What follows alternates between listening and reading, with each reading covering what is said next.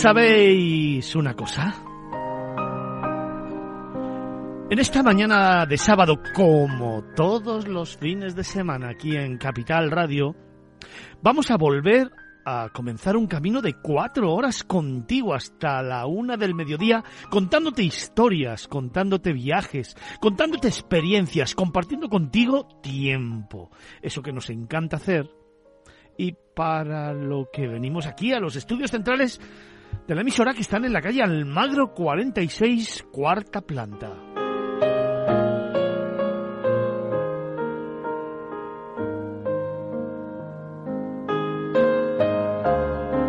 Y venía pensando que qué importante es la actitud en las personas, actitud con C, es decir, qué importante es cuando una persona tiene ganas de hacer cosas, quiere hacer cosas y no necesita motivación extra, sino que por propia forma de ser pone en valor sus sueños, sus ilusiones, su trabajo y ofrece lo mejor de sí mismo.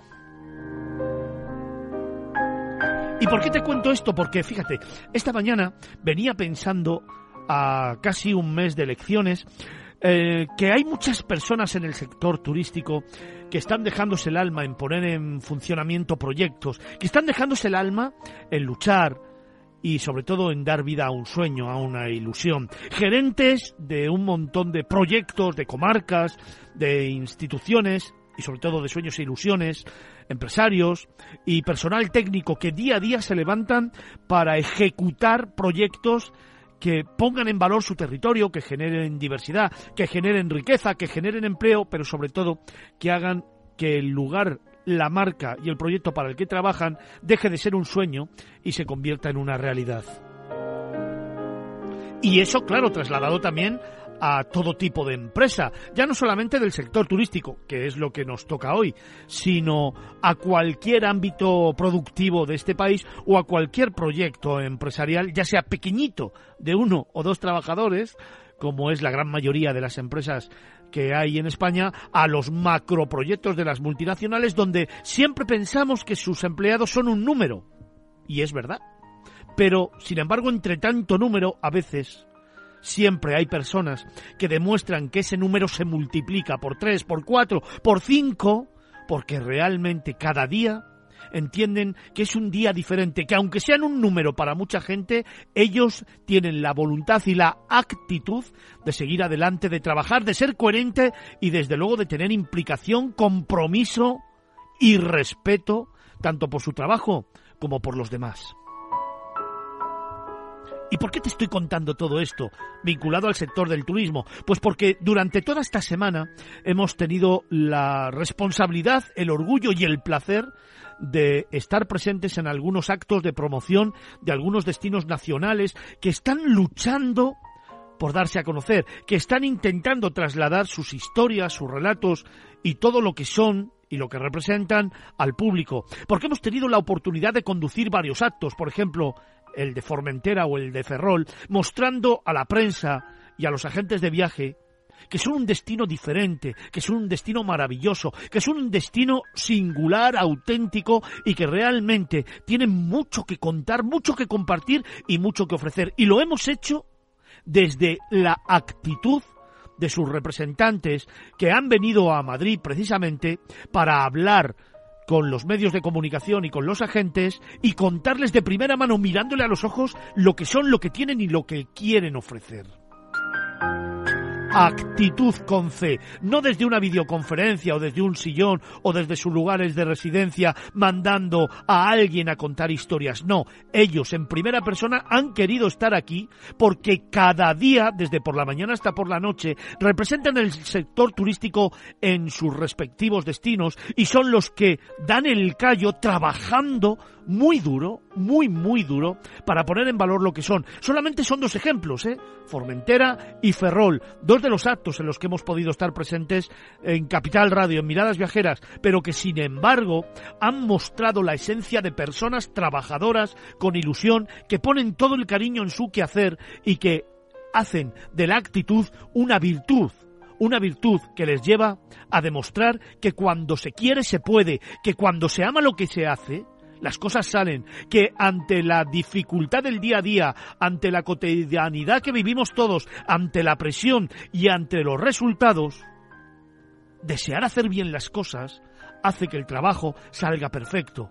Al menos que se le ponga ilusión y que se pueda transmitir. Probablemente se cometerán errores, por supuesto, en la clase política, en el empresariado, en los medios, en todos los ámbitos profesionales, pero ya el hecho de tener ilusión y de tener actitud nos lleva a que lo que se hace engrandece a la persona y a lo que se representa. Actitud es la base, hoy por hoy, del crecimiento y del éxito. Pero también actitud, y perdonadme lo que te voy a contar a partir de ahora, es también parte de la sinvergonzonería de algunas empresas y profesionales que se aprovechan del más mínimo resquicio para engañar al usuario. ¿Y por qué te cuento esto? Te lo voy a resumir muy rápido. Hace unos años conocí a una familia. Una familia que desgraciadamente tuvo que sufrir un hecho muy doloroso, un accidente de tráfico donde uno de los dos componentes, uno de los dos hijos que formaban ese matrimonio, resultó herido, quedando en una silla de ruedas para siempre. Un ser excepcional al que llamo Pablo y que, postrado en una silla, las pocas veces que he tenido la oportunidad de hablar con él, lo que transmite es entereza, en muchas ocasiones alegría, ganas de vivir, ganas de luchar, ganas de ser como los demás y ganas de trabajar para jugar al baloncesto e incluso hoy pertenecer a un gran equipo de básquet e incluso a nuestra selección nacional. Una persona especial, y no digo por su dolencia, sino por su actitud y por cómo afronta la vida. Una persona que se ha venido a vivir a Madrid y que vive en un piso en un piso de protección oficial para más datos, que como todos los pisos de protección oficial no tienen grandes lujos, no, no, simplemente está adaptado a una persona que tiene que vivir en una silla de ruedas y que para que te hagas una idea, tiene determinados inconvenientes que supera día a día con fuerza, con entereza, con, con ganas de vivir y con ganas de salir hacia adelante. Bien, pues esta historia comienza el miércoles pasado, cuando Pablo se olvida las llaves en casa. No puede entrar. Miércoles ocho y media de la tarde. No te hablo de las dos de la madrugada, ni de las cinco, ni de las seis, ni las seis de la mañana. No te hablo de un horario intempestivo. Te hablo de un miércoles a las ocho y media de la tarde. Una persona que solamente tiene para defenderse sus brazos, su cabeza, su actitud y su entereza. Como te digo, no puede entrar en casa una persona que tiene una serie de impedimentos, que tiene que afrontar y que es absolutamente necesario, como entenderás, que pueda estar en casa en tiempo y forma. Ante tal situación, decide llamar a la ONCE para que le posibiliten otras llaves o una solución a poder entrar en casa. Evidentemente, en ese momento tampoco encuentra respuesta y decide meterse en Google y buscar una cerrajería donde le puedan abrir la puerta de casa. Lo encuentra y llama. Le atienden e inmediatamente un cerrajero va a su casa. Se persona y ve a Pablo Ve a Pablo que además le cuenta su situación y le dice que es extraordinariamente importante que en ese momento entre en casa. Tenía una necesidad absoluta de entrar en casa. Muy importante. La que tú y yo a lo mejor no entendemos o no le damos valor, pero que para él es extraordinariamente importante. El cerrajero decidió decirle que solamente por el hecho de ir a su casa esa tarde le iba a costar 400 euros. Solo el hecho de ir a ver si podía abrir la puerta. Le volvió a mirar, le dijo que sí, que se la abría. le sumó a los 400 euros 800 más. Es decir, le miró y le dijo, yo te abro la puerta, pero te la abro por 1.200 euros masiva.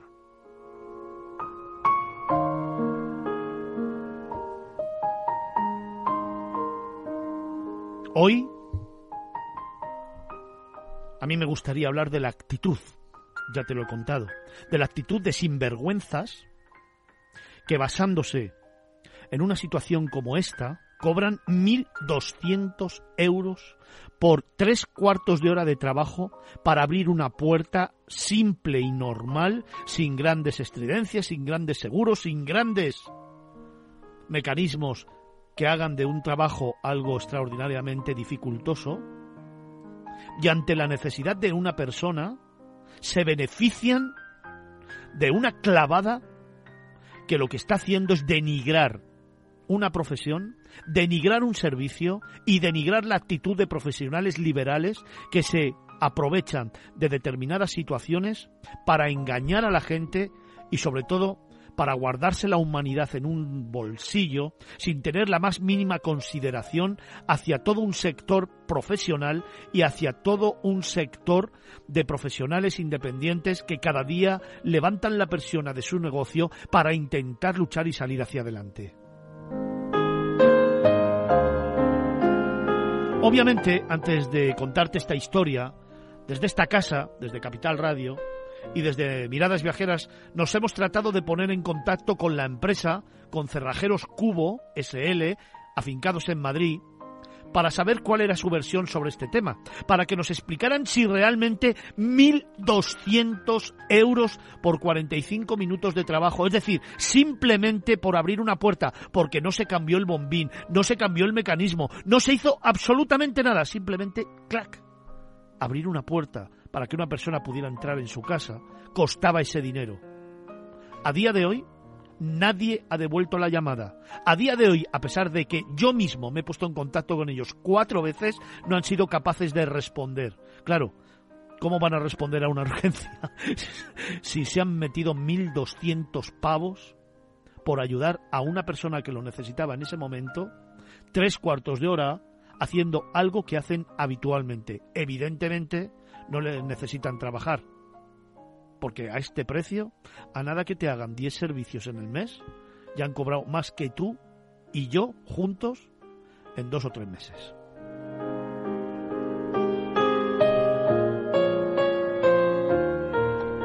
Sé que en muchas ocasiones nos saltamos la línea editorial de los viajes y del turismo, pero creo que hoy era importante hacer esta denuncia y sobre todo dar voz, porque generalizar siempre es un error, ojo, porque generalizar nunca es bueno, pero sí que quería levantar la voz y acusar directamente a una empresa que es capaz de cobrar este dinero por hacer una gestión de tres cuartos de hora, simple, a una persona que necesitaba sí o sí entrar en su domicilio de forma inmediata. Y me da igual que Pablo tenga la circunstancia que tenga.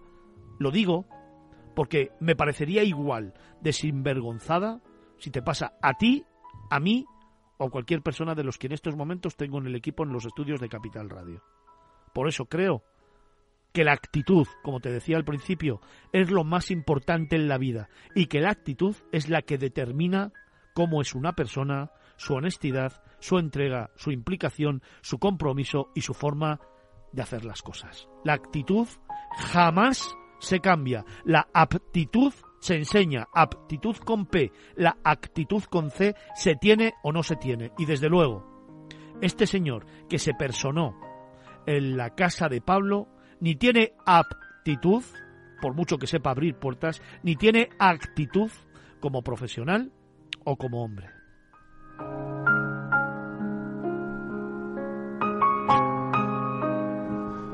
La mirada de Fernando Balmaceda. Miradas Viajeras. Capital Radio.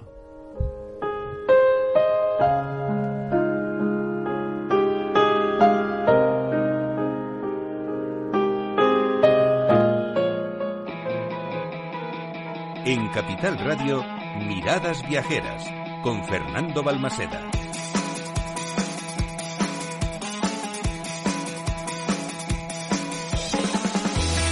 Muy buenos días. Feliz mañana de sábado. ¿Cómo me gusta que suene esta música? Es sinónimo de que comenzamos, es sinónimo de que empezamos un nuevo viaje, cuatro horas por delante, para contarte historias, para contarte destinos, para emocionarte y sobre todo para sorprenderte. Hoy tenemos, como siempre, programazo. Destinos nacionales, destinos internacionales, pueblos, música, relatos, imagina, pero también agenda, concurso, viajes de los tertulianos y mucho más. Cuatro horas en directo desde los estudios centrales de Capital Radio, la radio que viene aquí en Almagro 46, cuarta planta, en la capital de España, en Madrid, Miradas Viajeras.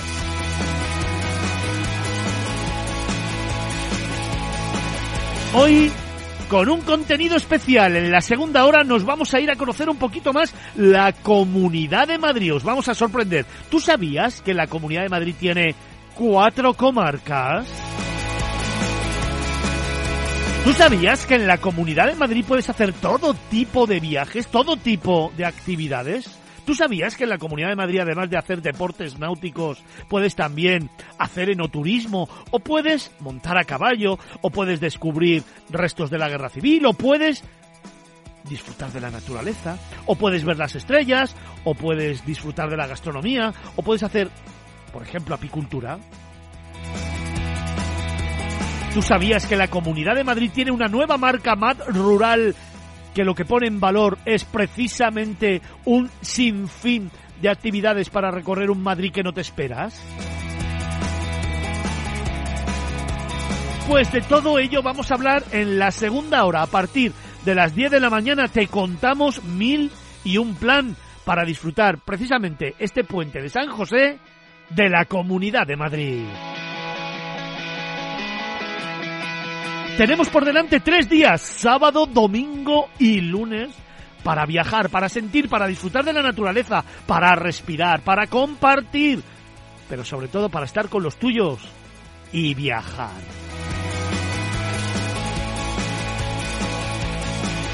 Por eso hoy hemos diseñado un programa muy especial para que disfrutes en plenitud de todo lo que te vamos a contar. Coge lápiz y papel y no te pierdas una segunda hora de ensueño. Será de 10 a 11. Aunque nuestro camino nos va a llevar hasta la una del mediodía. Un camino que comenzamos ahora y que lo hacemos de la mano de todo el equipo del grupo RV Edipress. Te cuento, es la mejor agencia de comunicación turística de este país desde hace 11 años consecutivos y lleva ya 21 años en el mercado. Son expertos en diseñar y ejecutar estrategias de comunicación, pero sobre todo son los que producen este programa. En las redes sociales hoy con nosotros José Baciero y Vincenzo Tancorre. Y un sábado más a los Mickey Mandos, Juan David Cañadas.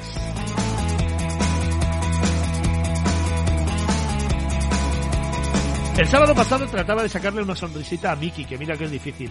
A ver este sábado si se la saco a Juan de va. ¡Ey! Ya la has gozado, mírale, mírale.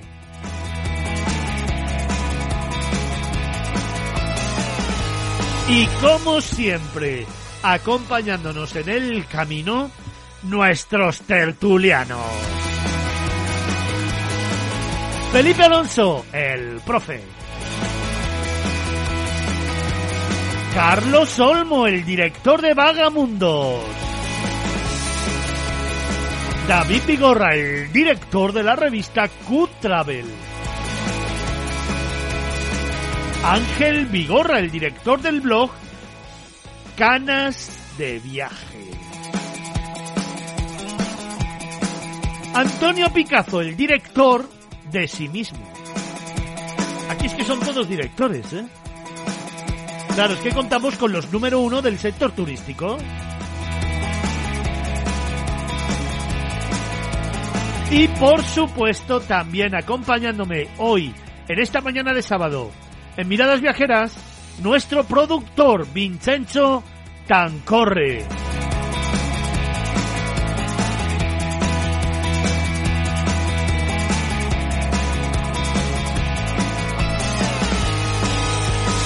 Javier Monje también con nosotros. Buenos días. Hola Fernando, muy buenos días. ¿Qué tal? Pues muy bien, estaba escuchándote hablar de la Comunidad de Madrid y cuánta razón tienes, ¿eh? porque hay mogollón de cosas por hacer, montones de sitios que visitar y por los que sorprenderse. Fíjate que hay mucha gente que ve eh, el ir a la Sierra de Madrid como el ir allí, pasar el día, comer rápido y volverse, pero es que hay un montón de actividades y cosas que hacer que yo la verdad que he tenido la suerte de ir a, hacer alguna de estas actividades que has mencionado anteriormente y la verdad que es una auténtica pasada. ¿Con qué te quedas? Venga, ¿qué recuerdo tienes? A ver.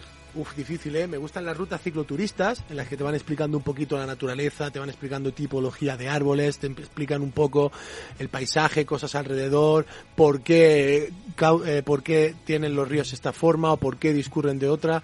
La verdad que esa me encantó. Luego aparte, por supuesto, todo el patrimonio que tienen en la Sierra Oeste, en Guadarrama, Sierra Norte, en Alcarria, Las Vegas, la verdad que es que ahora mismo me pones una pistola a la sien, es que no me podía quedar con ninguna. Oye, hablando de rutas cicloturísticas, qué bonito es, por ejemplo, recorrer los viñedos de Madrid en bicicleta, ¿eh? Cierto, una actividad estupenda y encima vas haciendo paraditas en las que vas probando los mejores vinos de la propia bodega, así que lo que pasa es que, claro, con esa bicicleta tienes que ir un poquito despacio, que a la última ya puedes irte al suelo. Vincenzo, ¿y tú? ¿Qué tal? ¿Cómo estás? Buenos días. buenos días, buenos días. ¿Qué me pues, cuentas?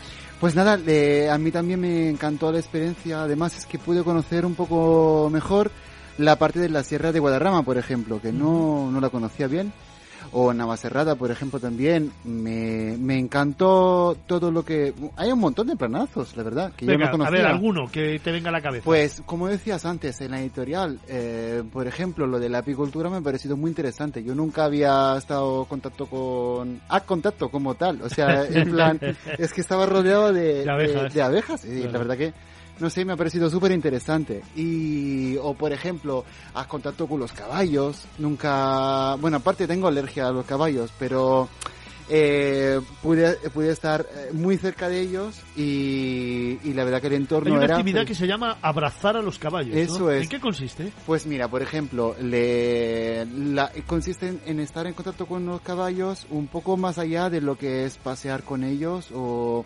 simplemente te ponen, por ejemplo, te tapan los ojos y tú tienes que eh, empezar a acariciar un poco el caballo. Y ahí ya desarrollas un, un poco un, un, sentimiento de cercanía con ellos, sí, ¿no? sí, sí, sí, un poco de complicidad, ¿no? Eso Emocional. es. Y la verdad que me ha, me ha parecido muy curioso, nunca lo había visto. Ambos, Vincenzo Tancorre y Javier Monge, estuvieron recorriendo la Sierra de Madrid y conociendo un poquito más esas cuatro comarcas de las que te vamos a hablar en la segunda hora de programa.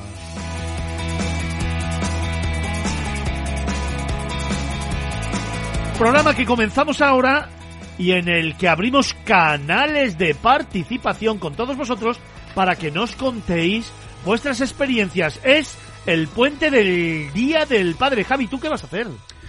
Pues yo creo que me voy a ir a Cantabria. A Cantabria, qué bonito, Santander. No, la zona de Suances, sí, un poquito. Estuve hace poco en Asturias, quería seguir, voy a ir poco a poco, poco me, porque siempre aquí recomendamos viajar con calma. Y el norte hay que verlo tranquilamente. Y ahora esta, esta etapa nos toca por ahí, por Cantabria.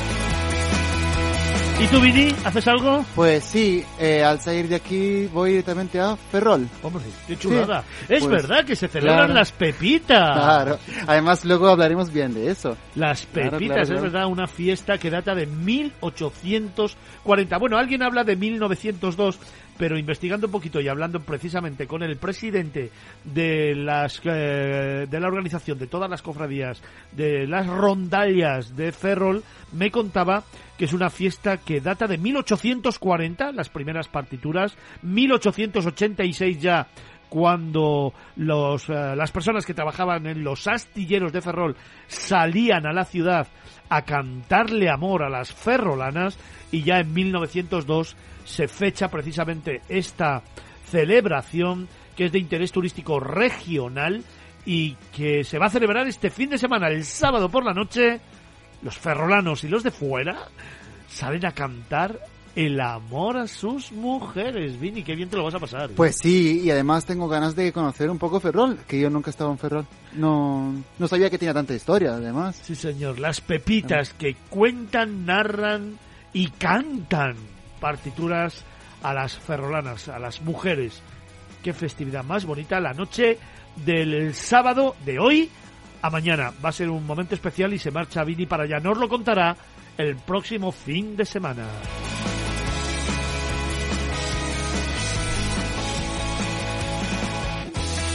Y si tú nos quieres contar algo, si tú nos quieres contar lo que vas a hacer este fin de semana, si tú nos quieres contar dónde vas a pasar el Día del Padre o cuál fue ese viaje emocionante que hiciste con él, si nos quieres contar historias, solo tienes que comunicarte con nosotros. Abrimos canales de participación y por lo tanto, Javi, si alguien quiere mandarnos un mail, pues lo puede hacer en miradasviajeras@capitalradio.es.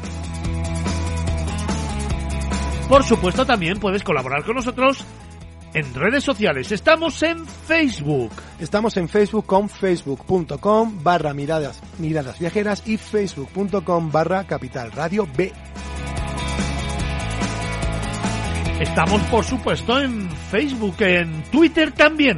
Sí, con arroba miradas viajeras y arroba capital radio B. Y en Instagram. Con arroba miradas viajeras guion bajo. Y siempre con un hashtag. El hashtag miradas viajeras.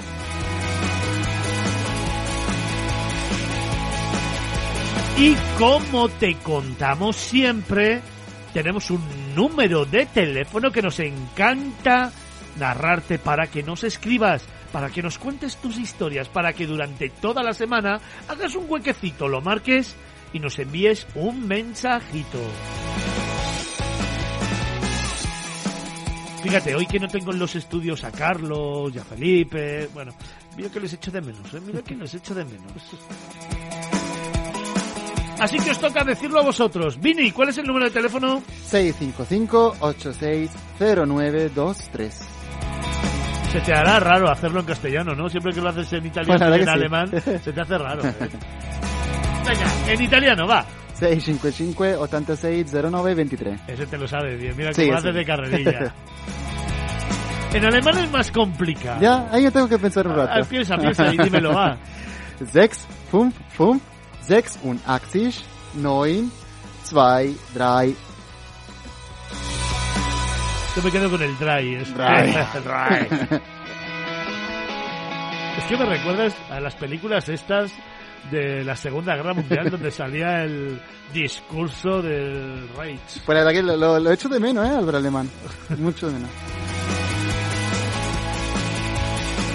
Javier, venga, ese número de teléfono que tanto nos gusta. El, Va. el 655-8609-23.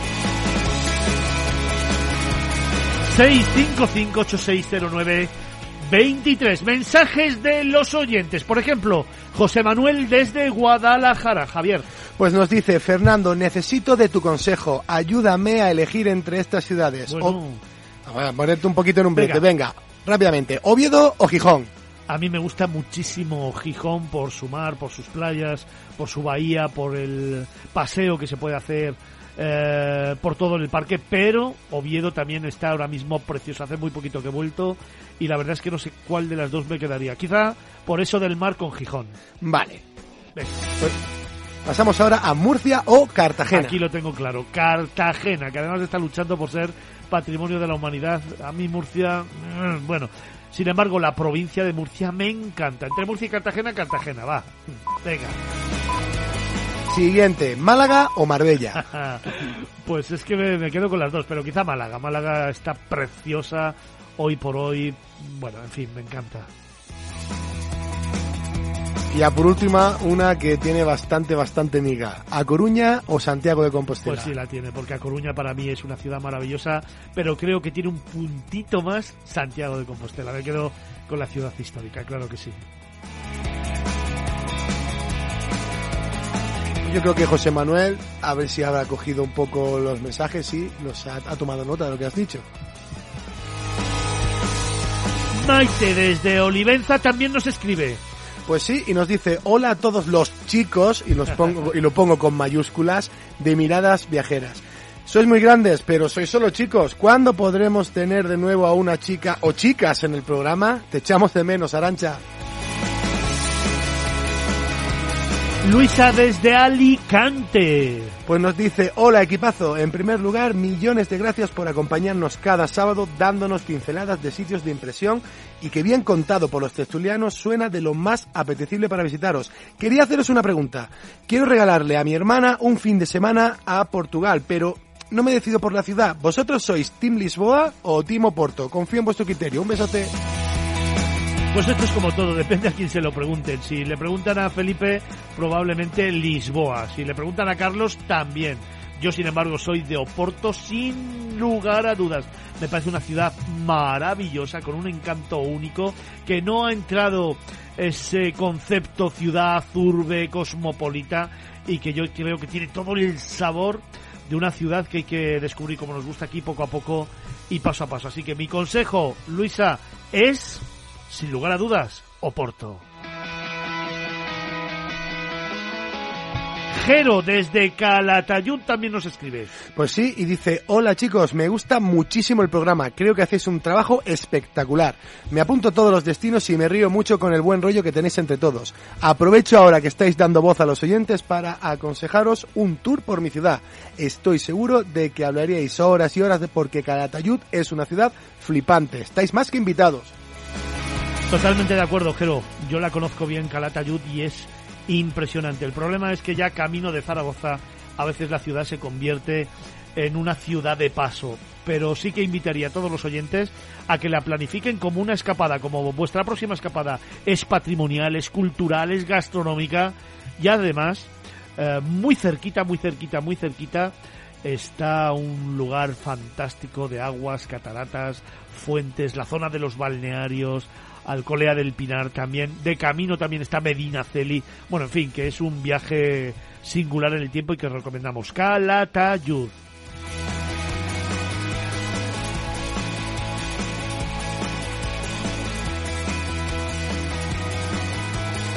seis cinco cinco ocho seis cero nueve veintitrés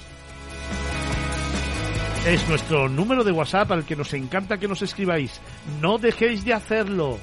Comenzamos. Miradas viajeras en Capital Radio.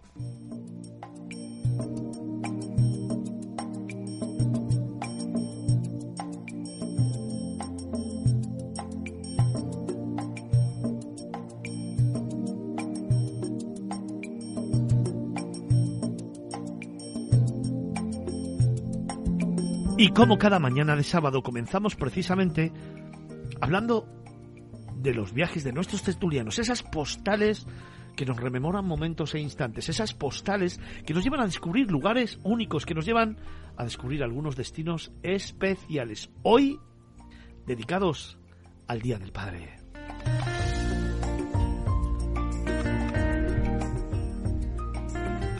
Y es que mañana es San José, es el Día del Padre. Por eso hoy queríamos recordarles, queríamos preguntarnos cuál ha sido ese viaje que tenemos todos en la cabeza, que hicimos con nuestro Padre, que nos marcó de una forma u otra, que recordamos siempre y que hoy queremos traer aquí como una postal.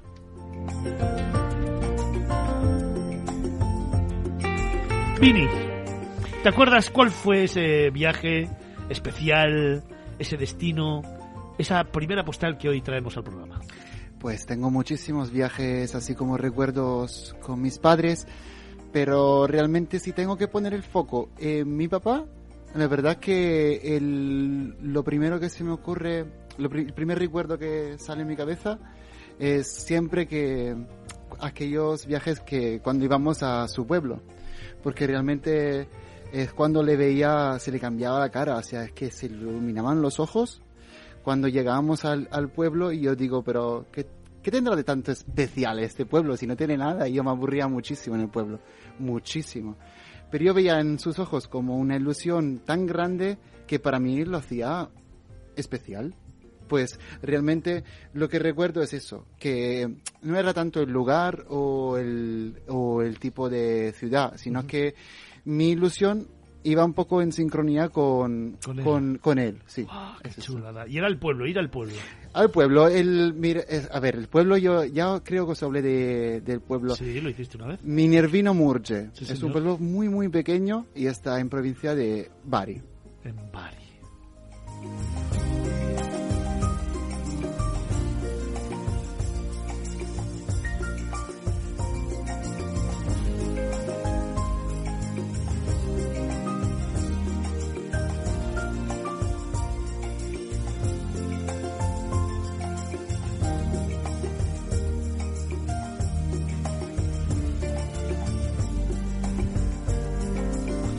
Hemos empezado fuerte, ¿eh? Un pueblecito de la provincia de Bari que no tiene nada que ver con lo que era, sino con lo que representaba.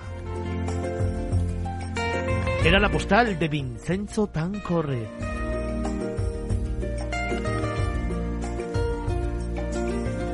Pero la siguiente, quiero que me la cuente Antonio Picazo. Antonio, buenos días. ¿Qué tal? Buenos días, grupo de, de masculino. De... Es verdad que, que, que- que- es que nos lo están criticando ya, que aquí la paridad no se da, y es verdad, ¿eh?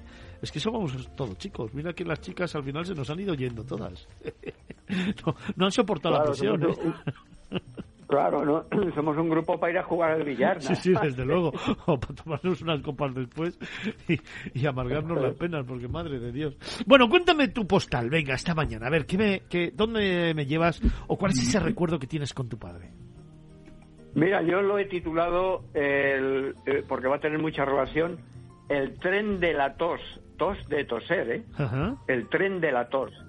Y, y os cuento lo siguiente, mira, cuando hace ya mucho tiempo, eh, cada año mi familia se planteaba llevar a cabo las vacaciones de verano, Ajá. se encontraba eh, con, dos, mm, con dos problemas. Por un lado, el gasto que esto suponía al presupuesto del hogar y por otro, el hijo pequeño enfermizo que por lo visto siempre elegía el periodo de vacaciones para ponerse malo. El primer inconveniente se solía salvar gracias a los tres empleos que por entonces mi padre tenía. El segundo ya resultaba más complicado. Eh, ya se solucionaba con más eh, problemas porque el niño, además de otras dolencias, era propenso a padecer todas las enfermedades típicas de la infancia. Sarampión, paperas, var- eh, varicela, todas. Y casi todas aparecían en verano y en vacaciones. Eh, ah, una cosa que quiero destacar. El niño enfermizo era yo. Eh, un año, eh, un verano especialmente tórrido, abrasador, bochornoso, eh, cuando, mm, como era habitual, discurrían nuestras vacaciones en Alicante, decidimos ir a pasar el día a Benidorm, junto con varias familias amigas. Tomamos pues aquel viejo tren de vía estrecha y de carbón que entonces había hacía el trayecto que comunicaba ambas poblaciones. Y así eh, permanecimos en Benidorm a lo largo de una estupenda y abrasadora jornada de playa. Hasta el atardecer y hasta eh, una misma hora en que eh, hordas de veraneantes, pieles rojas, pies de arena y cabellos salados como anchoas, se embutieron a la misma vez que mi familia en los dos únicos vagones con que aquel ferrocarril contaba. El convoy circulaba tan caliente como atestado. No cabía ni una sola sombrilla más. Pero he aquí que al niño enfermizo, o sea, a mí, quizá debido a la carbonilla que despedía la locomotora de aquel tren tardío, me vino un severo ataque de tosferina, enfermedad que ese año le tocaba el turno entre mi catálogo de males infantiles veraniegos. Y empezó el recital.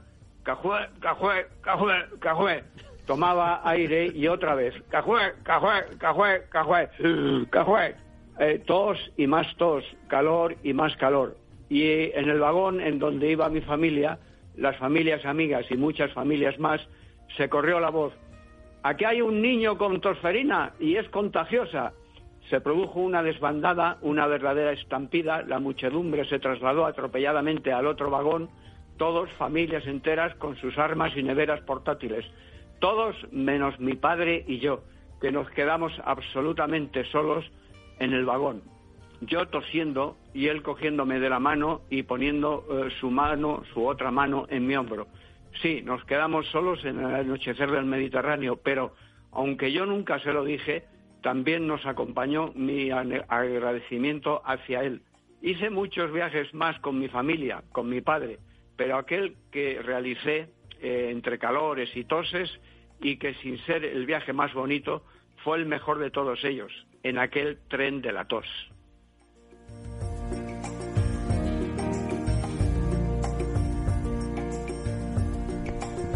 Vaya recuerdo bonito. Luego te veo aquí, ¿no? Sí, luego, luego voy para ¿De qué hablamos hoy? invitada. ¿De qué hablamos eh, hoy? Hoy vamos a hablar de una cosa, una cosa muy interesante para los viajeros, sobre la salud eh, de los, en los viajes y en el mundo. Pues luego te, luego te veo aquí y luego nos cuentas más historias, Antonio. Un abrazo fuerte. Muy bien. Chao.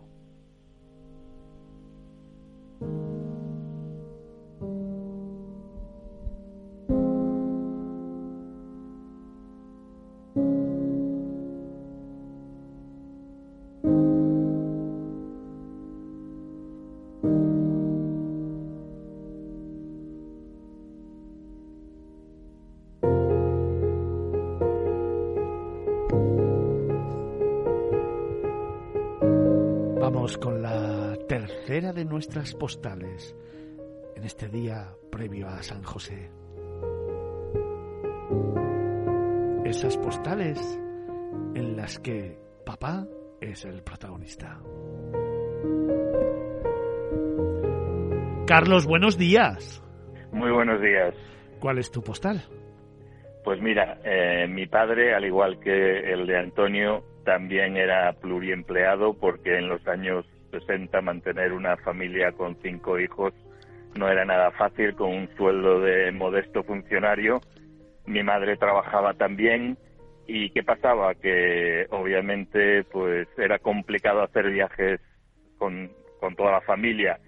Cuando llegaban las vacaciones escolares nos mandaban a todos al pueblo de mi madre, Cedeira, en las Rías Altas, del que ya os, os he hablado algunas veces, pero los viajes que hacíamos eh, se, se, limitaban a recorridos muy cortos por, por Galicia. Realmente no, no hacíamos viajes de vacaciones porque trabajaban mucho mis padres. Bueno, pues cuando yo estaba estudiando la carrera en Santiago, mi hermano el pequeño estaba haciendo la mili en Tenerife y mi madre decía que le hacía mucha ilusión ir a ver la jura de bandera. A realmente a mi madre lo que le apetecía era pasar una semana en Tenerife porque, insisto, nunca habíamos salido como familia de, la península. Y entonces, pues mi padre le dijo que no, que imposible, que tenía mucho trabajo, que no podía. Y mi hermano mayor le dijo a mi madre, mamá, yo te invito y nos vamos los dos a Tenerife a ver eh, la jura de bandera de, de mi hermano. Resulta que yo tenía exámenes, no podía ir, pero en este caso, por suerte, los profesores se pusieron en huelga y decidieron no examinarnos a finales de, de junio, que es cuando, cuando era el, final de curso, con lo cual tenía disponibilidad.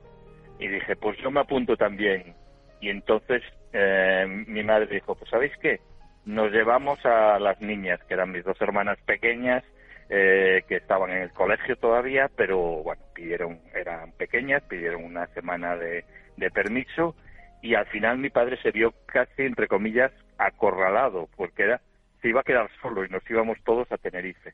Entonces, haciendo seguramente un montón de, cábalas para poder pedir permiso en los cuatro trabajos que tenía, pues decidió venir con nosotros también a Tenerife y además haciendo un grandísimo sacrificio porque el, ese domingo, que estamos hablando de junio del año 83, jugaba el Deportivo para subir a primera después de varios años en segunda división y le bastaba con empatar en Riazor contra el Rayo Vallecano para subir a primera división. Y mi padre sacrificaba, no iba a ver ese partido porque él era y es todavía socio del Deportivo desde los 15 años.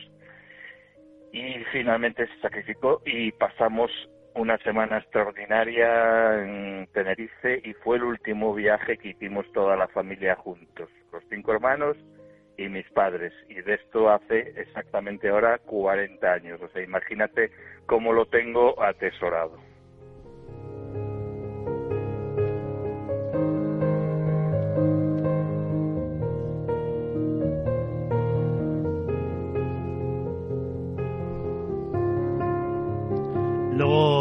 Escucho también, ¿verdad?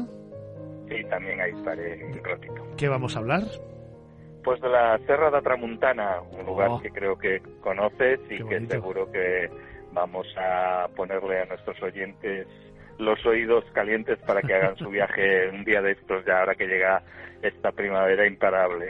Pues luego te escucho. Un abrazo fuerte. Un abrazo.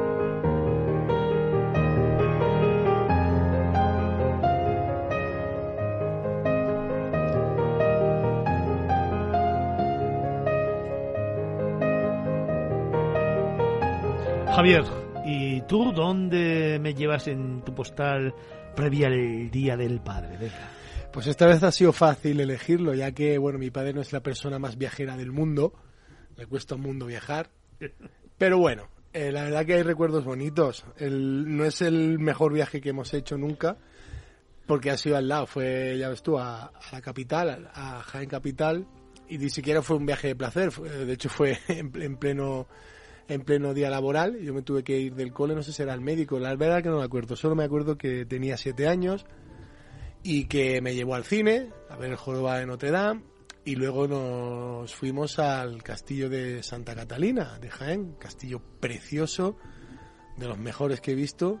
Y es difícil porque en Jaén, que es tierra de castillos, es el sitio con más castillos del mundo, solo por detrás de, Jordania, no me acuerdo de era, de- de Oriente Medio, o sea que fíjate cómo está el nivel, pero es que el de, de- Santa Catalina en especial es la hostia aunque con siete años no lo pude apreciar mucho, que yo era bastante pequeño, pero sí que me gustó ver que es que divisaba la provincia entera. Veías el valle del Guadalquivir, veías el sur, la Sierra Sur, la Sierra de, Cazorla, Segura las Villas, Sierra Mágina y también por el norte. O sea que era una vista espectacular, también por supuesto de la ciudad de Jaén. Y es uno de los recuerdos más bonitos que recuerdo. Mi padre me ha enseñado muchísimas cosas. Gracias a él tengo un, para mí, vamos, eh, y siendo modestos, un buen gusto musical, gracias a él. Cierto criterio a la hora de más o menos afrontar las situaciones en la vida y sobre todo una de las cosas que más me pegó fue el gusto por la historia. Porque al estar en ese castillo, ver ese, ese monumento, esos restos arqueológicos, que hay tres tipos de fortalezas diferentes dentro de ese compendio, de ahí hasta un parador nacional incluso, pues me hizo que me picara el gustillo por la historia, por la mitología, por la investigación, por leer, por informarme, por empaparme de cultura, por llevarme a un castillo, fíjate, la tontería, ¿no? Y recuerdo eso vivo, ese estar ahí en el mirador con mi padre, y la verdad que fue una auténtica maravilla.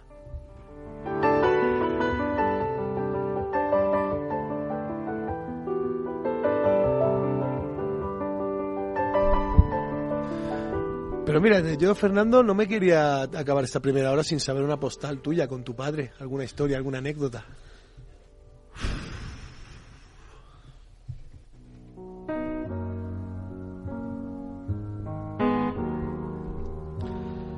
Pues fíjate, yo te diría, te contaría que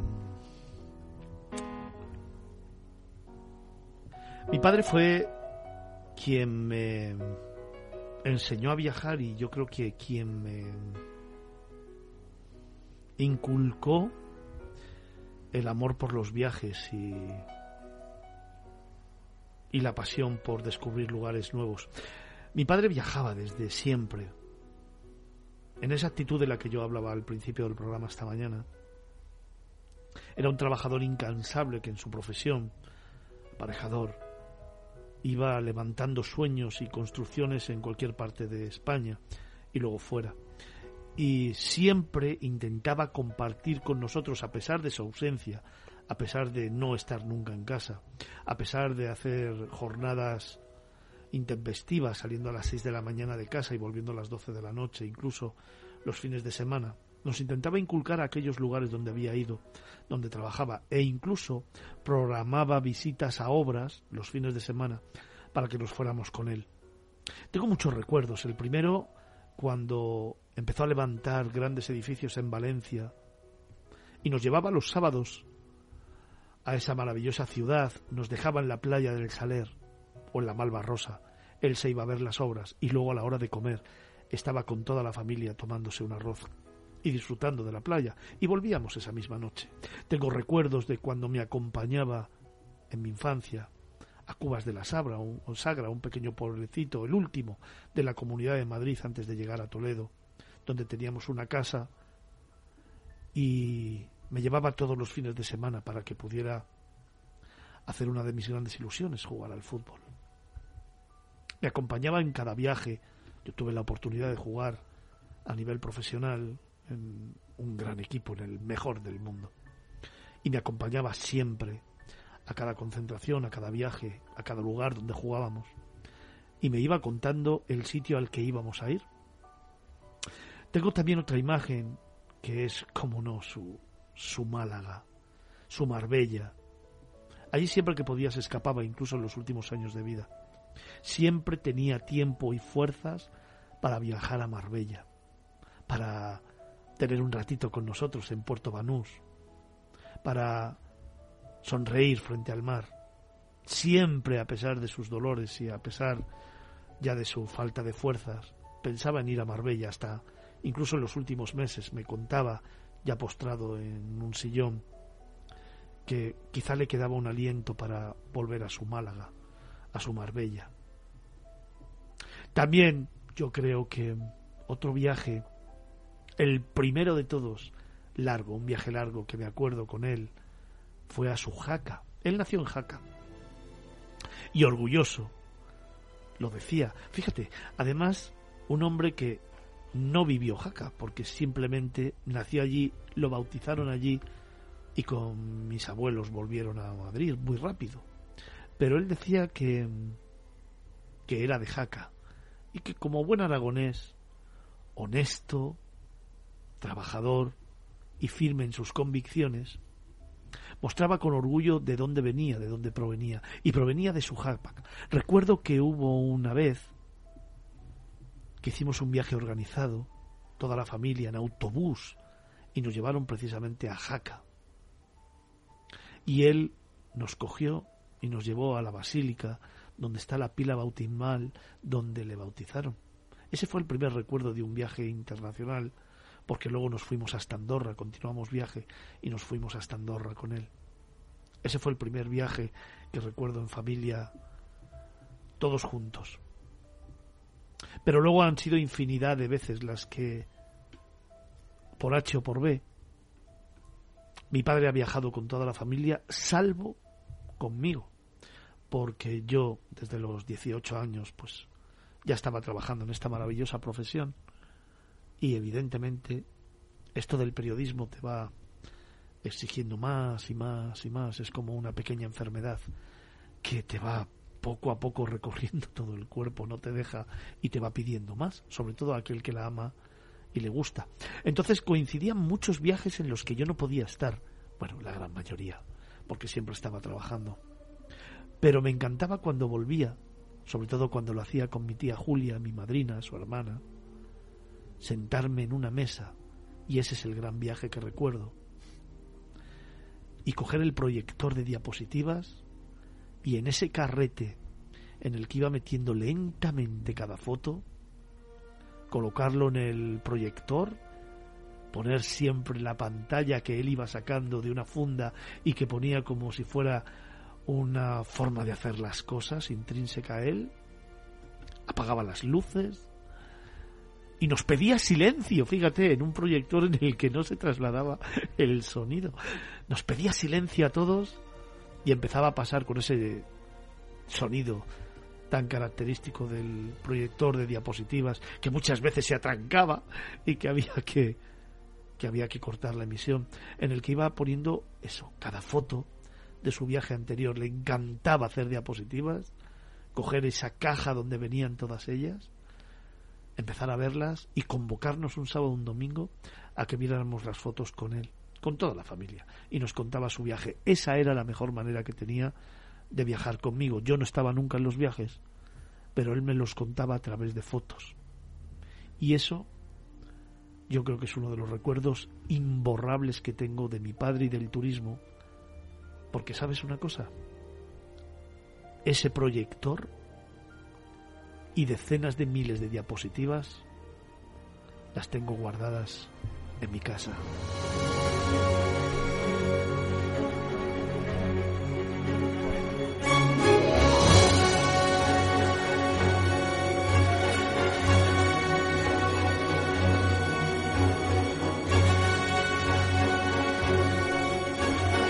Nos vamos acercando a las 10 de la mañana, primera hora de programa.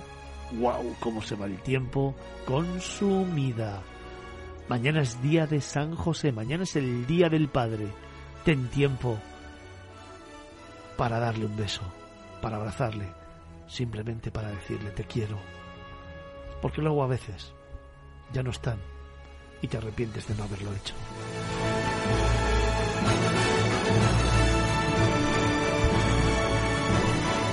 Siempre digo que lo material, los regalos, se pierden, envejecen, se guardan, se cambian o quedan en un cajón, se tiran porque se han roto.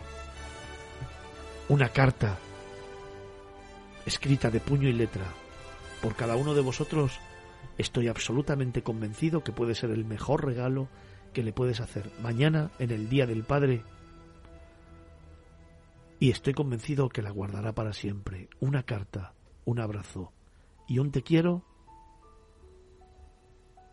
es el mejor regalo que le puedes hacer en el día de San José a tu padre.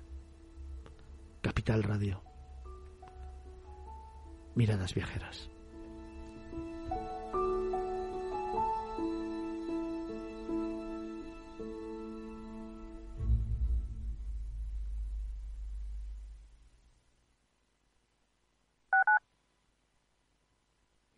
Madrid, 103.2 FM, Capital Radio.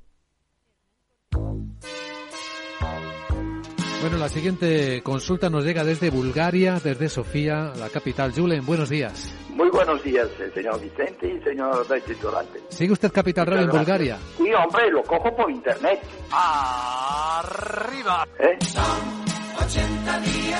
Capital Radio traspasa fronteras. Capital Radio sí es lo mejor, ¿eh?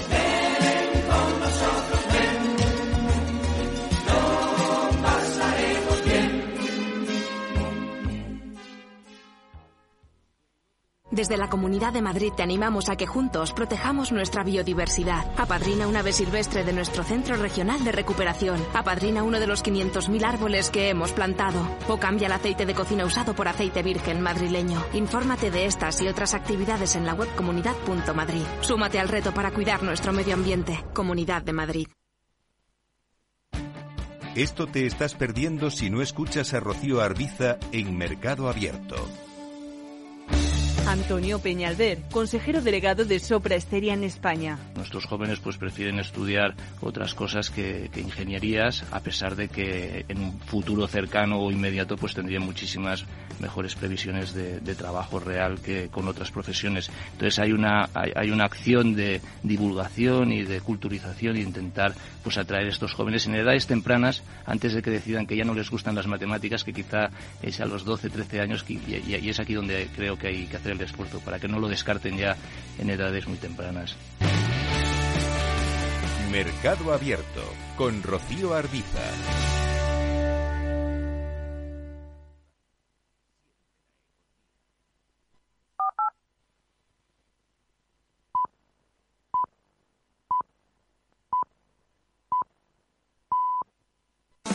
En Capital Radio, Miradas Viajeras, con Fernando Balmaseda.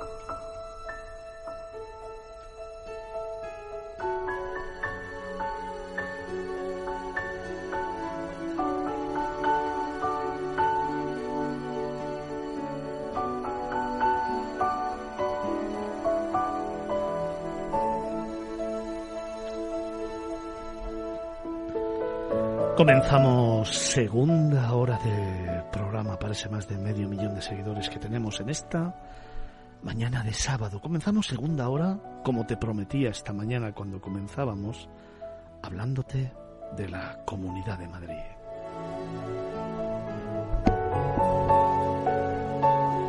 Comenzamos una segunda hora apasionante en la que déjame que te cuente que nuestro itinerario nos va a llevar a un lugar emocionante, a un lugar de esos que poco a poco te va mostrando una silueta diferente en tu viaje. Uno de esos lugares en los que en los que comienza a amanecer y de pronto el viajero tiene que parar, tiene que oler profundamente y poco a poco emocionarse con los aromas que va sintiendo. Déjame que te cuente que las primeras luces del día van dibujando con esos rayos de sol reflejándose en las aguas algunas de las postales más bonitas del mundo en una tierra muy cercana y muy tuya, esa que te va a sorprender, esa en la que vas a encontrar lo que jamás hubieras pensado tener.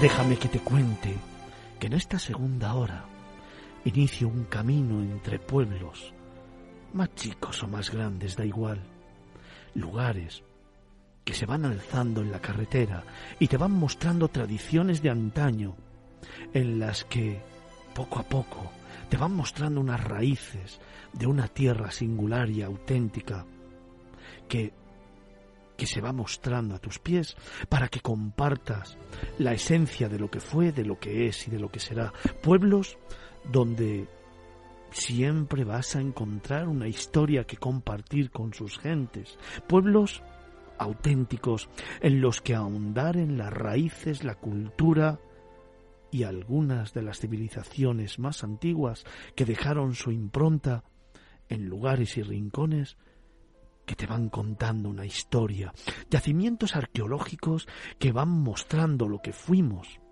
y lo que hoy queremos encontrar, saber y trasladar a nuestras generaciones, lugares en los que aún se mantiene la autenticidad de una conversación en la calle, de un oficio de antaño que hoy recuperamos como la esencia que marca una vida, una vida que siglos atrás hizo prosperar y que hoy le damos el valor que tiene.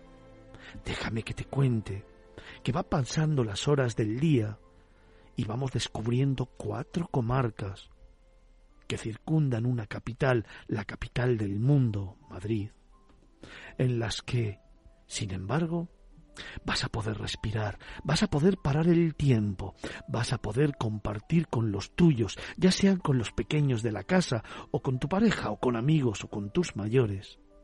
Una experiencia única. Déjame que te cuente que de pronto puedes ver en el cielo algunas de las aves más extraordinarias de la tierra, o que si miras hacia abajo encontrarás a tus pies planicies, que te van mostrando cómo las aguas van dibujando algunas señas de identidad de una tierra en la que vas a poder brindar con una copa y sobre todo descubrir unos vinos, esos que le dan a la tierra fertilidad, historias y cosas que contar en torno a una mesa donde sus especialidades gastronómicas van a hacer que se pare el tiempo y puedas compartir de nuevo la esencia de la forma de hacer las cosas. Esas cosas que poco a poco y paso a paso vas a poder ir haciendo en la Comunidad de Madrid.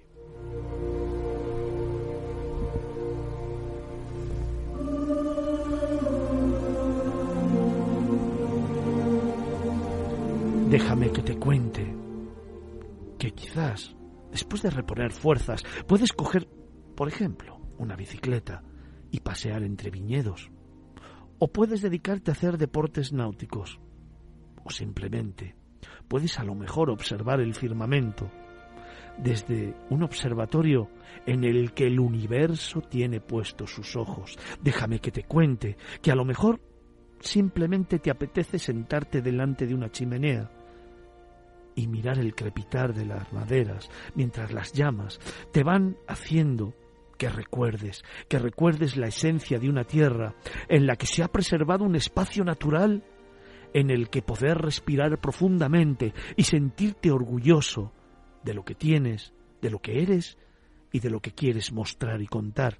Déjame que te cuente que senderos van marcando un camino, un camino entre bosques de diferentes especies arbóreas únicas en el mundo que tenemos aquí, en la Comunidad de Madrid. Déjame que te cuente que es tiempo de quizás simplemente sentarte, sentarte a mirar en el horizonte y descubrir algunas de las especies, tanto animales como vegetales, que solamente habitan aquí y que con su vuelo, por ejemplo, te van dibujando postales en el aire, en las que te ves inmerso y te sientes protagonista de una historia, la historia que hoy quiero contarte.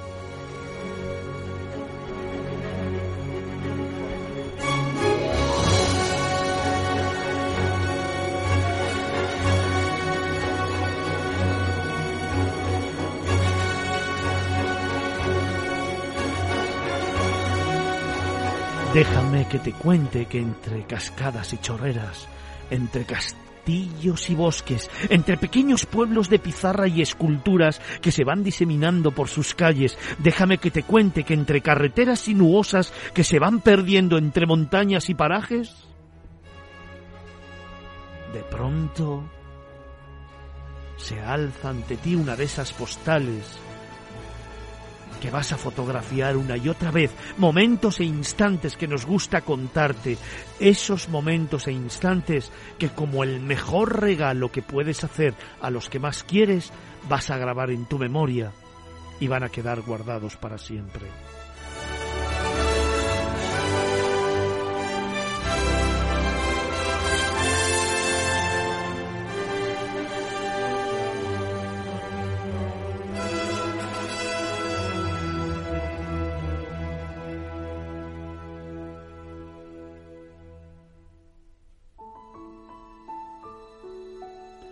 Déjame que te cuente que las horas del día van pasando y que ante tanta experiencia y plan sorprendente, de nuevo los rayos del sol van escondiéndose y es momento de dar paso a esas puestas de sol que en algunos de los rincones de las cuatro comarcas que hoy quiero presentarte te van a dibujar un momento de esos que regalar y uno de los instantes que me gustaría compartir contigo. Déjame que te cuente que las luces de la noche empiezan a caer y a generar y dibujar sombras por algunos de los municipios que forman la Comunidad de Madrid, contándote historias a tu paso, esas luces anaranjadas en muchas de las calles empedradas que vas a poder encontrar y disfrutar, van haciendo que el sonido del silencio y las sombras que te van acompañando te regalen momentos mágicos que hoy quiero contarte. Déjame que te cuente que quizás ya es momento de terminar el primer día de muchos, esa primera historia en la que acercarte a una tierra única, a un lugar excepcional, a uno de esos rincones del mundo auténticos y especiales. Déjame que te cuente que las estrellas empiezan empiezan a contarte una historia, que es momento de relajarte, quizás de tumbarte, de poner un poquito de música y de mirar al firmamento. Déjame que te cuente que quizás con una copa de vino, con la brisa en la cara y con las estrellas dibujándote una historia, es momento de brindar por un Madrid que jamás hubieras pensado encontrarte.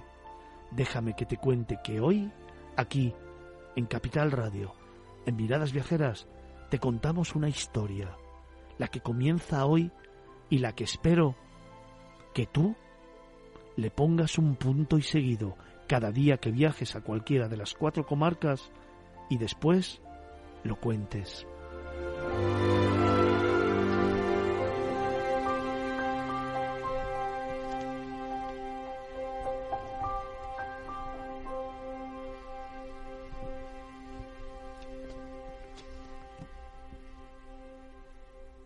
Miradas Viajeras en Capital Radio.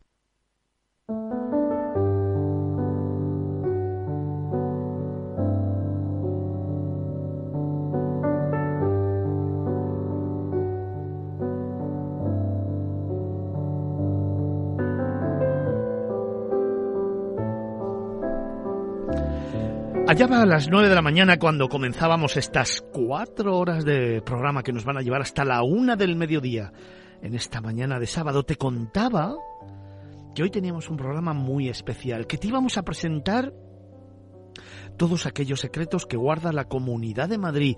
Allá a las nueve de la mañana, ilusionados, te hablábamos de actitud, te hablábamos de algo que nos apetece hoy compartir contigo allá a las nueve de la mañana, te prometía que hoy te sorprenderíamos con las cuatro comarcas y con la nueva marca Madrid Rural.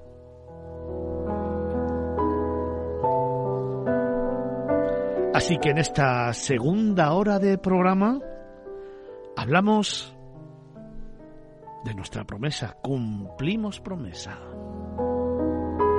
Y para ello cuento con cinco grandes protagonistas, con cinco personas que nos van a hablar poco a poco y paso a paso de secretos. Los que guarda Madrid, los que guarda Madrid Rural.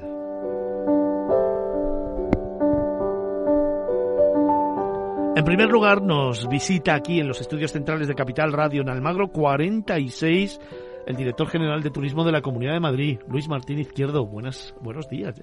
Muy buenas. ¿Cómo estás? Muy bien, encantado de estar aquí con vosotros. Con un día precioso, momento para descubrir Madrid, por ejemplo, ¿no? Totalmente, ya empieza la época buena de Madrid, cuando empieza a llenarse de vida, de turistas, no solamente en la capital, sino en todos esos pueblos de los que venimos a hablar hoy. Oye, esta mañana en la sección de los viajes de nuestros tertulianos, la hemos dedicado a los viajes con los padres lo hemos dedicado a recordar un viaje con tu padre, aquello que fue especial, aquello que fue emocionante, aquello que te dejó marcado por la vida. Los tertulianos hemos estado contando y hablando de un momento muy especial con los padres.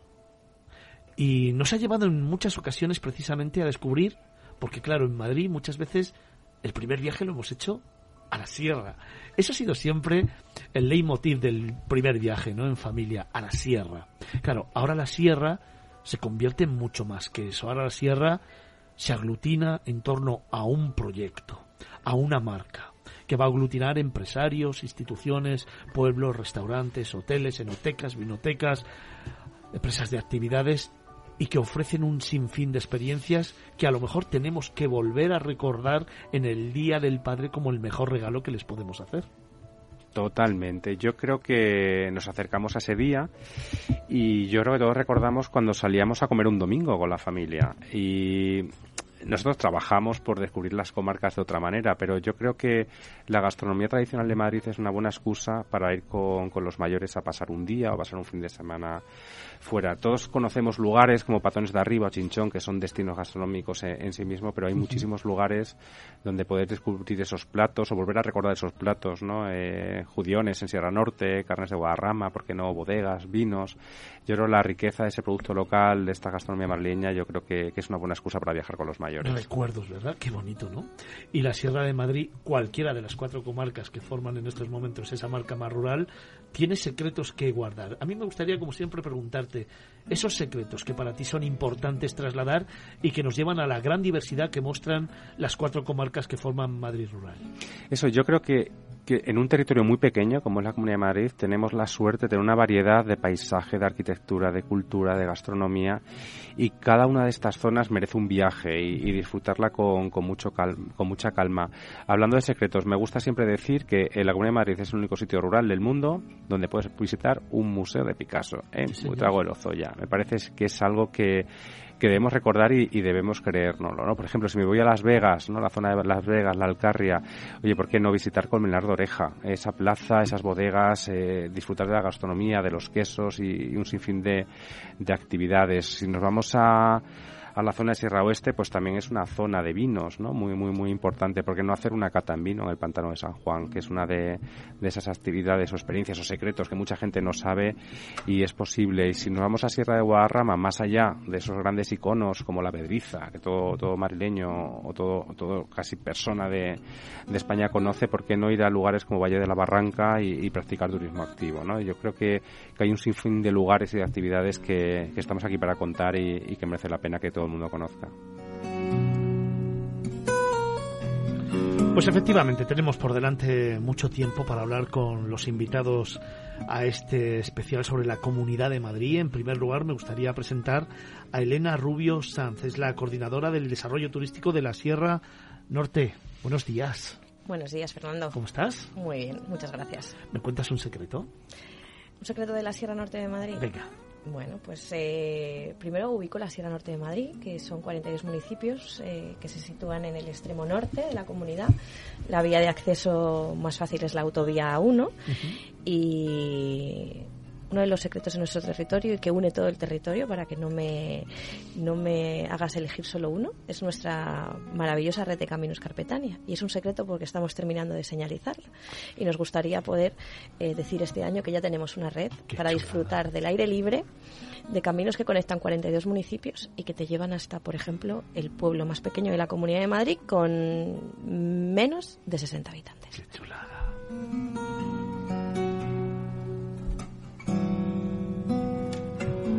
Dejadme que os presente también a Antonio Sine Hernández. Es el presidente de la Asociación de Desarrollo Integral Sierra Oeste de Madrid. Antonio, buenos días. Buenos días, Fernando. ¿Cómo, estás? Muy bien. Oye, un día espectacular para ir a descubrir, ¿no? Sierra Oeste. Sí, sí, hoy tenemos un día espectacular para, y eso que se ha levantado un poquito de lluvia esta mañana, pero ahora mismo tenemos un día espectacular para conocer la Sierra Oeste y para conocer todo lo que tenemos alrededor de esta ciudad de Madrid tan importante, que son todos los municipios rurales de, Madrid. Oye, ubícame Sierra Oeste y cuéntame un primer secreto. Bueno, pues la, Sierra Oeste está ubicada en el oeste de la Comunidad de Madrid, somos un rinconcito de 19 municipios. Eh, tenemos desde eh, los 500 metros de altitud hasta los 1400 y por tanto tenemos todo tipo de paisajes y todo tipo de actividades y de secretos que, iremos desvelando poco a poco. Un secreto ahora, bueno, pues que eh, eso que te decía, desde el suelo hasta el cielo tenemos mucho que ofrecer.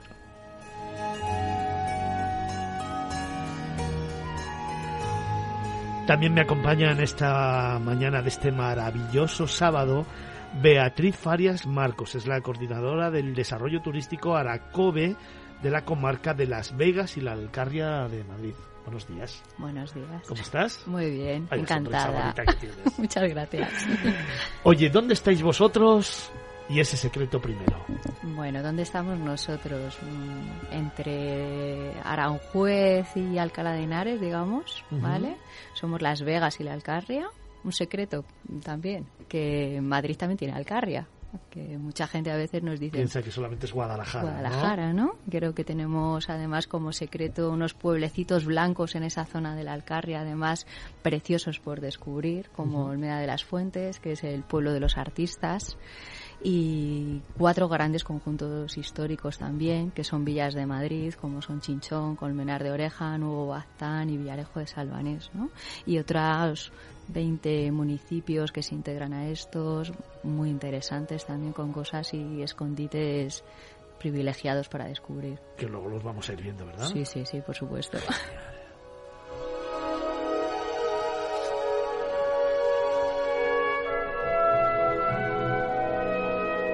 Vamos a por la cuarta comarca de la mano de Javier de los Nietos Miguel, que es el presidente de Adesgam Sierra de Guadarrama.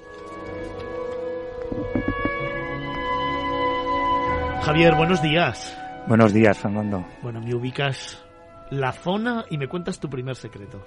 Sí, nada, en primer lugar agradecerte la introducción que has hecho al programa porque la verdad que nos has trasladado a un momento eh, espectacular, de descanso, de armonía y de imágenes eh, que todos buscamos y deseamos, ¿no?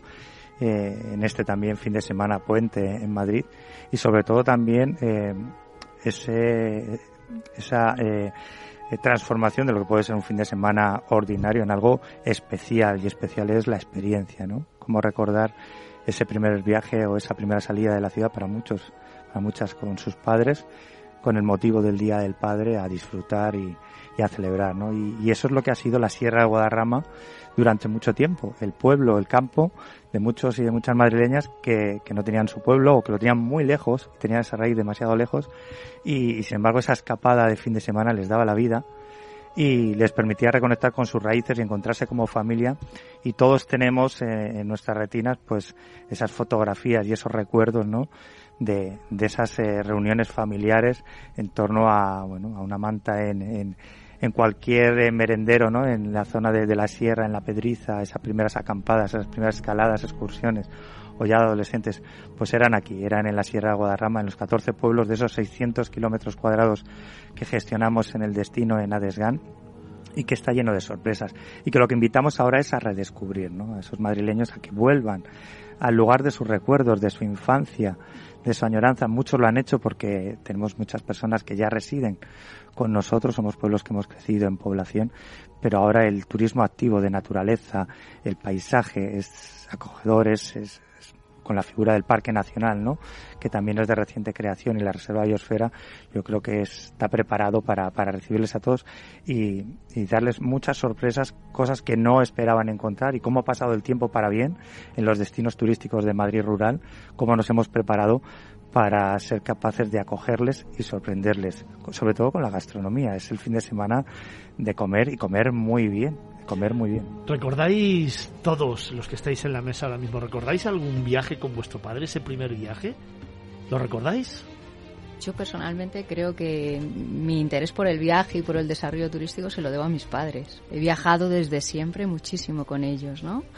Eh, en Madrid y fuera de Madrid y conociendo además ciudades pequeñitas, pueblos pequeñitos, o sea, que recuerdo todos, creo que puedo decir que recuerdo todos y sobre todo eso, creo que soy el reflejo de lo que me han enseñado ellos, ¿no? Sí,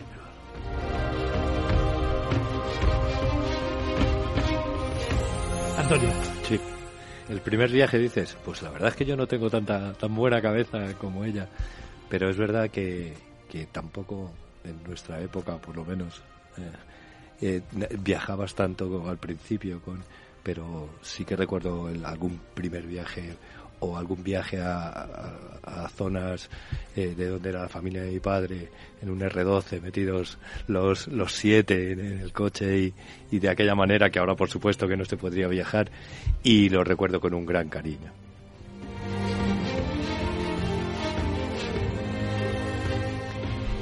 Yo de la misma manera que contaba Beatriz, me siento muy identificada porque creo que también mi interés por el turismo, esta vocación eh, y a lo que decidí dedicarme, eh, creo que se lo debo también a mis padres que, bueno, pues me hicieron partícipe de esos viajes espontáneos además.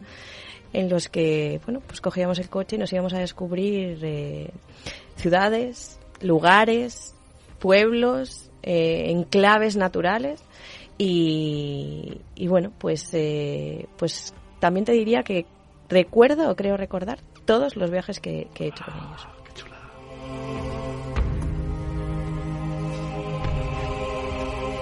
Luis, ¿algún viaje?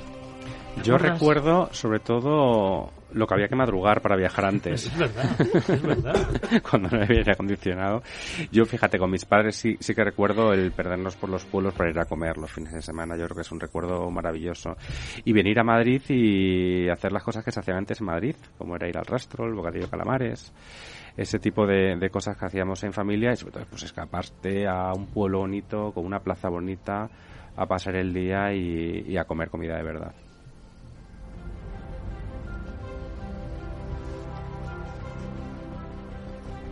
Pues eso es precisamente lo que te ofrece ahora Madrid Rural. Descubrir cuatro comarcas, la Sierra Norte, la Sierra Oeste, la Sierra de Guadarrama y Las Vegas y Alcarria de Madrid.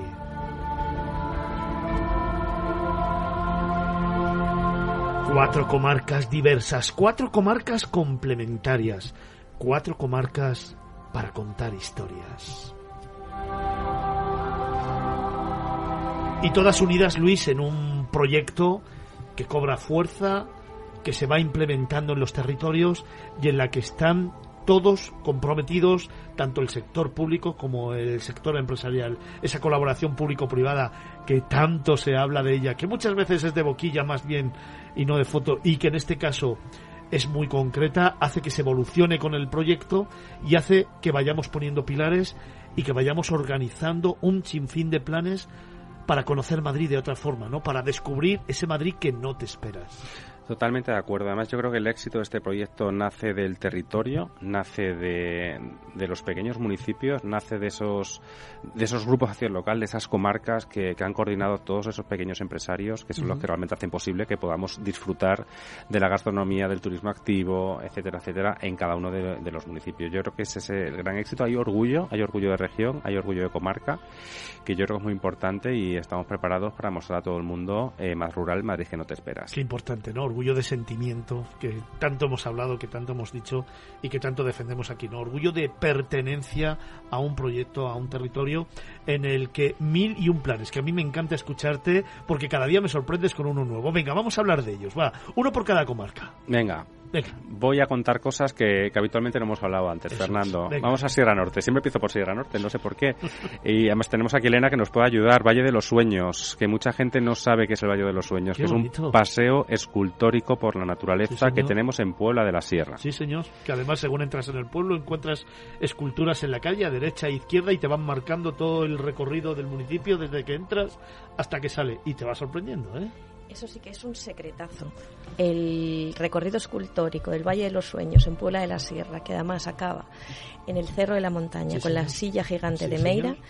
es eh, algo que realmente no te esperas. Es una opción cultural en la Comunidad de Madrid, que siempre vinculamos la cultura, ¿no? A la ciudad o eh, que realmente tenemos en la Sierra Norte de Madrid, en ese pueblo donde llegas por unas carreteras en las que quizás sea demasiado presuntuosa o quizás sea el amor tan grande que tengo por el territorio, pero que no sabes si estás en Madrid o sigues en Madrid y solo ha pasado una hora Es desde que has salido de la capital, Es pero puedes estar perfectamente en Pirineo, ¿no? O en cualquier eh, valle de, de montaña.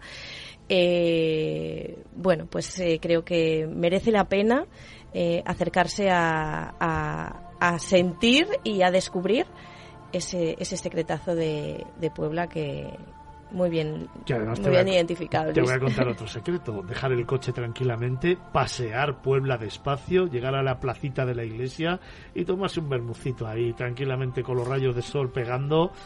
Vamos, ya con eso lo hemos bordado. Luis, vamos a por otro secreto, venga. Venga, vamos a Las Vegas, a la Alcarria madrileña y vamos a la parte menos conocida, que quizás es la parte de la Alcarria madrileña. Yo creo que es una ruta eh, que a con muy poquitos kilómetros de distancia podemos eh, ir a una villa de Madrid maravillosa, como es Novatán, que tiene señor. sus bodegas, tiene el Palacio de Goyeneche, que es una joya arquitectónica que yo creo merece una visita en sí mismo. Por supuesto, muy muy cerquita tenemos Olmeda de las Fuentes, que es ese pueblo blanco de los artistas que hay en Madrid, que muchísima gente desconoce. Sí. Y ya de vuelta a la capital, ¿por qué no parar en Loeches y conocer el panteón de los duques de Alba?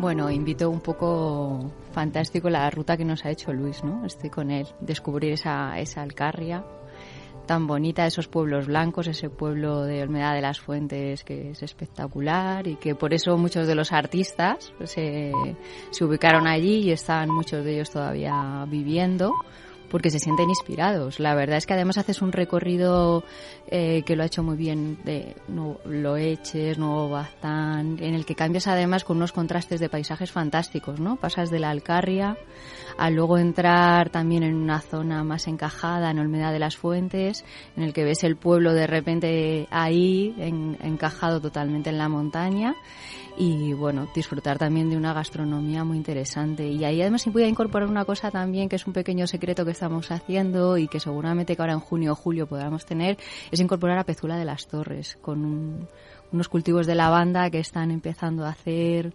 eh, allí los empresarios, los agricultores, porque bueno, eh, es verdad que este sector privado eh, se está moviendo mucho, ¿no? La agricultura creo que es un sector que puede estar muy vinculado al turismo y que nos va a dar un paisaje precioso.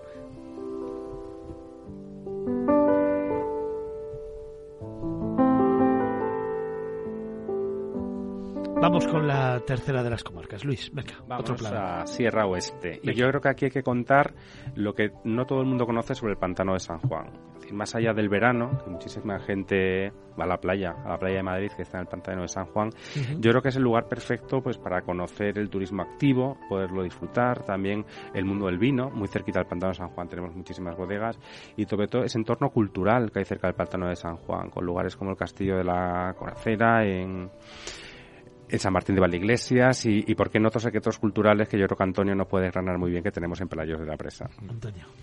Bueno, eh, se refiere a Luis, a, por ejemplo, al monasterio Santa María Real de Valdeiglesias, que es el monasterio más antiguo de la Comunidad de Madrid y una de las joyas no solo de la comarca, sino creo que a nivel de la comunidad o incluso, me atrevería a decir, a, a nivel de España, de nuestra historia y de- del potencial que tenemos en el patrimonio en todas nuestras comarcas y, y especialmente en, en la Sierra, en la Sierra Oeste.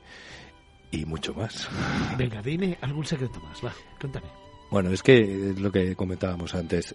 Nosotros tenemos muchos pequeños secretos que descubrir y lo hablábamos también antes.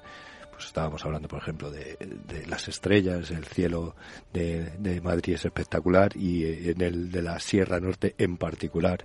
Entonces tenemos todo el turismo eh, espacial, eh, está Rublo de Chabela con, y Fresnedillas con sus estaciones, con sus museos dedicados es. al mundo de, del espacio. Tenemos también la posibilidad de, de avistar pues, el águila real o, o los buitres o el búho. eh, que es, eh, tenemos zonas muy concretas donde poder ver estos animales tan espectaculares. Eh, tenemos la posibilidad, porque se está trabajando mucho en la zona también, de, de conocer el turismo bélico que se llama ahora, que son los fortines, el Museo de Navalagamella, de, de la mujer en la guerra civil, eh, eh, municipios como Colmenar del Arroyo, que también los tiene sus fortines muy a mano y muy bien. Tenemos muchas pequeñas cosas, eh, tenemos, hablábamos de patrimonio, pero también hablábamos de, de por ejemplo, los, los dragones en Rubio de Chabela y el espectáculo natural que es la Sierra Oeste con el Castañar, los pinares, los pantanos, los ríos, muchísimas cosas que ver y que contar.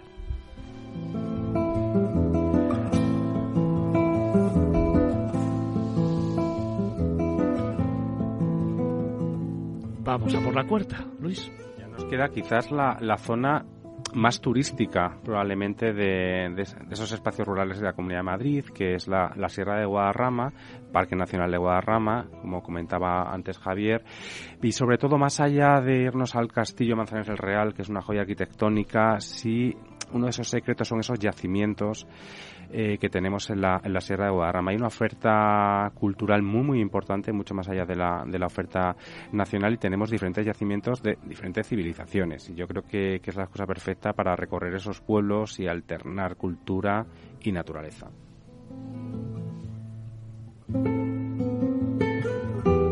Javier.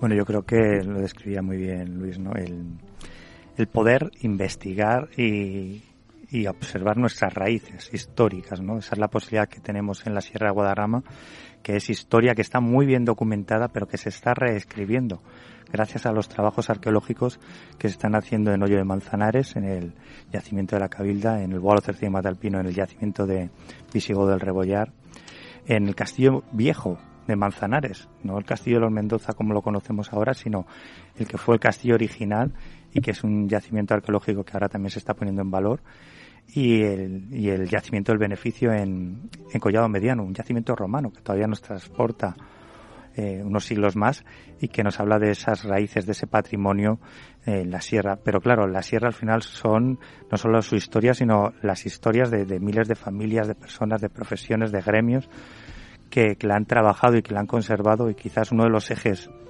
eh, naturales y, que más sentido le da a esta sierra ahora mismo sea el trazado del Camino de Santiago de Madrid, que desde Soto del Real hasta Cercedilla en la salida por, por la Fuenfría hacia Segovia, ¿no? Pasa por el Boalo Cercino y Matalpino, pasa por Manzanares el Real, por Becerril de la Sierra, por Navacerrada. Es un paisaje que os invito a descubrir porque es espectacular, donde podemos de repente estar absolutamente perdidos en ese entorno natural con una fachada de la sierra muy potente. Descubrir el embrujo real que ejerce la maliciosa, un pico que es espectacular, que vamos a observar con más de mil metros de desnivel desde este camino, desde esta ruta y que lo vamos a poder acercar eh, haciendo turismo ecuestre con los centros hípicos que, prestan sus servicios en esta ruta o en bicicleta o, paseando o haciendo senderismo. Y, y, bueno invitaros porque son atardeceres amaneceres muy cambiantes. El cielo de Madrid todos lo conocemos que es impresionante no pero en la sierra todavía se describen eh, escenarios más bonitos no y, los olores. Todo esto oliendo a jara, oliendo a romero, a lavanda, ¿no? Y pudiendo estar eh, eh, sumergidos en este escenario rodeados de las cabras montesas que nos están observando y las oímos chistar en esos roquedos y también del ganado tradicional, que en este caso en nuestra comarca estamos hablando de uno de los sitios con mayor densidad de, ganaderías de, Bravo, de ganaderías de, toros de Lidia que de repente miramos así por encima de, de una valla de, piedra, ¿no? Y vemos esos toros monumentales, estoicos, totalmente tranquilos en el campo, observándonos y, cómo están creciendo en la primavera con ese pasto, con esas flores, con ese cambio de colores, es algo indescriptible, que te atrae y te conmueve.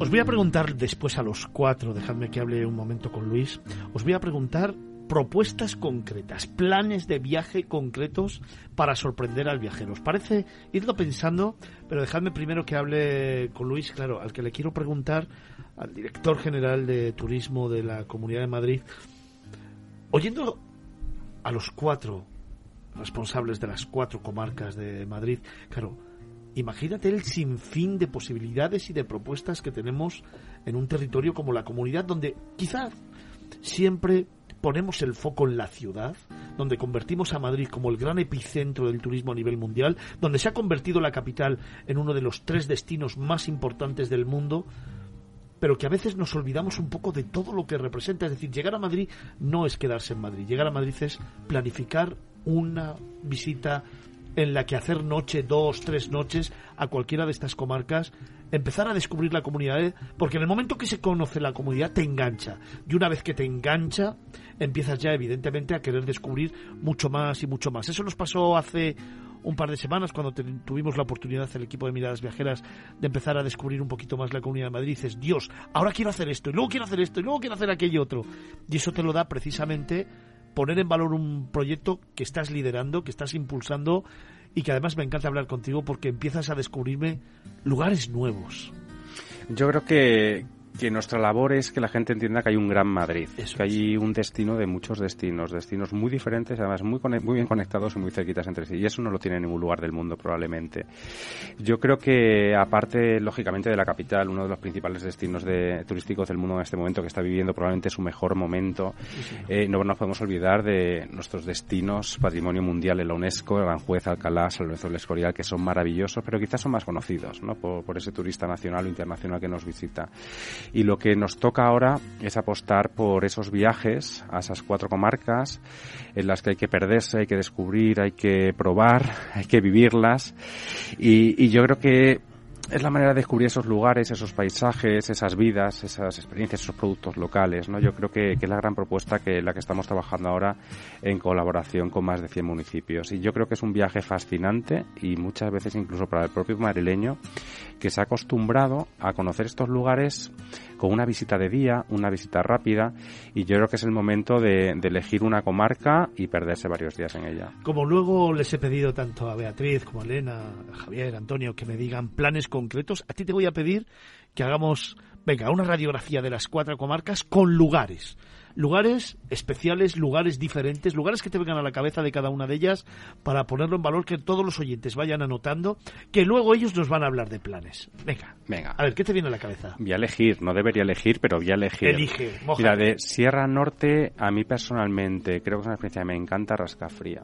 Conocer eh, el monasterio de Santa María del Paular, dar un paseo por el bosque finlandés y comprar chocolate y comer en el pueblo de Rascafría, yo creo que es una experiencia muy, muy singular en un municipio muy pequeño y que muchas veces parece que, bueno, ya lo has visto o has ido de excursión hace muchos años. No, yo creo que es un sitio donde, donde hay que ir en diferentes ocasiones y, que merece merece la pena. Y yo, desde Rascafría hasta el Paular, por todas las eh, los senderos del río, llegar a las presillas, incluso subir un poquito más y un poquito más. Hay un lugar que a mí me, me gusta especialmente. Hay un restaurante un poquito más hacia adelante, como tres kilómetros más allá del Paular, que es una casa que regentaban antes un matrimonio muy mayor, que tiene solamente cinco mesas, eh, con una pequeña chimenea en la que parar el tiempo, tomarte una buena carne y ver cómo la cascada y cómo el río va cayendo con la fuerza de las aguas, es uno de esos lugares, wow, impresionante, impresionante. Venga, perdona, sigue, más. Venga, vamos a Sierra Oeste. Vamos. Eh, Pantano de San Juan, muy conocido por todos, pero hay otros lugares naturales muy, muy especiales como es el, Castañar de las Rozas de Puerto Real. Yo creo que es un paseo por la naturaleza que muy poca gente espera encontrar tan cerquita de Madrid y que yo creo que es la cosa perfecta para luego pasar por una bodega y disfrutar de uno de los vinos de Madrid. Sí, señor. Seguimos. Las Vegas. Yo creo que voy a hacer un guiño a, dos municipios, a, Colmenar y a Villarejo. Yo creo que hay dos museos muy, muy, muy singulares eh, en esta comarca, que es el Museo del Piano Checa. Es uno de los mejores artistas de Madrid, que no todo el mundo eh, conoce, un gran pintor y un gran ilustrador, y tiene un museo maravilloso en el centro de Colmenar de Oreja. Y a muy poquitos kilómetros, en Villarejo de, de Salvanes, tenemos probablemente la mayor colección privada de cine de Europa. Y yo creo que merece la pena una visita y muy poquita gente conoce.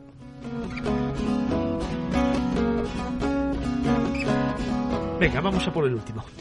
Y volvemos a Guadarrama. Voy a hablar de un recurso muy específico que también hace guiño, yo creo, una familia muy, muy emblemática de la zona, que es el Museo del Esquí en Cercedilla. Yo creo que, aparte de toda la historia ¿no? de deportes de invierno que, tiene esta comarca, yo creo que es un lugar muy diferente. No existe eh, en ningún otro lugar de la comunidad, y me atrevería a decir de España, eh, un museo dedicado al esquí, además a una familia tan como Fernández Ochoa, que yo creo que merece la pena, por supuesto, este reconocimiento para ellos.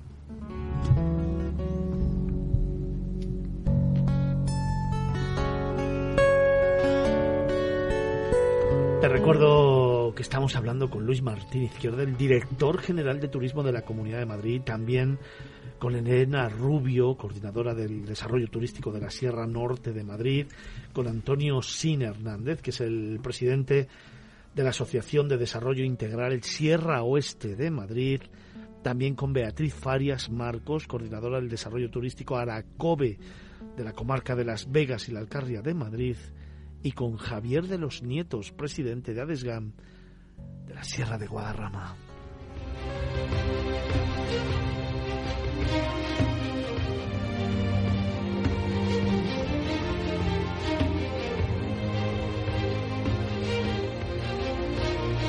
Te estamos contando historias, te estamos acercando un poquito más a la comunidad de Madrid.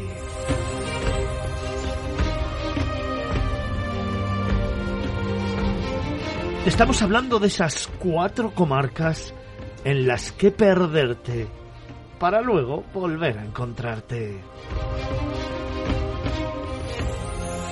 Estamos hablando de secretos.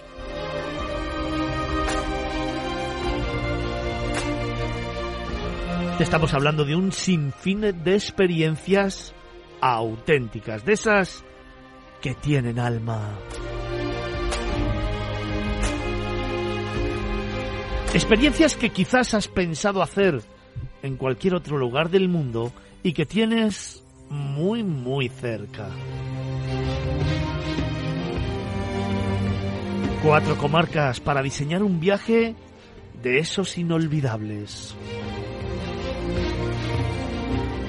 Una tierra singular para conquistarte.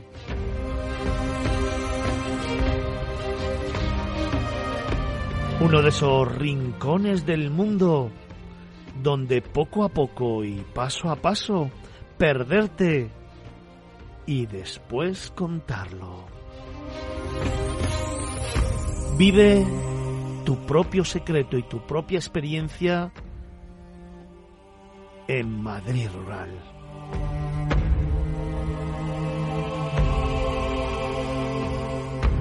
Y engánchate a cualquiera de las experiencias que ahora te contamos.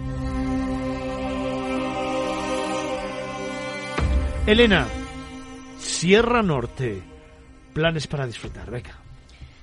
Bueno, nosotros en la Sierra Norte nos gusta describirnos como el destino más natural y rural de la Comunidad de Madrid, por lo que ya he comentado antes de volver a esa esencia del pueblo, ¿no? Sentir la vida de pueblo de verdad con los 42 municipios eh, pues donde el más grande tiene 5.000 habitantes y el más pequeño no supera los 60.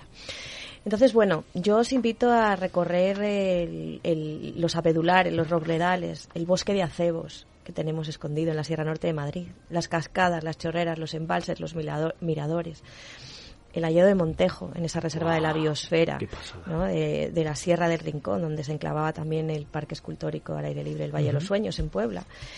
Todo macerado con el producto local, el producto local vinculado a ese sector primario que nos arraiga a nuestra tierra. Una actividad de apicultura para descubrir el fascinante mundo de las abejas, catas de aceite, de cerveza artesana, de queso, degustaciones, actividades con caballos, actividades emocionales que no solamente recorren las rutas que se pueden hacer con estos animales, ¿no? Por nuestro entorno natural. El agua, eh, actividades cuando venga ahora el buen tiempo de piragua, de paddle sur, de vela actividades en bici por esa red de caminos que estamos a punto de finalizar eh, su señalización. Y, sin olvidar el patrimonio, ¿no? Esas opciones culturales que también existen en la sierra a través de sus monasterios, sus museos, sus iglesias, un museo Picasso, como hablaba antes Luis y que quiero volver a recordar, los yacimientos, el disfrutar de un pase privado de una orquesta de cámara, en, uno de los, de los monasterios es una opción cultural también que existe dentro de, de, de Rural, ¿no? de, de, estas cuatro comarcas de, del Madrid rural. Todo esto siempre acompañado o invitando a que se descubran las casas rurales, ¿no? los alojamientos, eh, los restaurantes, todo lo que conlleva una oferta privada de empresarios que están apostando por eh, poner en valor eh, estos, estos territorios y ofrecer al viajero esa experiencia inolvidable. La recuperación de lo de antes, ¿eh? Exacto. Qué bonito.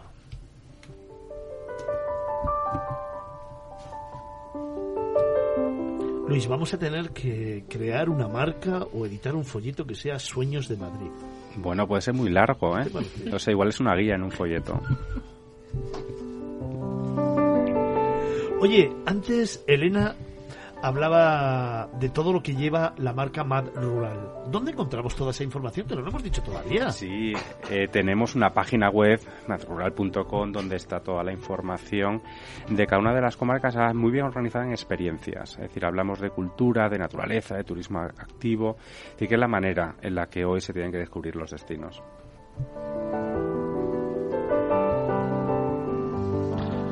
Nos hemos ido a la Sierra Norte con Elena Rubio. Ya nos ha dado unos cuantos planes. Nos quedan siete minutos para terminar esta segunda hora de programa. ¿Cómo se nos pasa el tiempo? Pero luego vamos a continuar, ¿eh? No te preocupes, que le vamos a dedicar un poquito más de tiempo cuando comencemos la tercera hora de programa aquí en Capital Radio. En Miradas Viajeras, para ese más de medio millón de seguidores de todos los fines de semana, ¿nos escucháis? Hoy te contamos Madrid.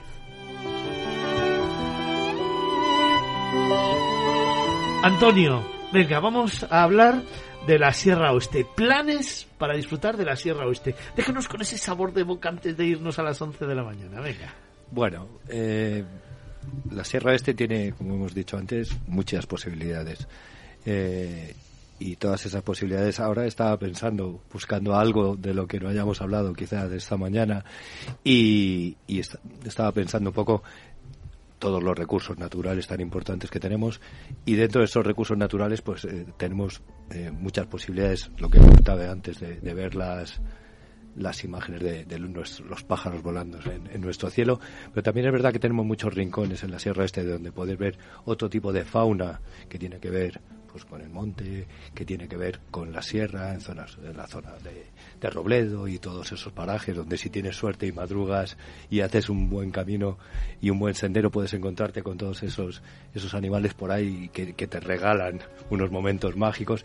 Pero también es verdad que tenemos, eh, y sobre todo pensando en el, en el viaje con, con los más pequeños de la casa, eh, algunas zonas como por ejemplo eh, pues el Safari Park en Aldea del Fresno, o el centro de, de fauna en Navas del Rey, o el centro del Águila en Chapinería, donde poder entrar en contacto con, con esa realidad de la naturaleza y sobre todo pues de la fauna para ese conocimiento. Y, y luego por supuesto que luego una buena bodega nunca viene mal y un buen cocido y un buen cocido para para los para que los niños también puedan disfrutar de por ejemplo los garbanzos que tenemos en la zona de, de Villamantilla de Perales. Creo que eh, hay tantas posibilidades, pero en este caso quería orientar más hacia, hacia ese mundo natural que quizás no es tan conocido, pero tenemos ahí unos puntos muy importantes donde dar a conocer eh, y, y dar a, a que los pequeños que salen de Madrid o que vengan de otras partes conozcan eh, todo ese entorno natural. Oye, a mí me gustaría también resaltar un poquito lo de Robledo de Chabela, porque claro, eh, yo no sé si todo el mundo tiene claro lo que tenemos allí. Bueno, pues eh, es conocido, pero realmente es cierto que, que tenemos ahí unas instalaciones que al final eh, la NASA eh, elige entre todo el mundo una serie de ubicaciones, muy pocas, y una de ellas está aquí en Madrid. Y tenemos esas antenas, tiene, tiene mucha historia, mucha historia que contar. Eh, cuando el hombre fue a la Luna, uno de los contactos que se hace es a través de, la estación de Robledo Chabela. Entonces, conocer todas esas historias que cuentan tan- muy bien en estos municipios, tanto en Robledo como en Fresnedía, solo eso, y visitar toda esa zona, ya solo tiene un viaje y un fin de semana seguro. Y luego, bueno, eh, todo lo que, que hay alrededor.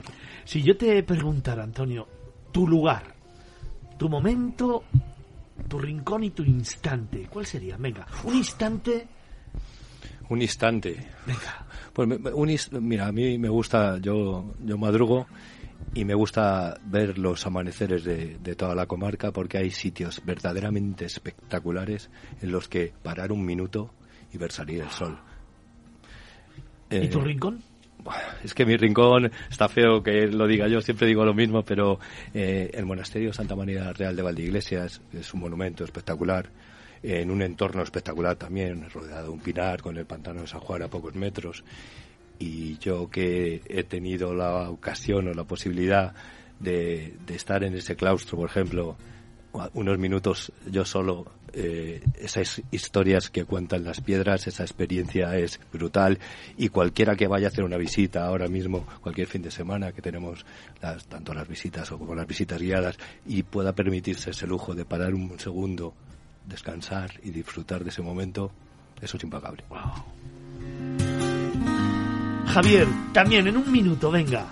Un instante y un rincón. Luego ya te preguntaré por los planes de Guadarrama. Venga. Bueno, pues apelar a la sabiduría de, de nuestros ancestros, ¿no? Y cualquiera de las ermitas que tenemos en nuestros pueblos, donde de repente se paraba toda la actividad del trabajo duro en el campo para reunirse y festejar y celebrar, y lo hacían en familia y en compañía de sus convecinos de los otros pueblos, ¿no? Cualquiera de las ermitas de nuestros pueblos, de los 14 pueblos del destino turístico, os invito a pasar por ellas porque vais a descubrir unos paisajes y unos entornos sobrecogedores y que son auténticos secretos. Y es que ellos sabían muy bien lo que hacían, dónde lo hacían y son eh, auténticos parajes eh, para descubrir y para disfrutar, ¿no? De la paz, porque se respira paz en ellos, desde luego, y también de, de esa soledad y de ese de esa calma, ¿no? Que es tan necesaria y que tan tanto echamos de menos, ¿no? En estos tiempos.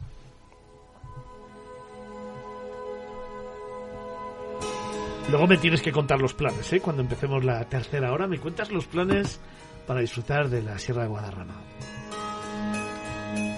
Beatriz, un instante y un rincón. Venga, en un minutito, rápido. Venga, como hemos ido a ver el amanecer a Sierra Oeste, vamos a hacer el atardecer en Las Vegas y la Alcarria, en Colmenar de Oreja. Un mirador de la ermita, fantástico para poder ver esos colores que tiñen el, el cielo de la zona de Las Vegas cayendo con viendo los tejados de Colmenar de Oreja y la plaza y el barranco. Creo que es un paisaje y un momento que inspira. Te digo lo mismo, ahora tenemos que hablar de los planes, ¿eh? Ahora, preparados. Luis, tu instante y tu rincón, venga. Venga, voy a decir dos. rápido. Eh, el aperitivo en la plaza de Chinchón, que es maravilloso, y el paseo de después de comer en Patones de Arriba. Qué delicia, ambos dos. Venga, ¿te recuerdas esa página web donde está recogido todo lo que es el proyecto de Madrid Rural? Por supuesto, www.mazrural.com.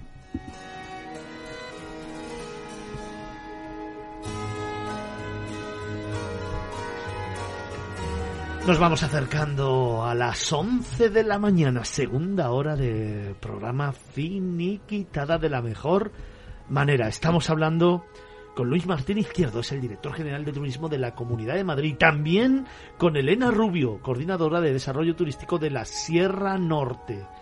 También con Antonio Sin, es el presidente de la Asociación del Desarrollo Integral de la Sierra Oeste. Beatriz Farias Marcos también está con nosotros en esta mañana y es la coordinadora del desarrollo turístico a la COBE de la comarca de Las Vegas y la Alcarria de Madrid. Y por supuesto, también estás escuchando a Javier de los Nietos Miguel, es el presidente de Adesgam, Sierra de Guadarrama. Cinco protagonistas que hoy nos acompañan descubriéndonos Madrid Rural lo que no te esperas encontrar en un rincón mágico. En tan solo unos segundos regresamos y te contamos más planes, los que diseñan en Guadarrama y en la comarca de Las Vegas y la del Carria de Madrid.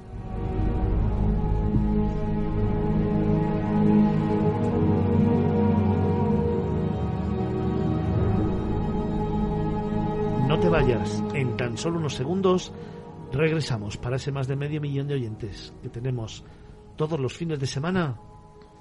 Miradas viajeras, Capital Radio.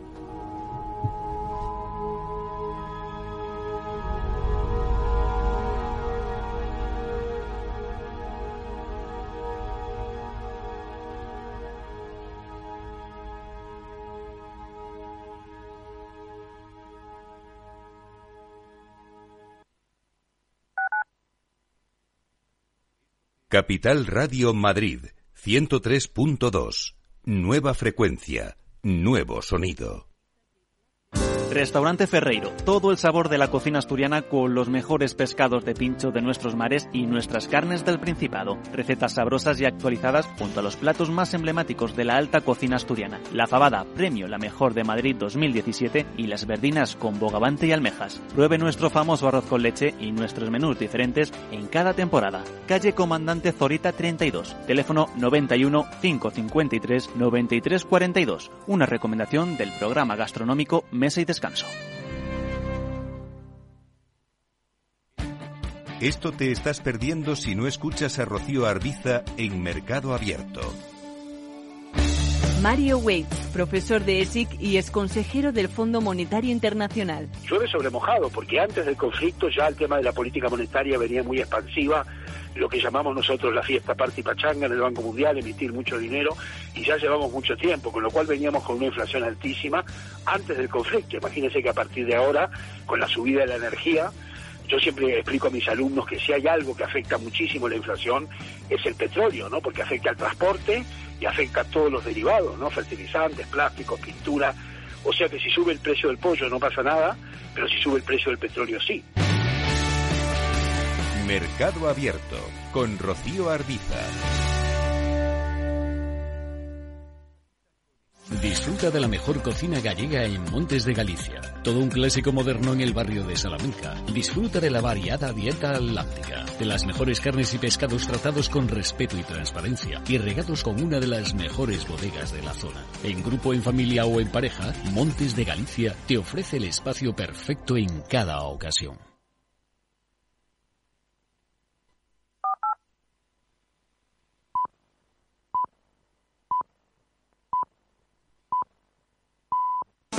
En Capital Radio, Miradas Viajeras con Fernando Balmaseda.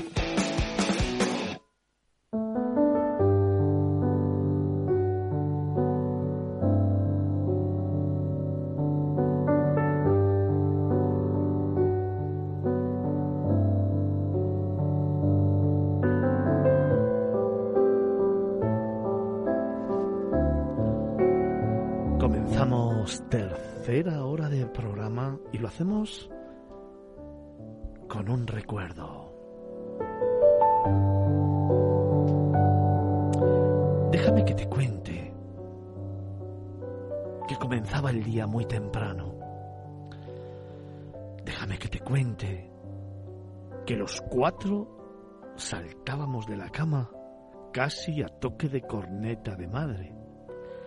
Déjame que te cuente que los cuatro íbamos como locos por la casa sin saber dónde íbamos, pero que había una persona que lo tenía todo organizado, que había una persona que tenía muy claro dónde nos iba a llevar y con qué nos iba a sorprender hoy. Déjame que te cuente que él ya había bajado a por el periódico, se había tomado su café y simplemente tenía un mapa de carreteras en la mesa del salón y con su dedo índice iba señalando el recorrido con el que nos iba a contar su historia.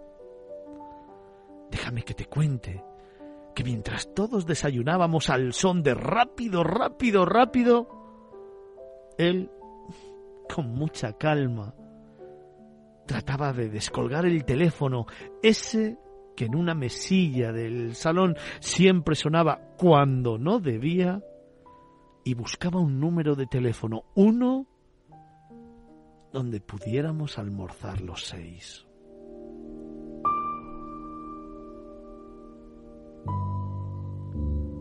Déjame que te cuente que en aquel instante, mientras nos vestíamos, él daba por finiquitada la llamada y entonces preparaba una manta. Preparaba un plan diferente. Le contaba a mi madre que, ¿y por qué no unos bocatas y disfrutar de la naturaleza? ¿Por qué no simplemente sentir, respirar profundamente y compartir tiempo? ¿Por qué en lugar de ir a un restaurante no podíamos simplemente pasear y jugar? Simplemente mirarnos, simplemente reír, simplemente compartir tiempo, todos juntos en la Sierra de Madrid.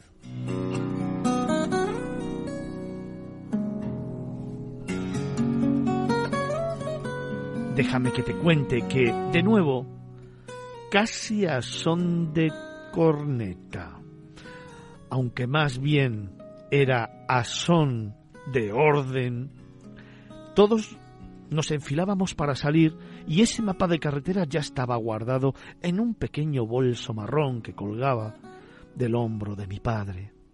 Déjame que te cuente que cámara de fotos en mano, llaves del coche, y todos como un ejército paseando por el pasillo de casa, iniciábamos un camino y una historia que nos iba a llevar de nuevo a conocer un lugar diferente, uno de esos pueblos de los que nos están hablando esta mañana, o quizás un paraje natural, o quizás un rincón donde las aguas de un río bañaba una ribera en la que como siempre terminaba empapado en la que, como siempre, a pesar de... Fernando, no te acerques, siempre, siempre la montaba. Y sin embargo, déjame que te cuente que los olores, que los sonidos, que los sabores, al final era lo que prevalecía en un día especial en el Madrid rural que hoy te estoy contando, porque volver a casa tras unas cuantas horas de juegos, de risas, de picnic y sobre todo de aprender a amar el entorno rural, era la mejor lección y sobre todo el mejor día que podíamos pasar todos en familia. Déjame que te cuente que hoy, 50 años después, quizás es el mejor regalo que mi padre y el Madrid rural me hizo hace mucho, mucho tiempo.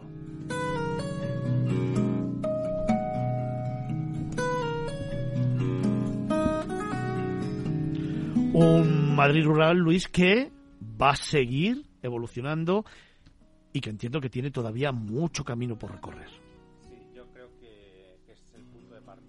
Hay muchísimos recursos, hay muchísima materia prima, no nos podemos olvidar del producto de proximidad, de la gastronomía, de esos productos que tenemos en Madrid y, poco a poco iremos lanzando nuevas experiencias, nuevos productos para que, que el madrileño y el no madrileño que visite la Comunidad de Madrid pueda vivir y disfrutar de nuestros pueblos. Algo que me puedas avanzar, ya sabes que te tengo que preguntar, me la tiras votando y yo la recojo.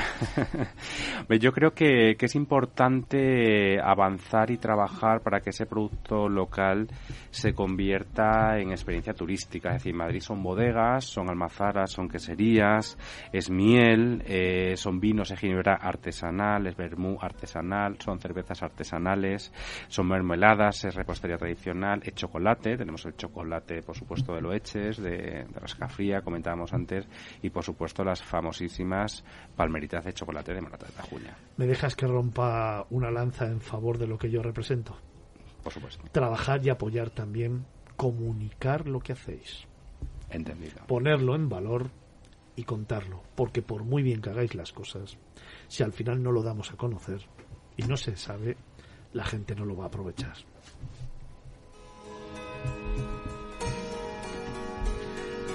Te recuerdo que comenzamos tercera hora de programa con el director general de turismo de la Comunidad de Madrid, Luis Martín Izquierdo, con Elena Rubio, coordinadora del desarrollo turístico de la Sierra Norte de Madrid, con Antonio Sim, presidente de la Asociación de Desarrollo Integral Sierra Oeste, con Beatriz Farias, coordinadora del desarrollo turístico Aracobe, comarca de Las Vegas y Alcarria de Madrid, y con Javier de los Nietos, presidente de Adesgam Sierra de Guadarrama. Ellos son los verdaderos protagonistas esta mañana en esta historia que te estamos contando.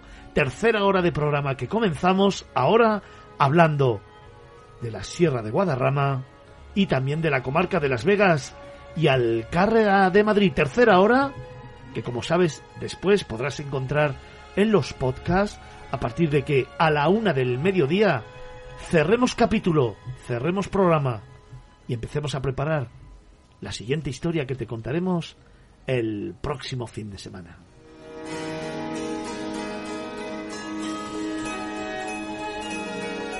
Bueno, Beatriz, vamos a cumplir promesa. ¿Cuáles son los planes que podemos disfrutar, por ejemplo, en tu comarca? Yo te voy a dar dos planes. Venga. Uno para la familia. Muy bien por la, el fin de semana además tan familiar que vamos a tener.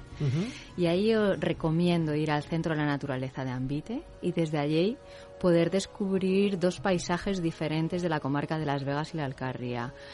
Un paisaje a través de la vía verde del Tajuña que nos lleva hasta la provincia de Guadalajara, hasta Mondejar, en el que descubrimos un monte mediterráneo espectacular que es diferente, y desde el Centro de la Naturaleza, además que os atenderán súper bien, en el cual podéis coger bicicletas, os darán talleres si queréis de naturaleza, ambientales, también descubrir la otra parte de la vía verde del Tajuña, recorriendo hacia Orusco de Tajuña, Tielmes, Carabaña y recorriendo lo que son todas las Vegas, a través de la vía verde, con el río que nos va acompañando todo el rato en el recorrido, descubriendo esas pequeñas presillas de agua que nos encontramos, esos canales de los regantes que tenemos en toda esa zona de Las Vegas, porque Las Vegas somos huerta también y producto local.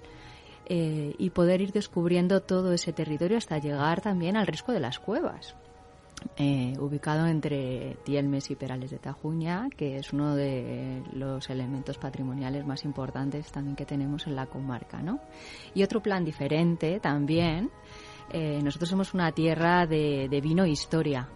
Eh, que os recomiendo más en familia también o para parejas o para bueno gente más senior poder recorrer esos conjuntos históricos que tenemos Chinchón, Colmenar de Oreja, Nuevo Bastán, Villarejo, pero también descubrir eh, una vía verde del tren de los 40 días, que también tiene mucha historia, y unos recursos muy importantes.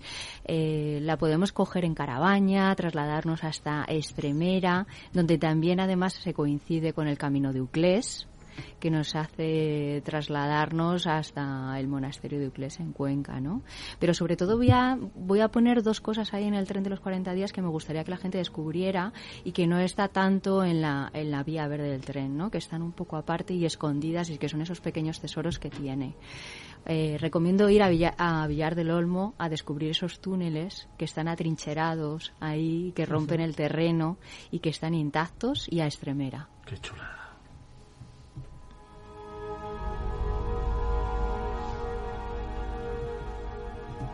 Dejadme que sigamos escribiendo este relato con letras de oro, un nuevo capítulo. Nos vamos a la Sierra de Guadarrama. Javier, tus planes, venga. Vamos a hacer planes para este fin de semana y para los siguientes. Bueno, pues pensando en, los madrileños y el fin de semana, el tiempo que puede hacer y demás, muy recomendable eh, Hoyo de Manzanares de los municipios de nuestra comarca es el que está más al sur, el más cercano a Madrid y el más escondido, aunque no lo parezca, porque queda ahí en un enclave entre la cartera de Colmenar Viejo y, la cartera de La Coruña y, parece que, queda de lado, de paso, ¿no? Y es, y es una auténtica joya. El, bosque mediterráneo que tiene la Sierra de Hoyo y que podemos eh, percibir antes de llegar al pueblo por esa carretera comarcal, ¿no? desde Colmenar Viejo es, increíble y poder estar en su dehesa, en, el centro del pueblo, en, la Cabilda, y descubrir el, yacimiento arqueológico y hacer cualquiera de las excursiones que se proponen saliendo desde el propio centro de, ese, de, esa localidad es una oportunidad. Y yo creo que, bueno, por, por la orientación que tiene al sol y que todavía la temperatura es de primavera, invierno, estamos ahí un poco que no sabemos qué, qué ponernos, ¿no? Eh, creo que es uno de los planes más, eh, más acertados para este fin de semana. Tenemos los puertos, el puerto de la Morcuera, tenemos el puerto de Navacerrada, tenemos la Fuenfría, tenemos el puerto de los Leones, el Alto del León, con ese sería también otro otro buen plan, ¿no? En Guadarrama para descubrir las eh, los búnkers de, de ese eh, turismo ese, de esa historia bélica de, nuestro país y desde ahí dirigirnos hacia la Jarosa y poder hacer turismo activo de naturaleza en esos parques eh, forestales que tenemos en, como digo, en, la Jarosa, en Guadarrama, o también en, el Valle de la Fuenfría, en, Cercedilla. Y bueno, la verdad que ese es un buen plan familiar, dependiendo del, del, número de niños y niñas que vayamos a mover y de sobrinos y sobrinas en, ese, en esa actividad o en esa salida al campo, a la sierra, ¿no? Eh, puede ser un gran plan y una, y una buena alternativa. Y, aprovechar de, lo que es eh, más allá de, de, las fiestas patronales y que son eventos que se realizan y desarrollan en nuestra comarca, en nuestros pueblos, las rutas de las tapas, ¿no? 14 pueblos que tienen una gastronomía extraordinaria y que, bueno, pues en sus terrazas, en sus restaurantes, eh, si el tiempo acompaña, la verdad es que es inmejorable, ¿no? Como lo decíais antes, poder disfrutar de esos aperitivos, de esos cafés, de esos descansos. Se para el tiempo, se para el tiempo. De verdad, en la Sierra de Guadarrama y en los destinos de más rural se para el tiempo y eso es algo que, que es difícil de conseguir, ¿no? En estos momentos. De repente somos capaces de, de no saber dónde está el móvil y de conversar con nuestra familia, con nuestros amigos y de pedirnos algo más sin prisa Creo que eso es lo que ofrece nuestro destino, eso es lo que ofrece el Madrid rural, que ahora se abre a los madrileños, a las madrileñas después de estos de este tercer aniversario, ¿no? de, aquel encerramiento en, en la pandemia, con más energía que nunca, con más corazón, con más pasión y con una red de profesionales que estaban esperando este momento. Yo creo que todos esperaban su momento y ha llegado ahora, ¿no? De la mano de, esta marca, de este destino de Madrid Rural, es el momento para que todos los profesionales del sector turístico se sumen y ofrezcan sus servicios. Y cuando digo todos, son todos. Pensar que aquí tienen abierta la mano y están participando los pastores de los pueblos. Están participando eh, los que todavía atesoran la capacidad de labrar la piedra y de colocar la piedra en seco y de ser canteros, que se recoge también en museos como el de Pedrete. ¿no? Están participando eh, los nuevos artesanos que han invertido en los pueblos en la sierra y que quieren ofrecer servicios eh, que son eh, extraordinarios, como esas queserías artesanales, los obradores, los dulces típicos que, se ofrecen y que ahora es el mejor momento para catarlos, degustarlos, pues eso es lo que tenemos en el destino turístico y lo que invitamos a, a descubrir a las familias este fin de semana.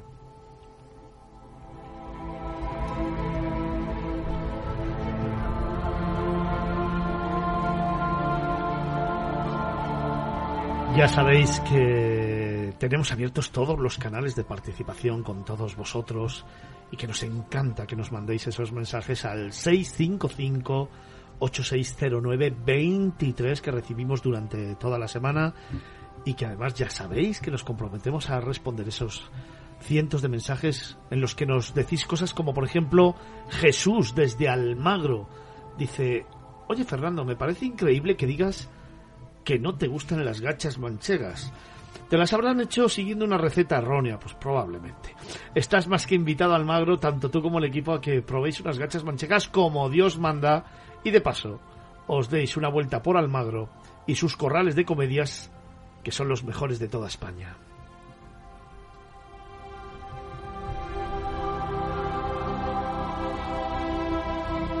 Ángela desde Zamora nos pone un poco en entredicho. Hola chicos, estoy programándome un viaje en Semana Santa con mi chico para ir a Roma.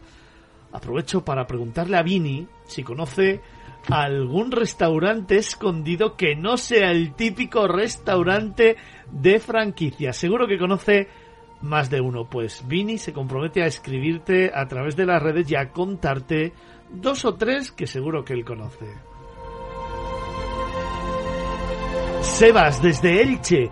Qué bonito el reportaje de Madeira. Pues Javier, que sepas que yo sí tuve la suerte de divisar a lo lejos en una excursión náutica unas cuantas focas. La verdad que son unos animales increíbles y qué decir de Madeira, un sitio espectacular, pero no me puedo creer que no hayas estado en Porto Santo. Lo que te has perdido, machote. Sergio, desde Sevilla, nos escribe diciendo, durante toda la semana he estado mirando toda la promoción que habéis hecho del programa especial que vais a hacer el próximo fin de semana sobre Madrid rural.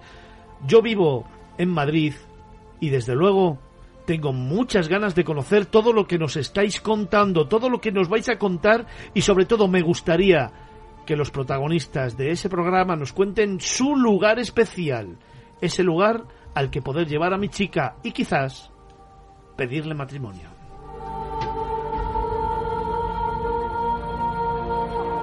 Marianela desde Barcelona nos cuenta esta mañana volveré a escuchar miradas viajeras. Esta mañana volveré a ser una gran escuchante del programa. Cafetito, croissants, familia y a diseñar la próxima escapada. Y Jorge desde Cáceres nos cuenta es una pasada lo que nos hacéis transmitir solamente con la música y la palabra.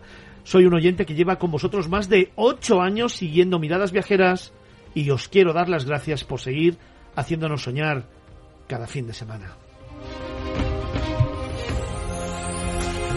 655 860923 Para ese más de medio millón de seguidores que estáis con nosotros todos los fines de semana, vuestros canales de comunicación con miradas viajeras. Hoy cerrando este especial sobre Madrid con Luis Martín Izquierdo, el director general de Turismo de la Comunidad de Madrid. Luis, ¿le ponemos punto y final al programa?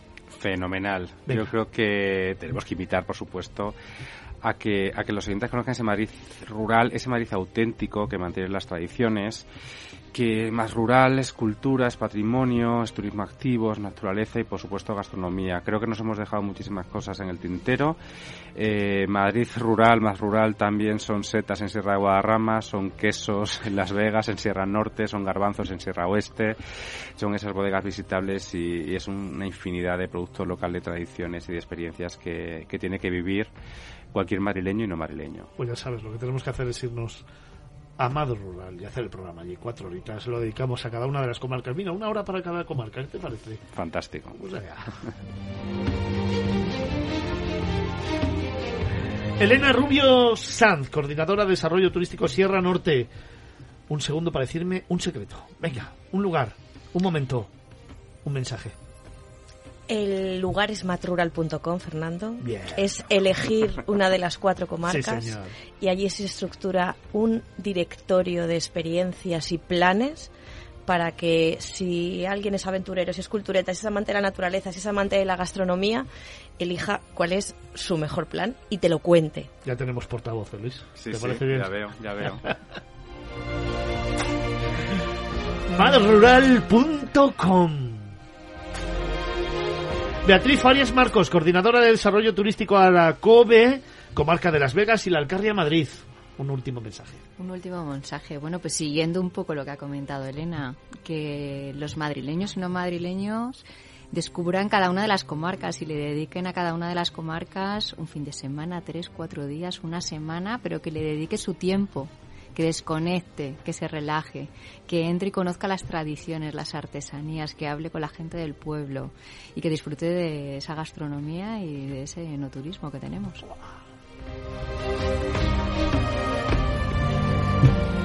Antonio Sin Hernández, presidente de la Asociación de Desarrollo Integral Sierra Oeste. Un mensajito.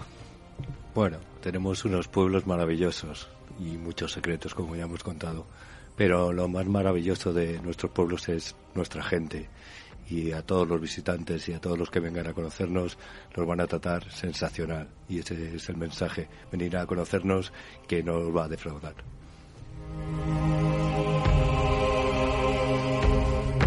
Y Javier de los Nietos Miguel, presidente de Adesgam Sierra de Guadarrama.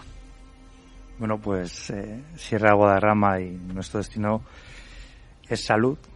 Siempre lo ha sido tradicionalmente. Allí se ubicaban muchos de los eh, centros para, para poder sanarse, ¿no? La gente era muy sabia, ¿no? Y, eran las localizaciones que se buscaban en la sierra para poder sanar a aquellas personas que, que estaban más malitas. Y, y eso es lo que nos está ofreciendo. Tenemos una ciudad donde hay demasiado estrés, donde hay demasiada prisa, donde hay fatiga y todo eso lo podemos sanar en los destinos de, más rural. ¿no? Yo creo que seas como sea, más rural es tu destino y está ahí, está cerca, está a un paso. Simplemente es querer dejarse sorprender, querer dejarse guiar por, por, esa, por esa página de experiencias.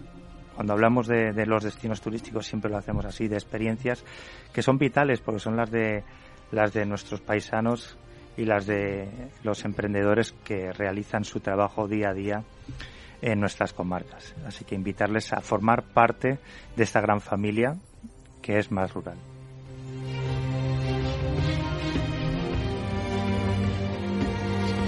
Luis Martín Izquierdo, director general de Turismo de la Comunidad de Madrid. Pues nada, simplemente eh, yo creo que está todo dicho hoy. Hay cientos y cientos de experiencias eh, en nuestras cuatro comarcas turísticas y yo creo que una de las cosas que nos hace diferente en Madrid, no solamente en la capital, sino en todos los municipios, es esa forma de vida, ese estilo de vida que decimos que es el mejor estilo de vida del mundo y por supuesto ese estilo de vida también está en nuestros pueblos.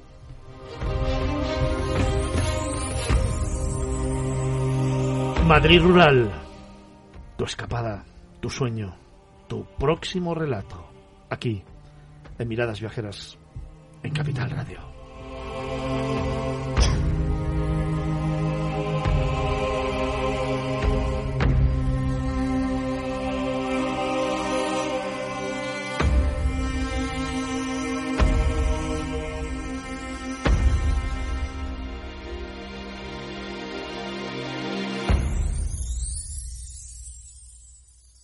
Miradas Viajeras en Capital Radio.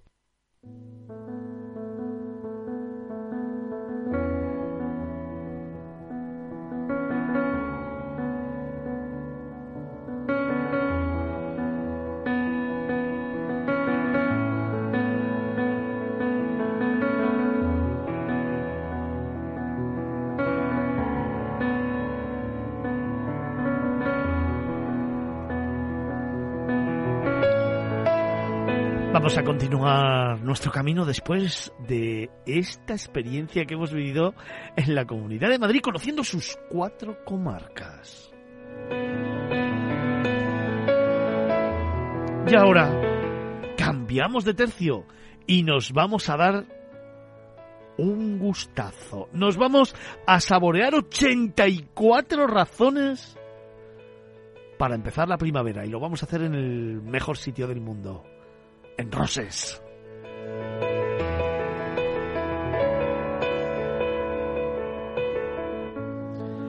Y es que se celebra la séptima edición de un concurso, la ruta de tapas, plenamente asentado en la localidad y que le convierte en el referente gastronómico de la región a las puertas de esta nueva estación del año. De todo ello queremos hablar con Félix Llorens, es el concejal de promoción económica y segundo teniente de alcalde del Ayuntamiento de Roses. Félix, buenos días. Buenos días, Fernando. Buenos días. Qué gusto me da hablar contigo de nuevo. Igualmente, igualmente. Oye, séptima edición de la ruta de tapas de rosas. Exacto. ¿Qué tenéis preparado para este año? Más tapas y más buenas. Oye, se ha acabado la pandemia y la ruta de la tapa y el vino del Empordà vuelve a los números de participación del 2019, ¿no? Sí, sí, sí, estamos ya otra vez a, por todas, los, los, restauradores con muchas ganas más que nunca de volver a darle y participar en una, bueno, es una ruta y es una fiesta de, de, la tapa, ¿no? Y, del pueblo, pues se ha convertido ya más que una ruta gastronómica en una fiesta del pueblo y de la comarca, porque, como has dicho, es un referente gastronómico de, la comarca y ya, aparte de los restauradores, ya mucha gente lo espera y, aparte de gastronomía ya es la, el buen, la alegría que se vive por la calle y, los grupitos, las familias, todo el mundo en la calle pasándoselo bien. Es una fiesta. Oye, esta ruta de las tapas de Rosas comenzó ayer 17 y se va a extender hasta el 26 de marzo. 84 establecimientos que van a hacer las delicias de visitantes, ¿no? Exacto. De cuatro, diez días para poder hacer todos los que se puedan. Es difícil hacerlos todos, pero bueno.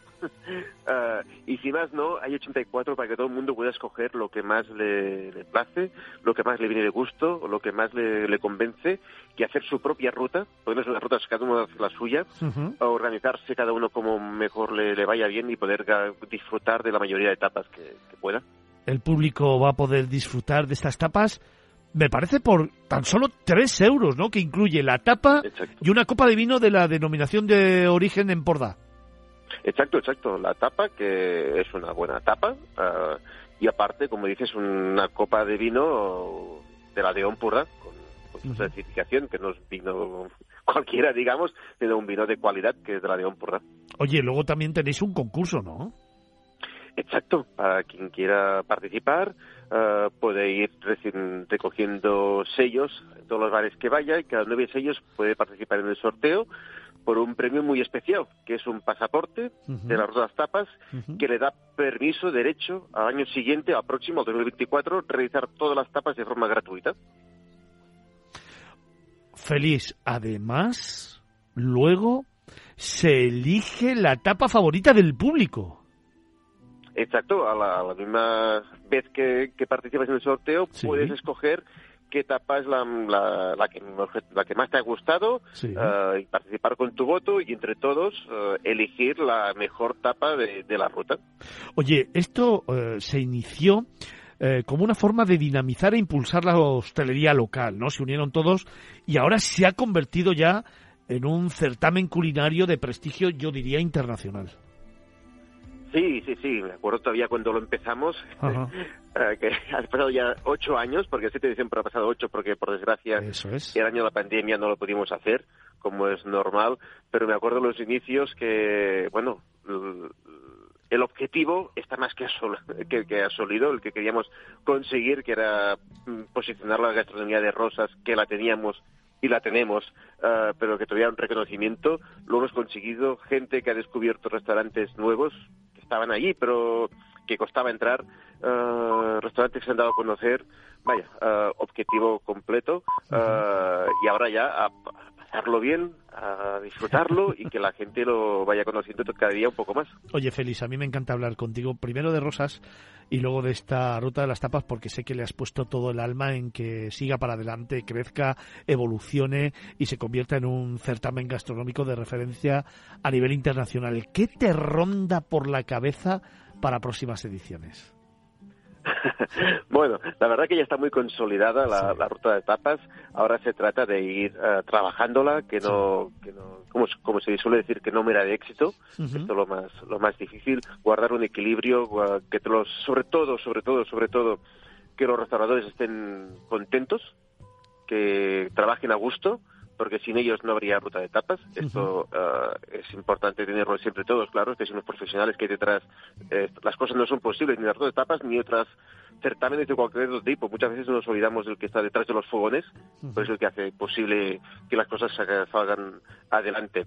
Uh, y al final, uno de los secretos de la ruta de tapas, que haya ido también y que vaya evolucionando cada año más, es que con, contamos siempre con su opinión.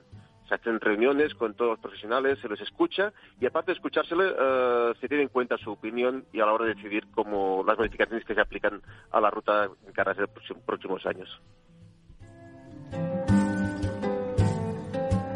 Ruta de las tapas y el vino de la Empordà en Rosas. Comenzó ayer, 17 de marzo, y se va a extender hasta el 26. 10 días apasionantes para disfrutar feliz de una localidad que tiene mucho que mostrar, ¿eh?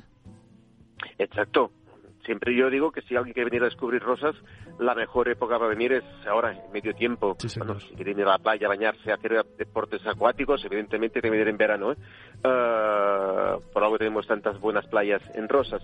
Pero para disfrutar de su cultura, de sus paisajes, de su naturaleza, es la mejor época, primavera y otoño para mí es la mejor época para, para descubrir uh, desde, eh, desde, el Parque Natural de Cap Creus, hacer senderismo, rutas en BTT eléctrica o, a pedales, depende de, de, del, estado físico de cada uno. Y descubrir todos sus rincones que muchas veces, uh, igual que en Rosa, otras poblaciones de, de costa, pasan desapercibidas y que son también muy, muy atractivas para, para, para el público.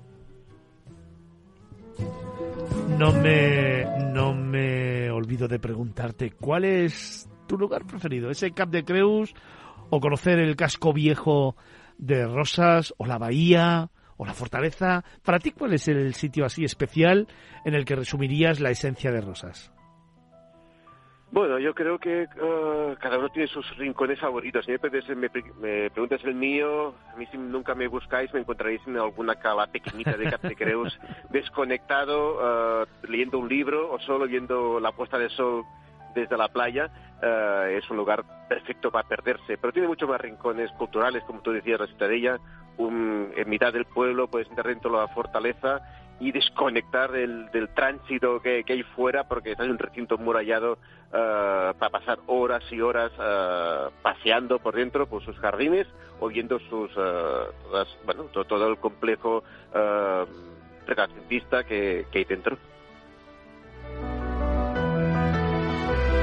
Gastronomía, cultura, arte, patrimonio, gastronomía, todo eso lo resume Rosas en esta ruta de las tapas y el vino de Ampordà.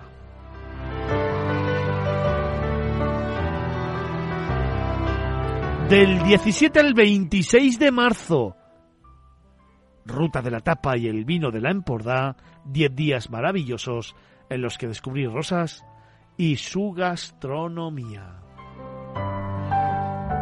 Félix Llorens, concejal de promoción económica y segundo teniente de alcalde del Ayuntamiento de Rosas.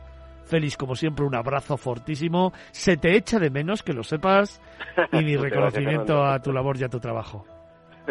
Muchas gracias, igualmente un fuerte abrazo. Un abrazo, amigo. Chao.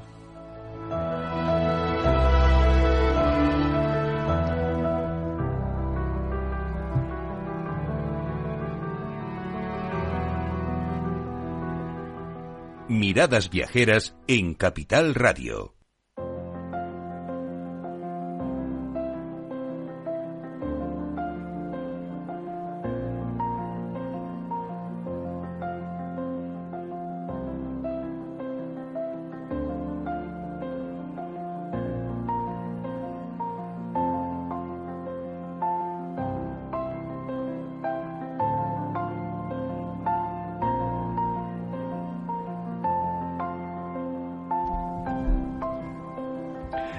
Gusta poder plantearte propuestas de esas especiales, de esas únicas, de esas que nos gusta contarte aquí en Miradas Viajeras. Parece más de medio millón de seguidores que todos los fines de semana nos escuchan. Ahora viajamos hasta Ferrol.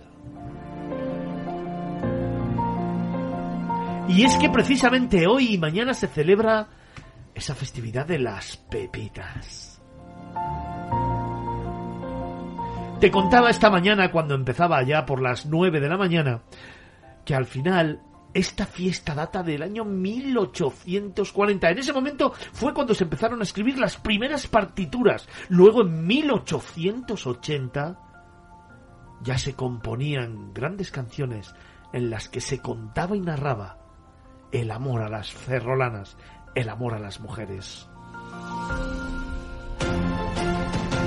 Pero desde 1902 esta fiesta toma cuerpo y hoy de nuevo se celebra. En puertas, además de vivir una nueva edición de la Semana Santa declarada de interés turístico internacional, hoy, esta noche, le cantamos amor a las mujeres ferrolanas.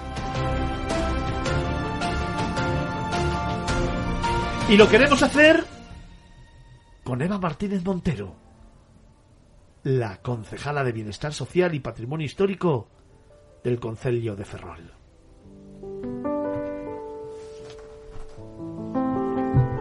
Eva, buenos días.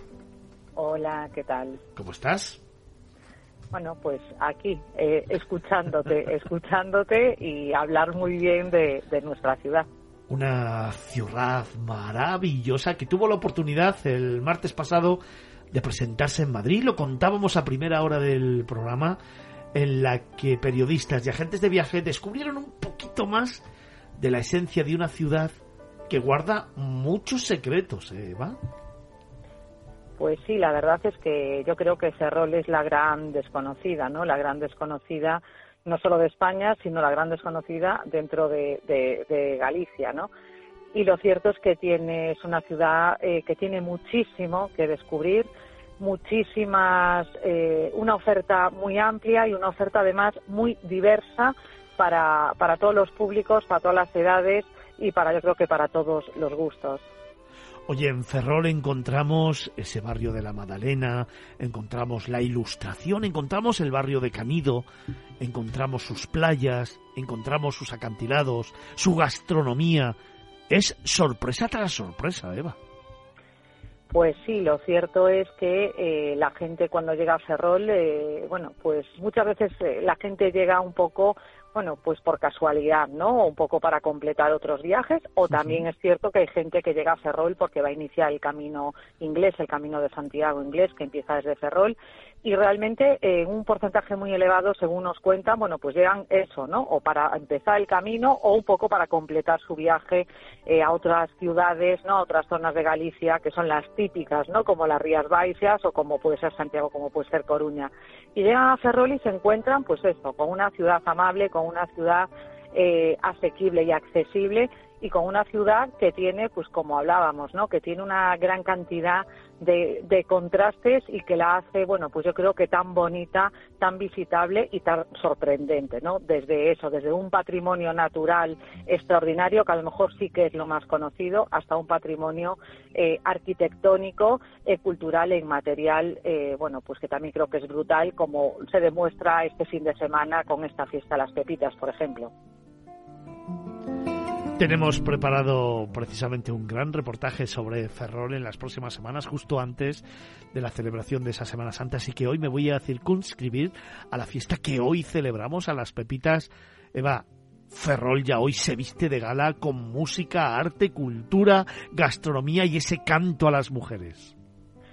Pues sí, la verdad es que Ferrol lleva muchos años cantándole, cantándole a, a sus mujeres y, cantándole a la ciudad, ¿no? Eh, mucha, muchos ha escrito también sobre esta vinculación, ¿no? Esta fiesta que no solo es un canto a las mujeres, es un canto a las serranas, sino es un canto también a Ferrol, ¿no? A esa, a esa ciudad que tanto, que tanto queremos. Y es una fiesta, bueno, pues que yo creo que es uno de los mejores ejemplos que tenemos de cómo eh, la tradición, ¿no? Eh, ha perdurado, que explica mucho esa idiosincrasia que tiene la propia ciudad, ¿no? De cómo se ha nutrido de, de la, de la cultura, ¿no? Y de la música de gente venida de diferentes puntos, no solo de España, sino también, bueno, pues de las colonias sudamericanas, como puede ser incluso, pues eso, de la de la, de la, de la propia Cuba, ¿no? de esas habaneras y cómo esa, esa cultura y cómo esa tradición, bueno, pues ha ido evolucionando, manteniendo su esencia, pero ha, eh, eh, se ha mantenido con el tiempo y se ha adaptado a las nuevas necesidades y a la nueva situación de la época, ¿no? Y ahora, bueno, pues no solo se canta a las mujeres o no solo los hombres cantan a las mujeres, a esas madrinas, ¿no? Que tiene cada una de las rondallas, que son estas formaciones eh, tradicionales que cantan, sino que las mujeres también forman parte de algunas rondallas y de hecho hay una rondalla compuesta únicamente por mujeres, que le canta a los hombres y a la ciudad también. Ay, qué chulada. Ahí tenía que estar yo, hombre, esta tarde. la fiesta comienza con un acto institucional donde se presentan las rondallas que nos está contando Eva eh, Martínez, que es la concejala de Bienestar Social y Patrimonio Histórico del Concelio de Ferrol, donde esas rondallas van a mostrar siempre su música y sus capas. A su término, las rondallas recorren las calles alabando a las mujeres ferrolanas, cantándoles bajo sus balcones, para finalmente juntarse todos en la plaza de Lamboaetze donde brindan un espectáculo de valses y habaneras bajo una gran carpa.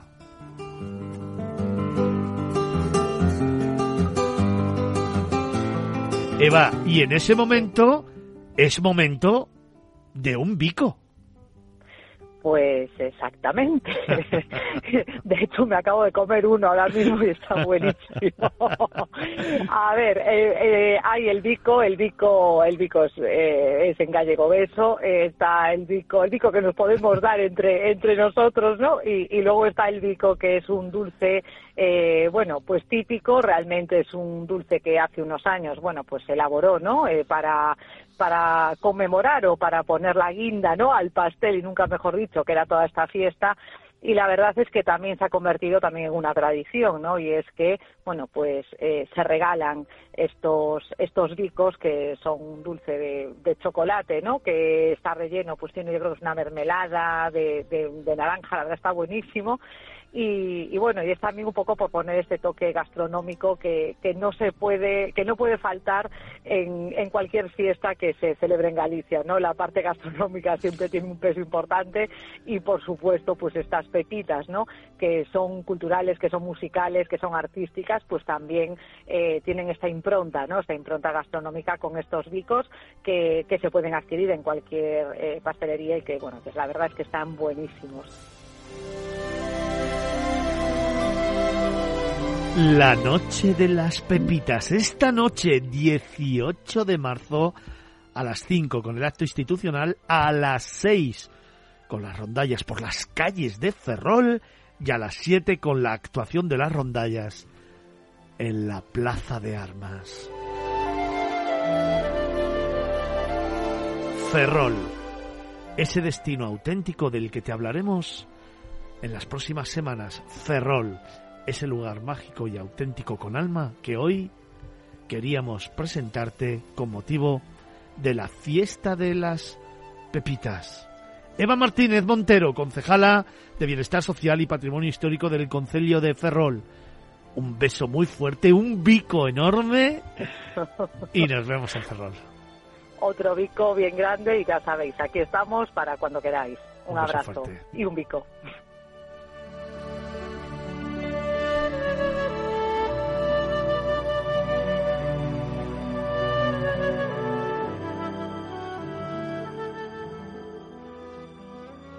Miradas viajeras en Capital Radio.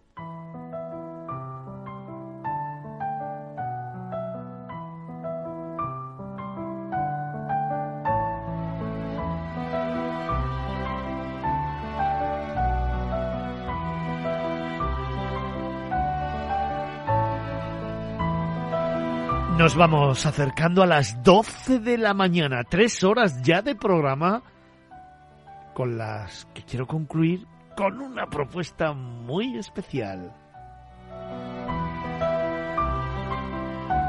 Y es que pasamos del bico ferrolano que esta noche tendrá lugar con esa fiesta de las pepitas a recibir la primavera con tapas y el mejor vino.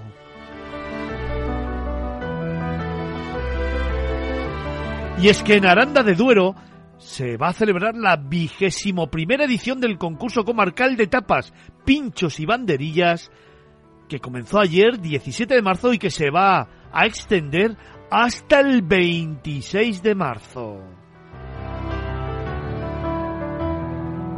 Y es que la Asociación de Hosteleros de Aranda de Duero y La Ribera, ASOAR, anótatelo bien, ¿eh? que hacen un montón de cosas y lo hacen súper bien, ha fijado el inicio de la primavera como punto de referencia para situar a la localidad como epicentro gastronómico con un concurso que desgraciadamente no se celebra desde noviembre del 2021, pero que ahora vuelve de nuevo con toda su fuerza y su protagonismo.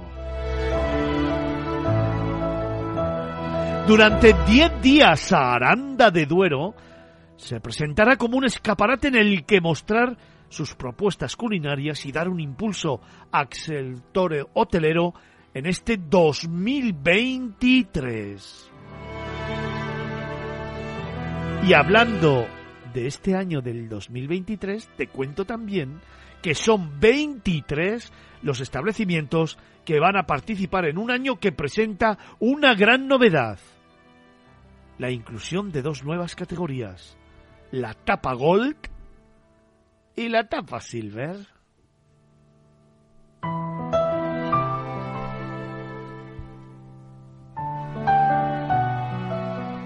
De todo ello nos habla Nuria Leal, la presidenta de la Asociación de Hosteleros de Aranda y la Ribera del Duero, la presidenta de ASOAR. Nuria, buenos días. Buenos días, Fernando. Un Qué alegría me da hablar contigo. ¿Cómo estás? Muchas gracias. ¿Estás bien? Sí, sí, estupendamente. Estamos muy bien y muy mm, con muchas ganas de, de volver a recuperar esto que echábamos tanto en falta, que es nuestra nuestro concurso de tapas. Un concurso que empezó ayer, que se va a extender hasta el 26 de marzo y en el que van a participar 23 establecimientos. Así es, Fernando, 23 eh, establecimientos y, y con, con novedades este año. Bueno, ya lo has explicado muy bien, con, con dos tipos de tapas y esperamos que, que lleguen a todo el mundo y que, que sea del agrado de todo el mundo, porque al fin y al cabo esto lo hacemos, bueno, pues por nuestros clientes, por el visitante, por nuestro turismo, por todos ellos que son a los, al final los que los que tienen que, que darnos esa puntuación tan tan tan esperada por todos nosotros. Oye, eh, participan, como hemos dicho, 23 establecimientos que pueden presentar solamente una tapa, ¿no? Una tapa, una máxima de una tapa. Pueden, había dos categorías, la Gold y la Silver. La Silver. ¿Cómo tienen que participar?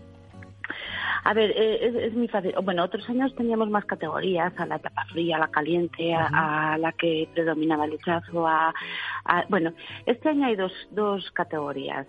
El establecimiento elige la categoría en la que quiere participar. Una es, bueno, pues la tapa Gold con vino promocional, que son 5 euros. Es una tapa quizás más elaborada, con un escandallo más alto.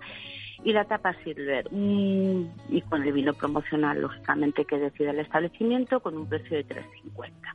Bueno, al final eh, el establecimiento es el que elige, el que decide y en lugar de tener, pues como otros años, un par de tapas, este año solamente tenemos una, con lo cual, pues no sé, es valor añadido quizás porque, bueno, pues todo el empeño lo vas a poner en una sola tapa y, y yo creo que, que, que, bueno, que va a estar muy bien como algo diferenciador. El viajero que se acerque a Aranda de Duero a disfrutar va a poder elegir entre esas tapas Gol, que van a tener un precio de tres euritos y medio, es decir, nada de nada, y luego las Silver, que van a tener un precio de unos dos euritos y medio. Ahora bien, si se elige maridaje con un Ribera del Duero propuesto en cada establecimiento, la tapa Gol va a costar 5 euritos y la tapa Silver 3,50. Vamos, 3,50. que nadie se puede quejar, ¿eh? Pues no, no, la verdad es que la verdad es que está muy bien y además yo creo que somos 23 establecimientos que va a dar tiempo a probarlos todos. Sí, señor. Pues vamos a dar la lista de todos los que van a participar porque yo creo que se lo merecen. Fijaros, anotadlo bien, ¿eh? Todos los que nos estáis escuchando, para ese más de medio millón de seguidores que todos los fines de semana, ahí vais anotando vuestros planes, anotad que para la celebración de esta jornada, de esta ruta de las tapas, de este concurso comarcal de tapas, van a participar Casa Florencio, Trasgu, Montermoso, Tierra y Mar, Tío Juanillo, La Traviesa, La Pícara, Tubular, también el Lagar de Silla, Coto Cumpanis, La Casona de la Vid, Boca a Boca, Casanova, El Cordero, El Viso, Castillo de Izam, Baldíos, Las Varonas, Central, Aquí te espero, El 51 del Sol, Black and White y Silviano.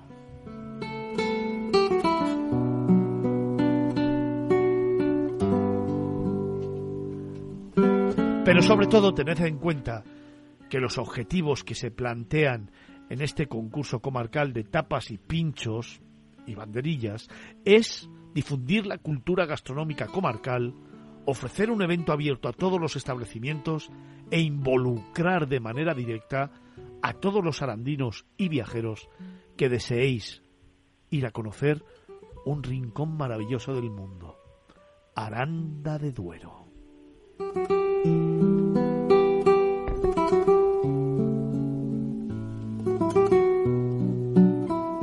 Una excusa para descubrir un municipio de esos que sorprenden, que son auténticos y que hay que agendar, en el que hay que parar y sobre todo en el que poco a poco y paso a paso hay que disfrutar de sus calles, de sus plazas, de su gastronomía. Así es, así es, Fernando. Es, es eh, el, el, el organizarte un plan de fin de semana y venir a, a visitar Aranda, disfrutar de la gastronomía que, que, gracias a Dios, podemos presumir de ella, de nuestro entorno, de nuestra comarca y, como no, de nuestros vinos. O sea, es al final es el conjunto de, de todo ello y que, que al final el fin de semana se hace corto. Sí, señor. Fíjate, Presidenta, te voy a dar cinco razones para disfrutar de Aranda de Duero esta primavera. Y tú me dices si estás de acuerdo o si me sumas alguno más, ¿te parece? Venga, hecho. Primera razón. 135 bodegas las que empaparse de una cultura vinícola ancestral. Segunda razón. Rendir un sentido homenaje a los sentidos con un espectacular lechazo asado. Tercera razón, descubrir Santa María la Real, una iglesia, desde luego, para emocionarse. Cuarta razón, visitar un casco histórico por el que perderse sin mirar el reloj. Y quinta razón, pasear por la orilla del Duero hasta que los pies digan basta.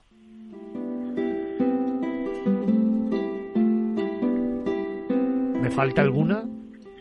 Pues sí, conocer a, sus gentes, o sea, conocer a, los arandinos, a la comarca, a todos los espacios tan particulares y tremendos que hay alrededor de, Aranda de Duero y bueno, pues lo dicho, y a los arandinos que, que son súper cálidos, acogen y sabemos acoger muy bien a la gente. Eso es cierto.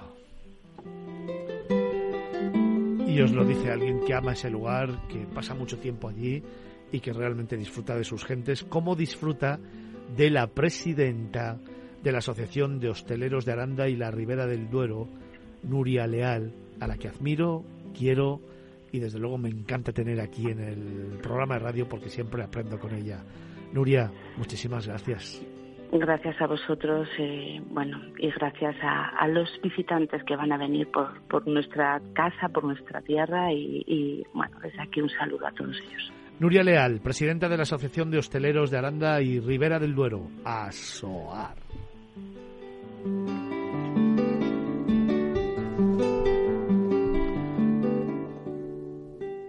Concurso comarcal de tapas, pinchos y banderillas de Aranda del Duero del 17 al 26 de marzo. No te lo pierdas, porque es un planazo. Un planazo de miradas viajeras en Capital Radio.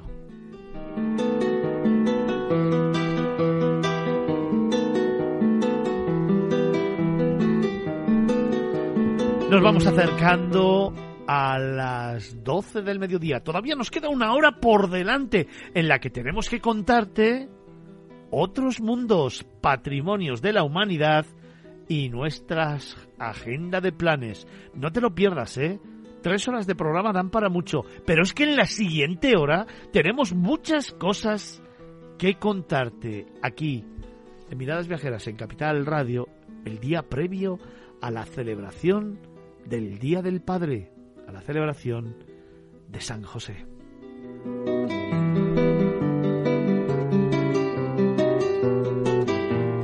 Javi, recordamos ese número de teléfono al que tanto nos gusta que nos escriban. Pues vamos a recordarlo. Pueden mandar todos sus mensajes al 655-8609-23. Vaya programa que llevamos, ¿eh? Vaya sorpresa la Comunidad de Madrid, vaya sorpresas Aranda, Rosas, Ferrol. Yo creo que este programa la gente hoy ha descubierto bastantes cositas de nuestro país y lo que nos queda ¿eh? todavía. Y sobre todo los relatos sobre los padres, ¿no? Sí, alguna, era algo que tocaba, ¿no? Algo muy emotivo y algo que eh, todos, en mayor o menor medida, siempre hemos, viajado, hemos viajado con nuestros padres y era algo precioso que tocaba contar. Pues me quedan 30 segundos de esta tercera otra hora de programa simplemente para dar la bienvenida a otra persona que quiero mucho a Carlos Olmo, que ya está en los estudios centrales de Capital Radio para hablarnos de Patrimonios de la Humanidad. ¿Dónde nos vas a llevar? Pues mira, un lugar de esos eh, muy especiales, de los que no hay demasiados, que es patrimonio natural y cultural, la Serra de Tramuntana en Palma de Mallorca. Pues será en tan solo unos instantes. No te vayas, Capital Radio, miradas viajeras.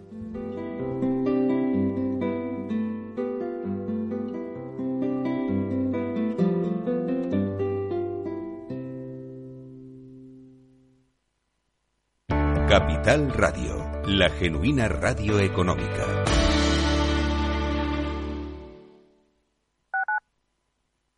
Capital Radio Madrid, 103.2. Nueva frecuencia, nuevo sonido. Disfruta de la mejor cocina gallega en Montes de Galicia. Todo un clásico moderno en el barrio de Salamanca. Disfruta de la variada dieta atlántica, de las mejores carnes y pescados tratados con respeto y transparencia y regados con una de las mejores bodegas de la zona. En grupo, en familia o en pareja, Montes de Galicia te ofrece el espacio perfecto en cada ocasión. Todos los lunes a las 12, en directo en Capital Radio, la actualidad de personas y empresas en el Foro de los Recursos Humanos, primer espacio en la radio y en Internet dedicado a la gestión de personas y directivos en nuestro país. Voces acreditadas, profesionales del sector, empresas destacadas, empleados, líderes, todo sobre los recursos humanos. En la radio siempre en directo desde hace 18 años. Antena de Oro 2020. El Foro de los Recursos Humanos, los lunes lunes a las 12 con Francisco García Cabello.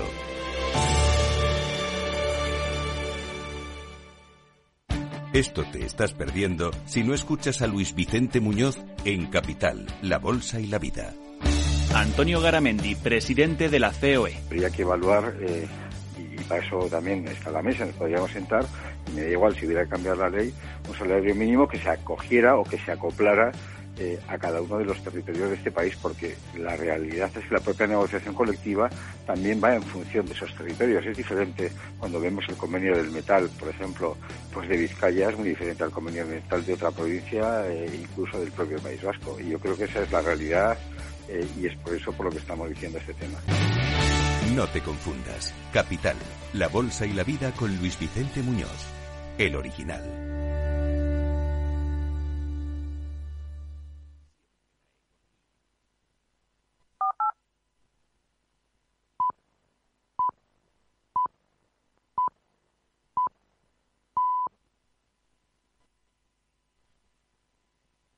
En Capital Radio, Miradas Viajeras, con Fernando Balmaseda.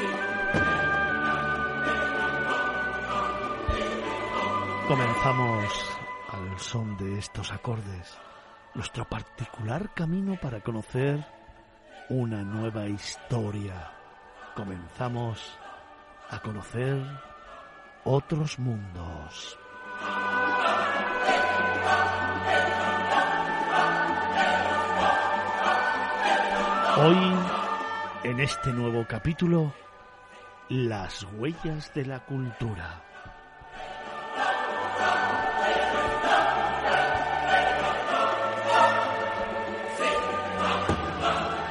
Hoy nos acercamos a conocer el primer número de la revista The Global Sentinel.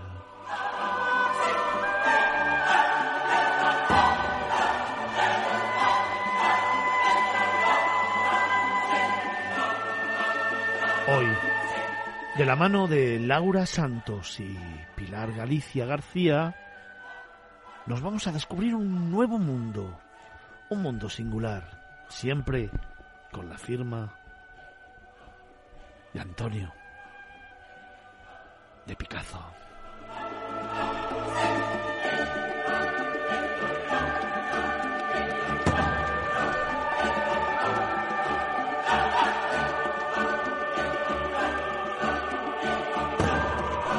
Y es que una de las mayores preocupaciones que suele tener el viajero, o cualquiera que abandona durante unos días, meses o semanas su territorio habitual de higiene y seguridad para marcharse lejos de su confortable caverna, es la del estado de salud de aquellos lugares donde va a desarrollar sus visitas, sus aventuras y su nomadeo.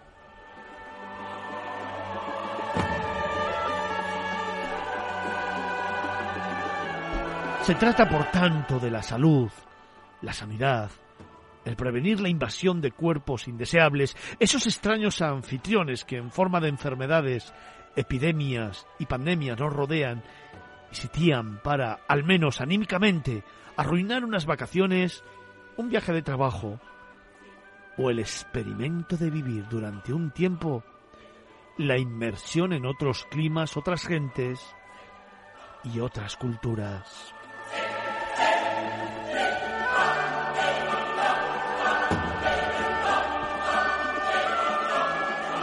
Dengue, malaria, chagas, ébola, zika, cólera, tifus, la enfermedad del sueño. Todos ellos son nombres y etiquetas que llenan de inquietud las hojas de los pasaportes y las cartillas sanitarias, mosquitos anófeles, garrapatas, fauna tan diminuta como presente y peligrosa, y siempre al acecho y el rececho del incauto viajero.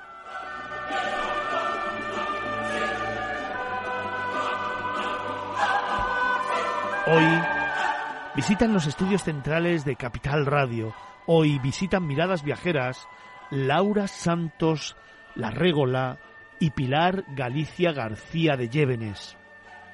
Son las editoras de la revista The Global Sentinel, una publicación que, entre otros contenidos, aborda de manera muy especial asuntos relacionados con la salud mundial, esa sanidad que por defecto tan frecuentemente sale al encuentro del visitante del mundo.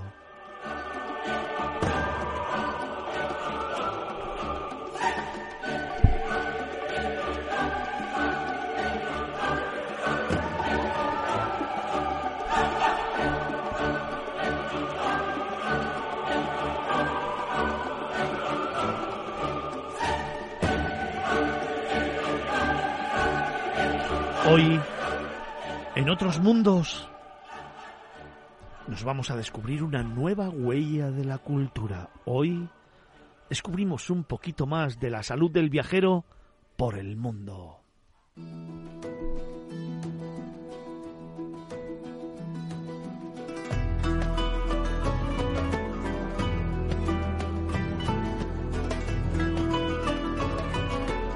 Laura, Pilar, buenos días. Buenos días. Buenos días. Venga, acercaros el micro. Vamos así como a... No lo arrastréis, no lo arrastréis, que si no suena mucho. Bueno, proyectazo, ¿no? Nueva iniciativa, nuevo proyecto. Venga, contadme un poquito, va. Laura. Pues bueno, estamos muy contentos con este nuevo proyecto y es una revista dedicada al concepto de salud global, el concepto One Health, que incluye salud humana, animal, medioambiental, eh, salud planetaria en general.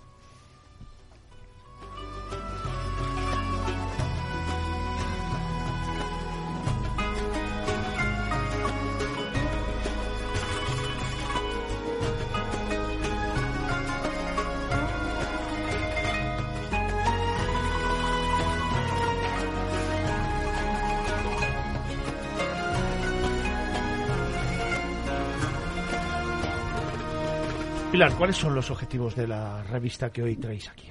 Bueno, pues mm, un poco surgió del interés de hacer una revista multidisciplinar que no fuera solamente de, de ámbito sanitario, sino que también pues pudieran intervenir eh, personas que trabajan en el mundo animal, eh, también en el mundo de la farmacia, en el arte, ¿no? Que fuera una revista un poco eh, con un espíritu así un poco humanista, ¿no? Y que, estuviera enfocada, pues como ha dicho Laura, a, a los problemas un poco de, del, mundo actual, ¿no? De, de la salud global de, de ahora, ¿no? Pero queréis buscar, Laura, una especie de guía que ayude también al viajero a la hora de programar un viaje, que afronte todos los problemas y las realidades que tenemos en estos momentos en el mundo relacionadas con la salud. Es simplemente un trabajo de investigación y científico. ¿Hasta dónde queréis llegar? Pues queríamos hacer una revista más divulgativa. Vemos que las revistas científicas siempre son muy arduas, muy serias, no hay fotos, eh, la letra es pequeña. Entonces queríamos hacer una revista que fuera visualmente mucho más bonita y que fuera que entrara o que llegara más gente, que no sea solo el profesional sanitario de rata de biblioteca, sino que sí, y yo creo que también tiene cabida porque yo creo que hay artículos que pueden ser más densos, menos densos, pero yo creo que hay artículos que el viajero eh, puede leer y informarse de la salud global de hoy en día, ¿no? Recuerda que esta mañana, eso de las 9 de la mañana, ya te contaba y hablábamos de la actitud, la actitud de las personas. Aquí tenemos dos mujeres, Laura y Pilar, que os voy a adelantar un poquito quiénes son. Laura es médico de familia, con un ojo puesto en la salud global y el otro en la familia, los amigos y sus aficiones. Máster en Medicina Tropical y Salud Internacional. Miembro de la Fundación IO y editora de la revista, claro, de Global Sentinel, que está dedicada a la salud del planeta desde una visión humana, animal y medioambiental.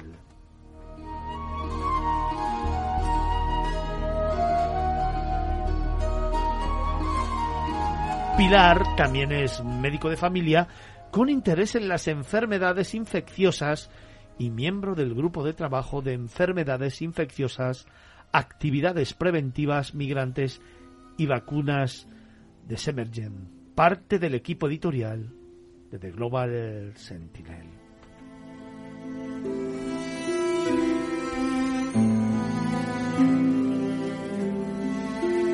Dos mujeres que hoy nos presentan el primer número de la revista The Global Sentinel, dedicada a la salud del planeta, como nos cuentan, dedicada o desde una visión humana, animal y medioambiental.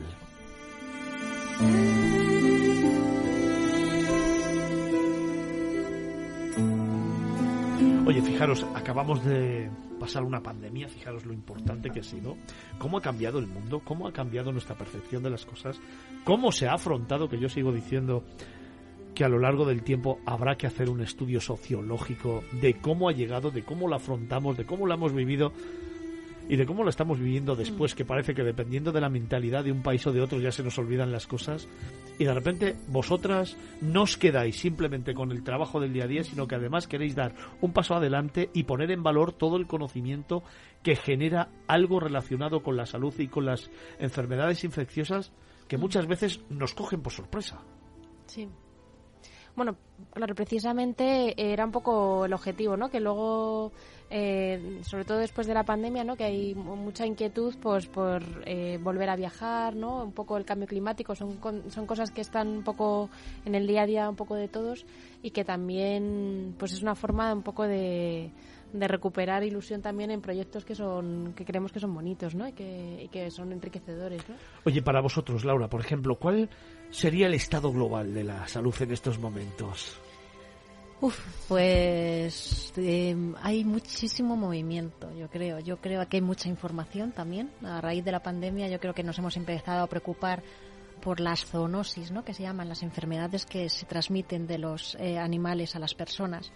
Y nos damos cuenta que nos queda muchísimo por aprender, por conocer y por descubrir, porque hay muchísimas enfermedades que todavía están por descubrir, ¿no?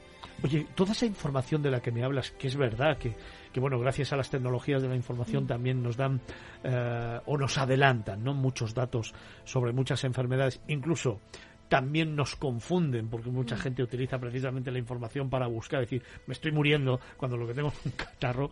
¿Creéis que es beneficioso?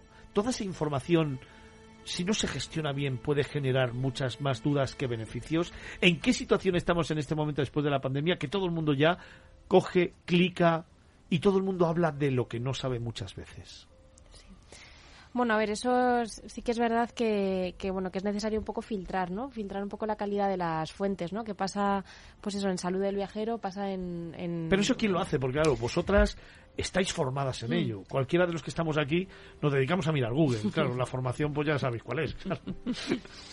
Eh, bueno, yo sí que creo que hay, hay muchos espacios de referencia, ¿no? Para, para, para poder consultar, ¿no? Para poder acceder a, a personas que estén formadas como para, para orientar, ¿no? En, tanto en salud internacional, en prevención, en vacunas, ¿no? En, en todos los aspectos sanitarios que pueden generar muchas inquietudes a la hora de viajar, ¿no?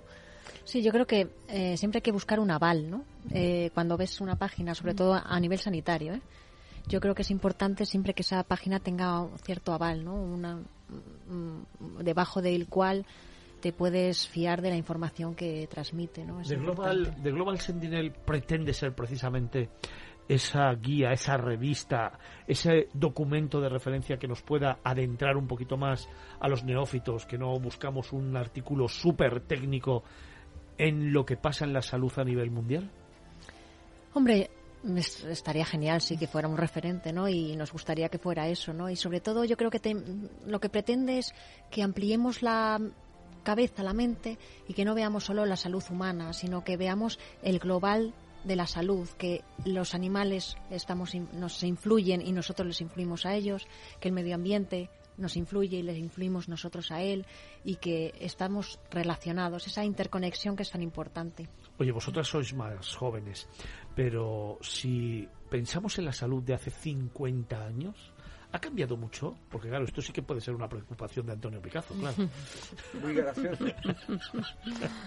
Venga. Bueno, eh, sí, o sea, yo creo que, que, que, bueno, la pandemia no ha sido el claro ejemplo de que la salud va cambiando, que van apareciendo nuevas enfermedades y que, y que bueno, pues que hay que dar un poco cabida a, a sobre todo con los viajes, ¿no? Con la el hecho de la, globalización, que tú puedas viajar a cualquier parte del mundo prácticamente en cualquier momento del año, ¿no? Hace que aparezcan nuevas enfermedades que se transmitan en sitios donde previamente no, no pasaban, ¿no? ¿Qué consejo le daríais a cualquier viajero que quiera emprender un itinerario, sea donde fuere, a la hora de preservar su salud, a la hora de documentarse cómo hacerlo, dónde buscar, cuáles deberían ser los pasos a seguir antes de empezar un viaje. Te cuento que en otros mundos estamos hablando de la salud del viajero por el mundo. Lo estamos haciendo con Laura Santos Larrégola y con Pilar Galicia García de Llévenes, editoras de la revista The Global Sentinel.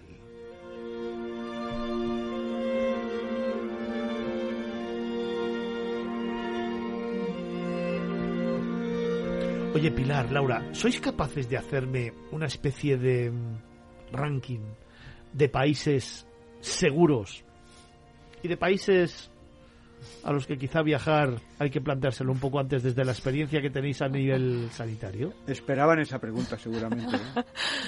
Eh, no, hombre, seguros, bueno, pues si te viajas eh, a, nivel nacional, seguramente, si te vas a Matapozuelos, pues genial. No pasa nada. y bueno, Europa, yo creo que eh, en general países del que sea, a mí es que decir primer mundo y eso no me gusta mucho. Pero, eh, eh, pero bueno. Bueno, los que, tienen sistemas sanitarios avanzados. Sí, eh, no hay tanto riesgo, ¿no? Y luego, pues, depende el tipo de viaje, lo que hablábamos, ¿no? Depende la, el, cuándo te vayas. Os pregunto esto porque, a ver, a mí me gustaría siempre, y trato de hacerlo, erradicar estereotipos, ¿no? Mm. Muchas veces mm. hay a la hora de elegir un viaje, le das vueltas al globo terráqueo, dices, uy, no, aquí que, no sé, no, uy, aquí esto, mm, claro, te haces imágenes, estereotipos de gente caminando por calles de barro, eh, sin ningún tipo de salubridad, las aguas, mm. los baños, los no sé. Entonces todo el mundo parece que como que concentra un miedo, un estereotipo que muchas veces no es tal cual, que simplemente tú puedes disfrutar y conocer otras culturas poniendo un poquito de tu parte y haciendo mínimos o teniendo mínimos consejos a la hora de viajar. Por eso os pregunto, esos mínimos consejos. Sí, vamos, yo creo que es eh, que un poco lo que lo que hemos comentado de sobre todo estar informado y saber eh, un poco en qué en qué mm, fuentes o en, qué zonas eh, basarse, ¿no? Sobre todo em, para tener cierta seguridad y para poder disfrutar del viaje, aprender y poder tener un viaje enriquecedor, ¿no? Porque si no, si con el miedo muchas veces de, de lo que pueda pasar, pues sí que es verdad que eso limita, ¿no? Para, para muchas cosas, pero siempre eso con, con una información fiable. Hay factores de riesgo y de transmisión de enfermedades generalmente muy comunes, ¿no? Hablamos siempre del agua, ¿no? Hablamos eh, muchísimas veces del aire. Y luego siempre de los mosquitos, que siempre están ahí. ¿Cómo combatir esto antes de un viaje? ¿Qué consejos podéis dar al viajero que nos esté escuchando? Eh, pues bueno, siempre decimos, ¿no? Siempre decimos el agua, pues beber agua embotellada, cuidado con los hielos, cuidado con los zumos. Fíjate, lo de los hielos es algo muy importante en el que yo creo que la gente no cae. Tú llegas a un país cualquiera, no voy a poner ninguno, y pides una bebida en un hotel y te dan un vaso con hielo y con el refresco. Y no caemos ninguno que, claro, ese hielo se hace con agua. Y ese agua o es un agua sana o si no, evidentemente te la has cogido. Hmm. Sí, sí, sí, aunque vayas al mejor resort claro. de todos. Pero bueno, también lo que yo pensaba que sí que puedes informarte y tener miedos, lo que decías de qué país hay miedos, pero luego una vez que estás allí en, el país, ¿no? Eh, viajando, todos hemos comido comida de puestos callejeros, hemos comido zumos, agua con hielo y Bueno, luego hay que vivir también un poco, ¿no? Con información y hay con que vivir precaución. con la enfermedad que coges. No, pero bueno, yo creo que hay que saber informarse y, bueno, con precaución siempre, por supuesto, pero bueno, hay que vivir también y empaparte de la cultura del país al que viajas, ¿no? Fijaros, estamos en esta mesa tres personas que entre los tres eh, hemos eh, recorrido decenas y decenas y decenas de países del mundo. Carlos Olmo, Antonio Picazo. Um, yo no tengo nada claro que nosotros hayamos vivido con miedo nunca, a pesar de llevar viajando desde hace más de 50 años. No tengo nada claro que hayamos elegido un destino en función de, de los riesgos que, Mm. que, que tenía. Y no tengo nada claro, además, que hayamos prestado demasiada atención al miedo que puede originar ir a un lugar desconocido. Quizá prevención, quizá informarnos, prepararnos, pero nunca hemos tenido miedo a viajar. Y yo soy un mal ejemplo, lo comentábamos antes. Yo apenas me vacuno y, y llevo Claro. tratamientos. ¿eh? Yo soy un mal ejemplo. No, no, yo igual, ¿eh? pero es que jamás me la he cogido por ahí. A ver, es que al final también esto es un poco una lotería. Yo, por ejemplo, cuando hice un trekking por el norte de Tailandia, por la zona de, de- de tribus de montaña, eh, en mi grupo iba una pareja británica, ellos tomaban la profilaxis contra la malaria y la pillaron. Yo dejé de tomar profilaxis de la malaria hace muchísimos años porque viajaba mucho por zonas de riesgo y al final nunca sabes si el, el medicamento Ya, te ya, puede hacer a la larga más daño. Por supuesto, alguien que viaja 15 días eh, una vez en su vida, por supuesto que se la debería tomar, o por lo menos creo que... Pero alguien que viaja muchas veces, muchos periodos largos de tiempo a zonas de riesgo, porque además no te vale un, Claro, tratam- un, claro. un tratamiento, una profilaxis contra la malaria para todas las malarias y todas las zonas. Yo cada vez que iba a sanidad exterior eh, me conocía ya la, la médico de allí y ponía una cara de, "Buf, ¿a dónde te vas ahora? Porque te tengo que, que dar varias profilaxis y te tienes que meterte de todo. O sea, al final, bueno, yo creo que es cuestión de viajar con precaución, o sea, algo tan básico como es ponerte manga larga y pantalón largo al, al amanecer y al atardecer. Hay mucha gente que no lo hace. Ponerse un repelente de mosquitos son cosas básicas que, que- que no sé, que, que no las hacemos muchas veces y nos permitirían pues, solucionar problemas graves. Con precaución, pero sin obsesión. Y con información, fundamentalmente. Por eso, hoy queríamos traerte The Global Sentinel.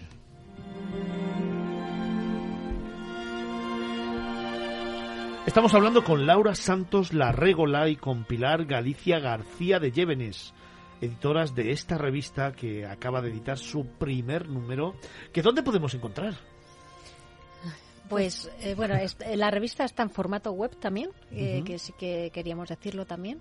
Y luego, eh, que las- los amantes del papel, que les guste la revista en papel, pues eso, la puede pedir a través de la web y, y- y tener eh, un ejemplar. Pues como no deis la web, vamos eh, un poco...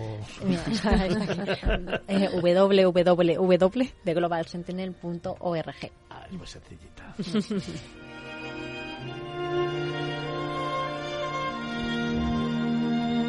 Antonio.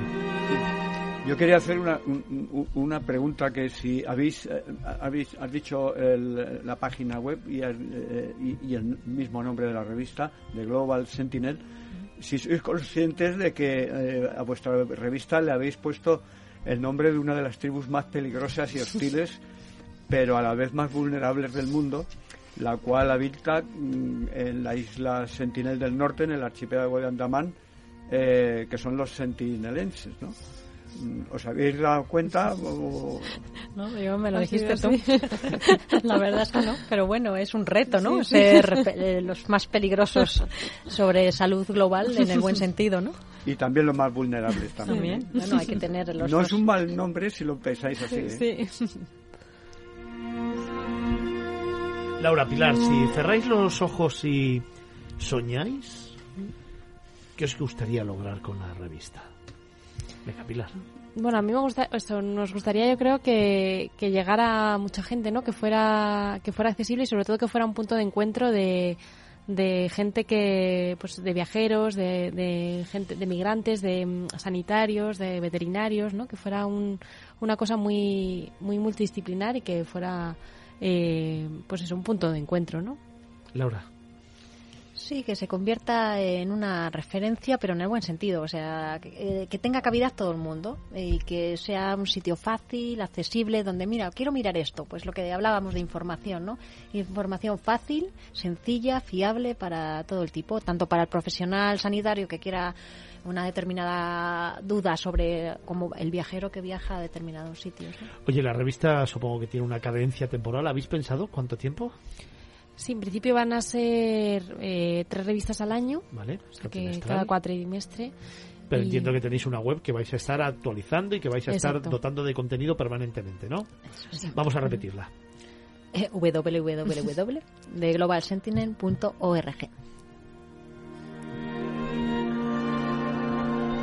Oye, eh, ¿vais a contar con figuras, con viajeros, con expertos que puedan ir aportando conocimiento a la revista? Eh, sí, vamos, tenemos un equipo de colaboradores que, en principio la idea es que en cada número vayan participando personas eh, referentes en, en, los ámbitos. Exacto, ¿Y el próximo número cuándo lo sacáis entonces? ¿Allá para el verano? En junio, antes, antes. ¿Tenéis ya en la cabeza algún tema? Sí, muchos. Venga, va, alguno, adelantarme alguno. Una primicia. Sí, venga, adelantarme alguno, va. Bueno, pues, eh, hombre, queremos hablar, bueno, de un tema que nos hay ahora muy candente, ¿no? La gripe aviar, ¿no? Que está viendo, por ejemplo, ese es un tema que va a salir a nivel médico eh, veterinario. Y bueno, pues eh, más sorpresas que va a haber. Sí, hay más temas. Y luego el arte también, que lo que decíamos, ¿no? El arte va a ser una parte importante y queremos hablar también del mundo rural, ¿no? ¿Cuál sería el consejo más esencial que le daríais a un viajero que comienza una aventura? Ese que parece un poco de perogrullo, pero que hay veces que, como decía Carlos, a veces no caemos en él y nos coge. Bueno, pues eh, eso, que vaya informado, con ilusión, con precaución, pero bueno, siguiendo, yo creo que hay que seguir también los consejos que dan los médicos, ¿no? No, no confiarnos tampoco en exceso, porque nos puede tocar a todos, pero con eso, con precaución, con información y con ilusión, esas tres cosas. ¿Estás de acuerdo? Sí, con tu totalmente. Y un buen seguro de viaje. Y un buen seguro de viaje. Y un buen seguro, sí. Eso es así. Sí. Antonio, ¿algo para cerrar?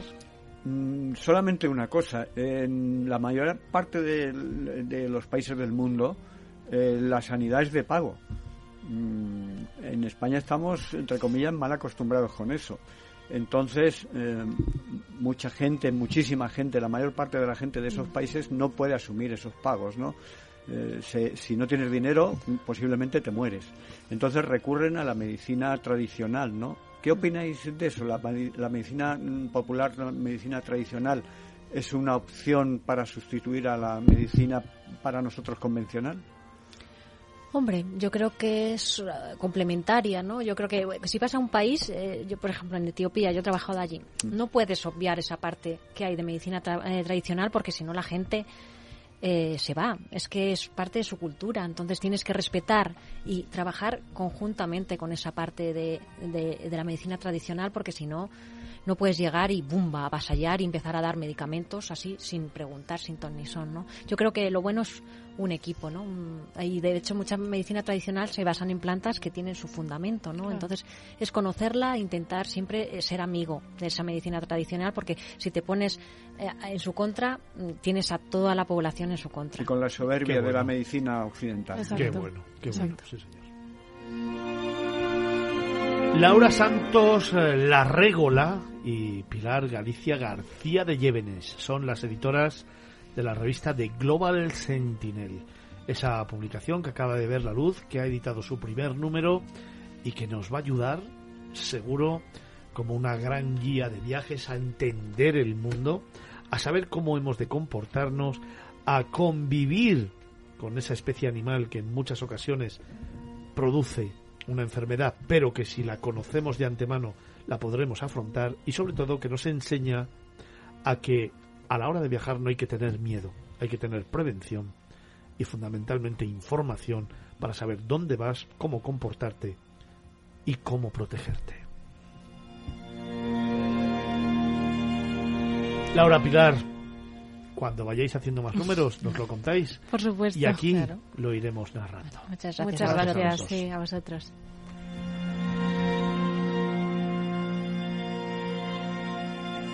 Antonio Picazo, muchísimas gracias. Pues nada, a vosotros que nos haya ayudado a tener esta información para todos los enfermos potenciales que son viajeros. Un abrazo fuerte.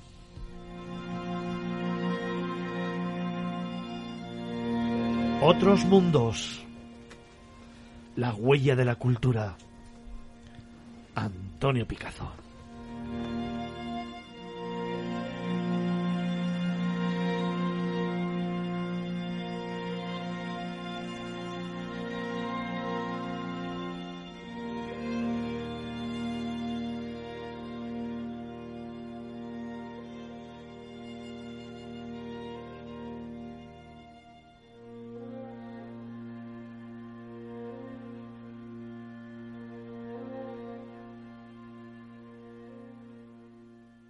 Miradas Viajeras en Capital Radio.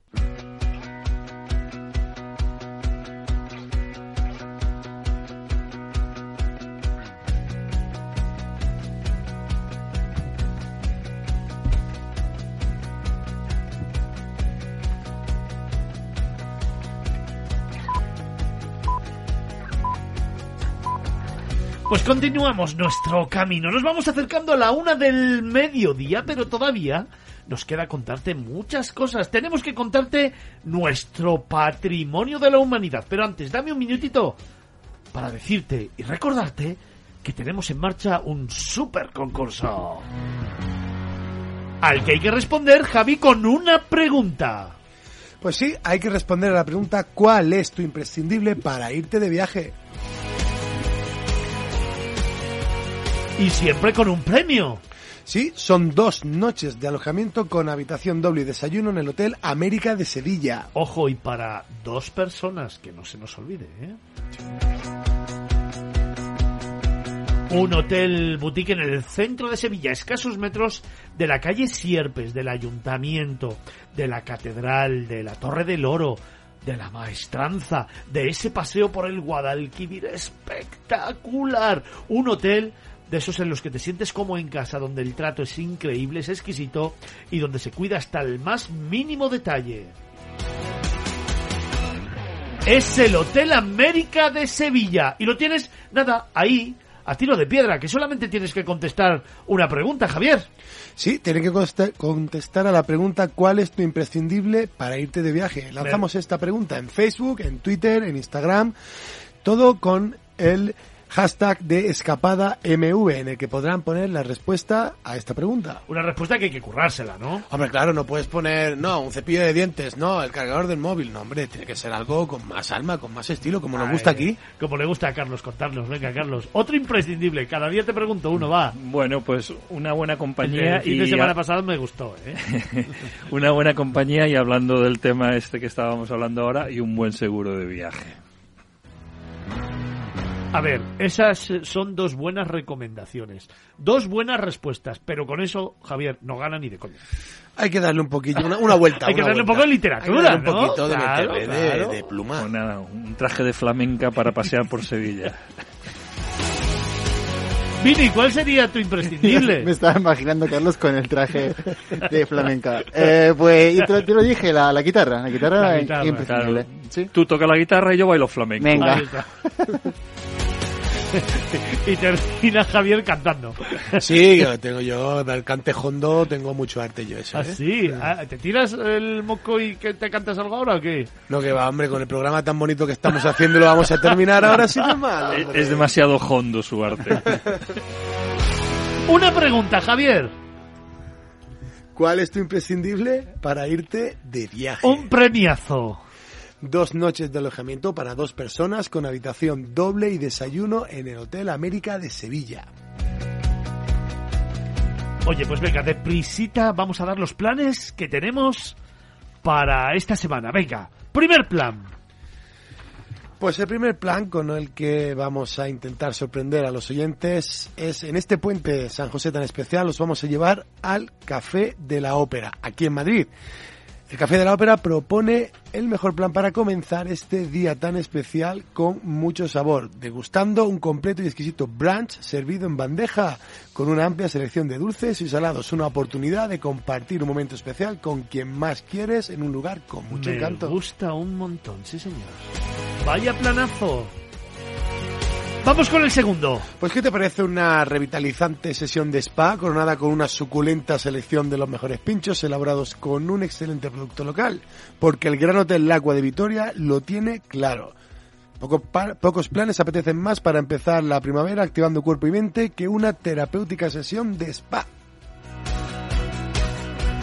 Vamos con el tercero. Pues mira, que el que ha traído Eva Martínez, la concejala de Ferrol, porque en este tercer plan nos vamos a ir a esa ciudad para celebrar, para ver cómo se celebra esta misma noche las famosas Pepitas, un evento precioso en el que las rondallas, bandas de instrumentos de cuerda que visten trajes semejantes a los de los tunos, son las protagonistas de la jornada. Y vamos a por el cuarto. Pues un planazo que a mí personalmente me encanta y que os proponemos para este puente es que vayáis a Rioja Alavesa y disfrutéis del juego de los aromas. Los más pequeños de la casa también pueden disfrutar del enoturismo. Las bodegas Lozano ofrece una visita completa a sus instalaciones que incluyen desde un viñedo experimental hasta el botellero histórico. Pero la actividad estrella consiste en... En jugar a adivinar o identificar diferentes olores en familia, una actividad divertida y didáctica ideal para niños y mayores. Eh, los niños, claro, degustando mosto, eh, cuidado. Y tres vinitos para los adultos, maridados con un aperitivo de productos kilómetro cero al finalizar la visita. Te recuerdo. Primer plan. Un brunch con tu padre en el Café de la Ópera.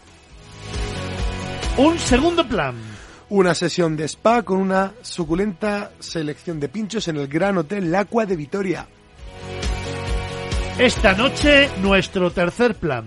Visitar Ferrol y disfrutar de las famosas pepitas. Y planazo para acabar los Eh, planes de miradas viajeras. El juego de los aromas en Rioja Alavesa, donde mayores y pequeños pueden disfrutar y saborear, sobre todo con el olfato, esos olores tan fantásticos de Rioja Alavesa. Cuatro planes para disfrutar de este puente de San José o para hacer cualquier día de la semana, cualquier día del año.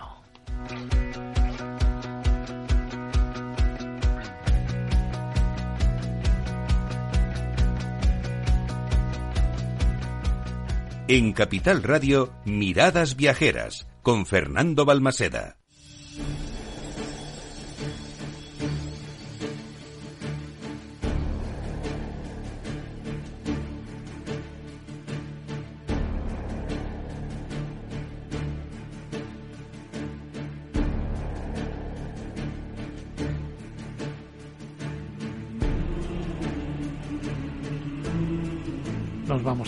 A la una del mediodía.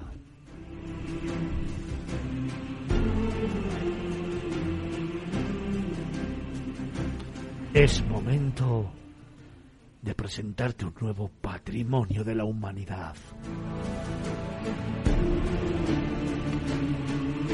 Hoy nos vamos a descubrir un nuevo lugar. Te lo apuntábamos esta mañana. Hoy te desvelamos un nuevo patrimonio UNESCO desde el año 2011.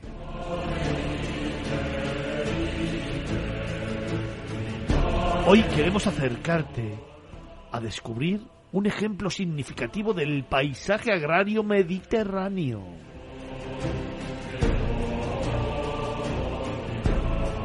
Un lugar que tras siglos de transformaciones del terreno escarpado se ha convertido en productivo y bien adaptado al asentamiento humano. Hoy, en Patrimonios de la Humanidad, te acercamos a descubrir el paisaje cultural de la Sierra de la Tramontana.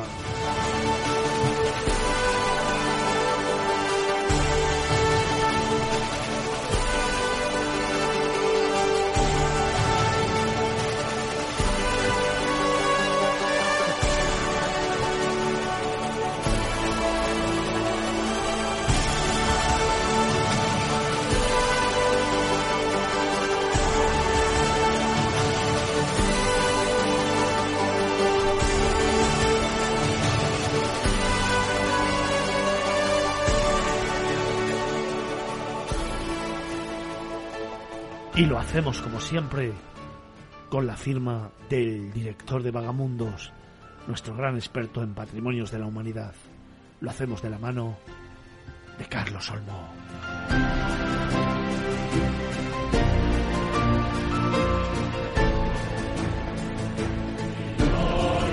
Paisaje cultural de la Sierra de la Tramontana, Patrimonio UNESCO desde 2011.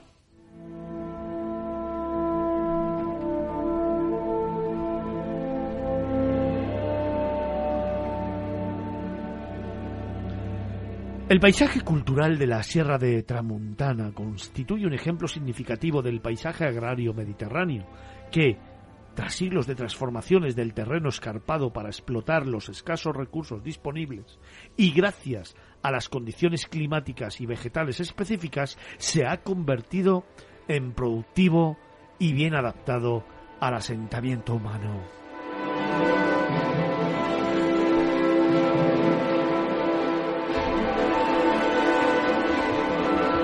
El sistema de terrazas y red vial empedrada, común a muchos paisajes mediterráneos, se combina aquí con una red articulada de dispositivos para la gestión del agua, que gira en torno a unidades agrarias de origen feudal. Carlos, varios pueblos, iglesias, santuarios, torres, faros y pequeñas estructuras de piedra seca marcan el paisaje de terrazas y contribuyen a su carácter real, un paisaje que hoy nos presentas aquí en Miradas Viajeras. Sí, a veces a mí me gustaría tener eso, ese túnel del tiempo que hablábamos antes y poder ver cómo era pues hace 13, 14 siglos Palma de Mallorca, ¿no? Porque el trabajo que se ha hecho pues desde primero eh, los bizantinos, luego eh, los árabes, luego ya llegó la época cristiana cuando se, se reconquistó en el siglo XII, pero probablemente sin toda esa sapiencia y tecnología árabe en el manejo del agua, que es magistral en lugares como por ejemplo en la Alhambra, eh, menos práctico en el caso de la Alhambra era sobre todo mm, para disfrute y deleite de las élites, ¿no?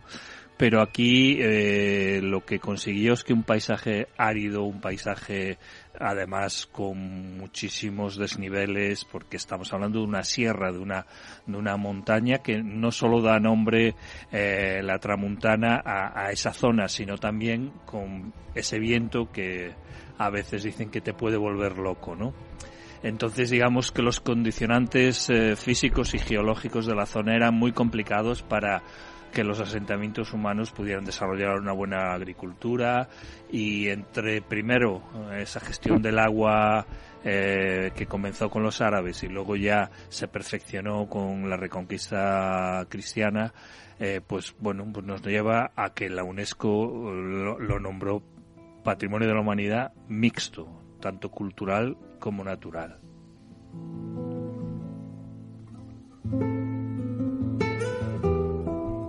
Esta interacción cultural generó un paisaje agrícola en terrazas, caracterizado por una red articulada de obras hidráulicas, huertas, huertas y olivares que antes se organizaron en torno a pequeñas explotaciones y luego latifundios que hoy en día conforman las características físicas y funcionales de la Sierra de Tramuntana.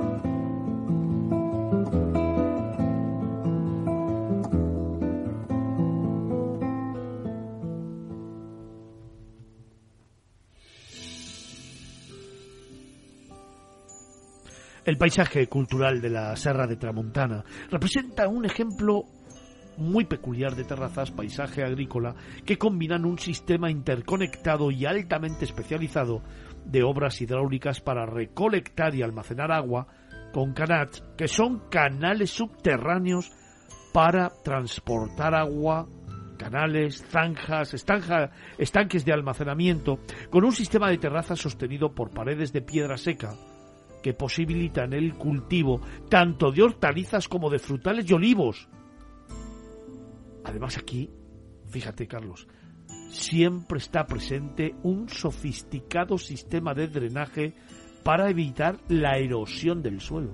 Sí, exactamente. O sea, es que tan importante como, como, lo, como es la captación del agua y su distribución por las terrazas y los diferentes eh, terrenos, porque mm, también la necesidad de agua no es la misma según sean frutales, según sean hortalizas, todo esto, todo esto como decía antes, son siglos y siglos de un sistema que tiene su origen en, el, en los tiempos feudales, pero que sigue siendo efectivo hoy en día a la hora de, de poder pues, gestionar todo lo que es eh, las parcelas agrícolas.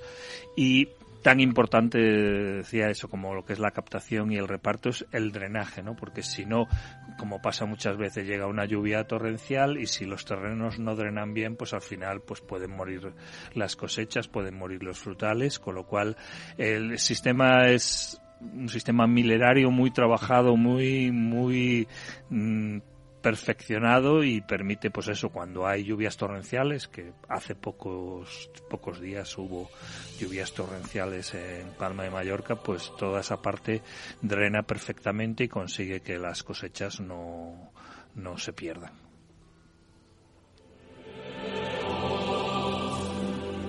El sistema de parcelación feudal aplicado a condiciones orográficas extremas, combinado con la sofisticada tecnología hidráulica de origen árabe, ha dado como resultado complejas unidades agrarias, su patrón de distribución y uso del suelo, compuesto por roquedales en las cimas de las montañas, francas boscosas, laderas con terrazas, pastizales extensivos, campos de siega, viñedos o cultivos frutales en terrenos más llanos, aseguraron a lo largo del tiempo el pleno aprovechamiento de los recursos existentes. Sí, además es muy curioso porque, claro, ahora la principal fuente de ingresos de Palma de Mallorca obviamente es el turismo, ¿no?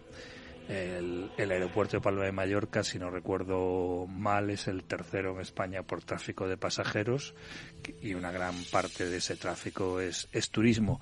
Pero es absolutamente admirable que ese turismo que muchas veces realmente en verano puede ser de masas, pues, eh, no haya afectado de manera negativa a, a, lo que es la parte de la Sierra de Tramuntana. Sí que es cierto que, que pues normalmente el turista va buscando más la parte de la costa, pero en lo que es el nombramiento de Patrimonio de la Humanidad, que son más de 30.000 hectáreas, se incluye también zonas de costa, se incluye eh, lo que es la sierra y zonas de costa, y entonces, bueno, pues eh, a mí siempre me ha resultado admirable que, que, a pesar de ser una isla con muchísimo turismo, pero que realmente haya podido conservar pues esos sistemas tradicionales, esos muros de piedra seca, que cuando los ves te das cuenta la, lo difícil que es eh, montar esos, crear esos muros y que aguanten siglos pues, sin, sin cemento, sin hormigón, sin solamente eh, con piedras colocadas unas encima de otras. Entonces, bueno, pues son eso, tecnologías perfeccionadas a, lo largo de los siglos y que con mucho trabajo de mano de obra humana, porque estamos hablando muchas veces de terrazas en grandes pendientes donde no puedes meter animales de trabajo, sino que todo, todo tiene que ser a, a mano, ¿no? Y generaciones y generaciones de esos paisanos o payeses, como me gusta llamarles, que, que llevan ahí instalados cientos de años y que están muy muy orgullosos de su cultura eh, y, y, siguen siguen viviendo y trabajando de ella los olivos de, de, Palma no siendo en producción pues por supuesto no pueden competir con Jaén y con muchos otros lugares pero es un aceite un aceite de extraordinaria calidad.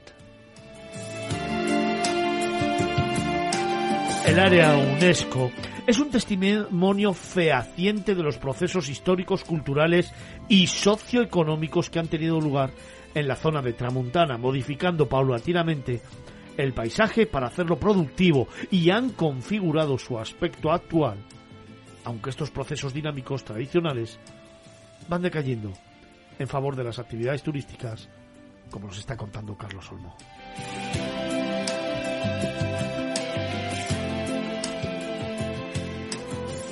Sin embargo, las habilidades tradicionales para la construcción y reparación de estructuras de piedra seca se han mantenido conscientemente a través del establecimiento de una escuela de mampostería de piedra seca para contrarrestar los cambios provocados por el propio cambio social y económico. Sí, y por supuesto, además, el nombramiento de la UNESCO como patrimonio de la humanidad busca la, no solo la preservación, sino también eh, el resurgimiento de, eso, de, profesiones artesanas que en muchos casos, pues supongo que con el boom, el boom del turismo en los años 70, 80, pues muchos hijos y nietos de agricultores pues decidieron pasarse al turismo, ¿no? Pero también es cierto que, que eso, con un buen programa de desarrollo sostenible y local, pues se puede convencer y se puede conseguir que, que las nuevas generaciones pues se acerquen más o regresen a esa tradición eh, de pues bueno de profesiones que, que, que, son muy importantes si queremos que mm, Palma de Mallorca, la Serra de la Tramuntana, eh, siga siendo un lugar con una cultura y una eh, geología modificada por el hombre para su aprovechamiento, pero siempre respetando eh, lo que es el, origen de todo.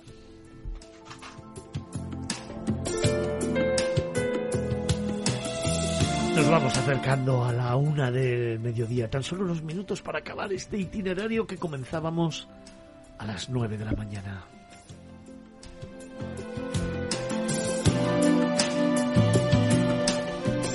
Carlos, para el viajero, esa sensación que transmite este paisaje cultural de la Sierra de Tramontana, ¿con qué te quedas? Bueno, me, quedo pues eso con ese road trip por la sierra, subiendo, bajando, eh, curvas interminables, eh, lugares realmente que te dejan maravillado mm, cuando ves o vislumbras el trabajo que hay de, generaciones y generaciones de, de, paisanos, de agricultores que, que han ido modificando el paisaje y le han dado un valor añadido a lo que en su origen era la Sierra de la Tramuntana. ¿Tu instante y tu rincón? Pues mira, lo tengo muy fácil porque por un lado sabéis que soy un auténtico apasionado de los faros y hay ahí uno de esos faros especiales, ¿no? El, faro del Cabo Formentor, que, está en la parte declarada Patrimonio de la Humanidad y que además, eh, bueno, pues eh, siempre que no sea en temporada alta, porque tiene muchos visitantes, eh, de hecho ya no se puede llegar en, coche hasta el faro, tienes que dejarlo y, subir en autobús, pero primavera, que es cuando me gusta ir a mí a Palma, eh, ver el atardecer desde el faro Formentor es una auténtica maravilla. El, amanecer también está bien, lo que pasa que tienes que madrugar mucho porque esa carretera son muchas curvas y no llegas en cinco minutos, pero el atardecer, la puesta de sol es para mí un momento absolutamente increíble en el Cabo Formentor.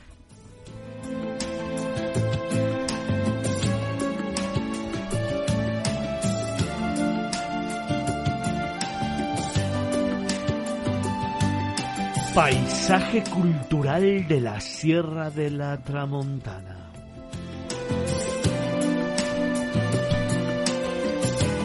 Patrimonio UNESCO desde el año 2011. Patrimonios de la Humanidad. Con la firma de Carlos Olmo. Vagamundos. Buen trabajo, amigo. Muchas gracias.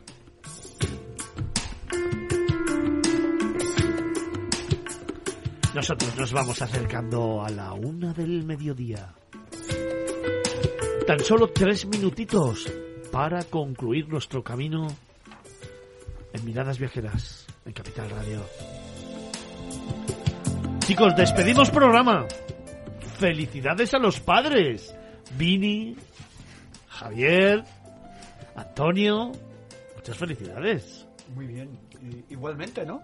Eso es, bueno, claro, igualmente, Fernando. A los que son padres de aquí, a los que lo van a ser pronto. Claro, Digo, a los que ya somos padres, pero a los que lo van a sí, ser. Se me hizo súper raro, de hecho, cuando has dicho esto, digo, ¿cómo, a cómo no, no? esto no a lo mí conmigo, te confundido. Ni con el uno ni con el otro. es que fíjate, los dos, qué carita. Teníamos que haber hecho la foto, ¿eh? Los dos. Cuando digo a los padres, se me han quedado los dos mirando muy diciendo, esto no va con nosotros. ¿Por qué, ¿Por qué nos mira a nosotros? A esta carne de pañales. Estos dos, mírales, mírales. A ver, miradme los dos. Padres, los dos. Ya se les Pues- congelará la sonrisa. ¿Cuándo llega el tuyo, Vini? Pues la mía Ah, llegará eh, finales de mayo. ¿Será dicen. niña? Sí. ¿Cómo se va a llamar? Alma, yo creo. Alma, qué Sí. bonito. Mejor que el tenemos otro, sí. una Tenemos una historia en este programa con Alma, ¿eh? ¿Ah, sí? Sí, sí. ¿Y eso? Porque uno de nuestros oyentes ah, nos seguía desde hacía mucho tiempo, se quedaron embarazados y cada vez que nosotros hablábamos de un tema relacionado con Madrid, con el Parque del Retiro, la personita que iba en el vientre de la mujer saltaba, se movía. ¿Ah, sí? Nos lo contaron, cada vez que hablábamos de ello volvía a saltar y le pusieron alma. Ah, pues mira. Alma, cuando nació, nos la trajeron al programa. Y desde entonces esos oyentes son buenos amigos de esta casa. Pues mira, que, qué. Alma, qué bonito. ¿Y vosotros, Javier? Pues a finales mediados de agosto ¿Y va a ser un chico y ¿Va se va, a llam- chico? se va a llamar Jesús como el padre de mi mujer, bien, sí. que en paz descanse, Bonito, para tenerlo ahí siempre recordando. Pues dos nuevos churumbeles vienen al mundo, a este mundo que estamos construyendo entre todos. Dos nuevos churumbeles que espero que se conviertan en dos grandes de miradas viajeras. Mañana, día de San José. Mañana, día del Padre. Felicidades a todos los que sois padres, a todos los que lo vais a ser y felicidades a todos aquellos que os llamáis José. Gracias por haber estado con nosotros, gracias por seguirnos, por supuesto a las mujeres también, a todas las Josefas, María José Y hoy a los patricios. y a los patricios. Muchísimas gracias por haber estado con nosotros, muchísimas gracias por haber hecho de Miradas Viajeras tu programa de viajes un fin de semana más. Capital Radio. Miradas Viajeras.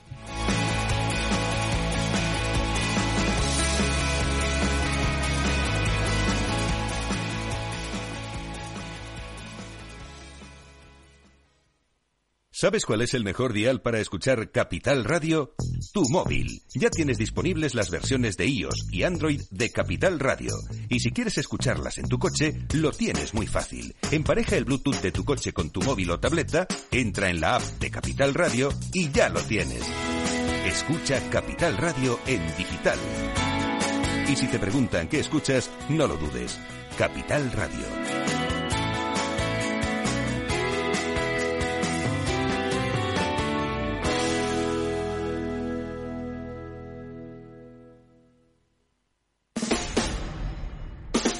Escucha cada día entre las 8 y las ocho y media de la noche el balance de los deportes con Paco Lloret, la emoción del fútbol y la pasión del deporte en el balance.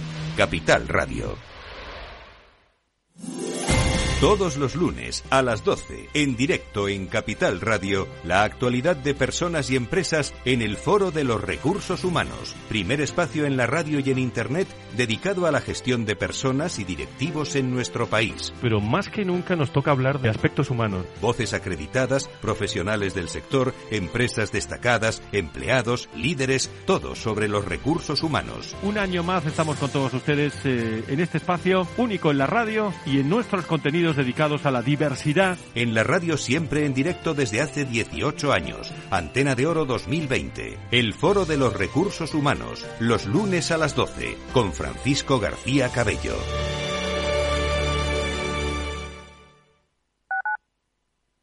Disfruta de la mejor cocina gallega en Montes de Galicia. Todo un clásico moderno en el barrio de Salamanca. Disfruta de la variada dieta láctica, de las mejores carnes y pescados tratados con respeto y transparencia y regados con una de las mejores bodegas de la zona. En grupo, en familia o en pareja, Montes de Galicia te ofrece el espacio perfecto en cada ocasión.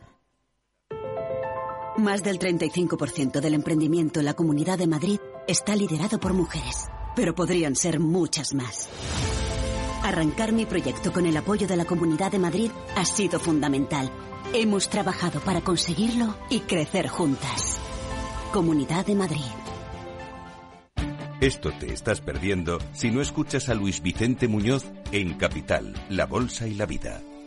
Antonio Garamendi, presidente de la COE. Habría que evaluar, eh, y para eso también está la mesa, nos podríamos sentar, y me da igual si hubiera que cambiar la ley, un salario mínimo que se acogiera o que se acoplara eh, a cada uno de los territorios de este país, porque la realidad es que la propia negociación colectiva también va en función de esos territorios. Es diferente cuando vemos el convenio del metal, por ejemplo, pues de Vizcaya es muy diferente al convenio metal de otra provincia, e incluso del propio País Vasco. Y yo creo que esa es la realidad eh, y es por eso por lo que estamos diciendo este tema. No te confundas. Capital, la bolsa y la vida con Luis Vicente Muñoz, el original.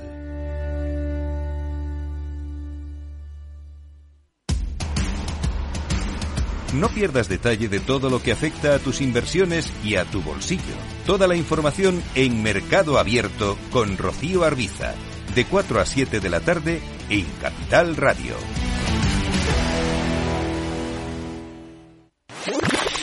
Capital Radio, la genuina radio económica. Siente la economía.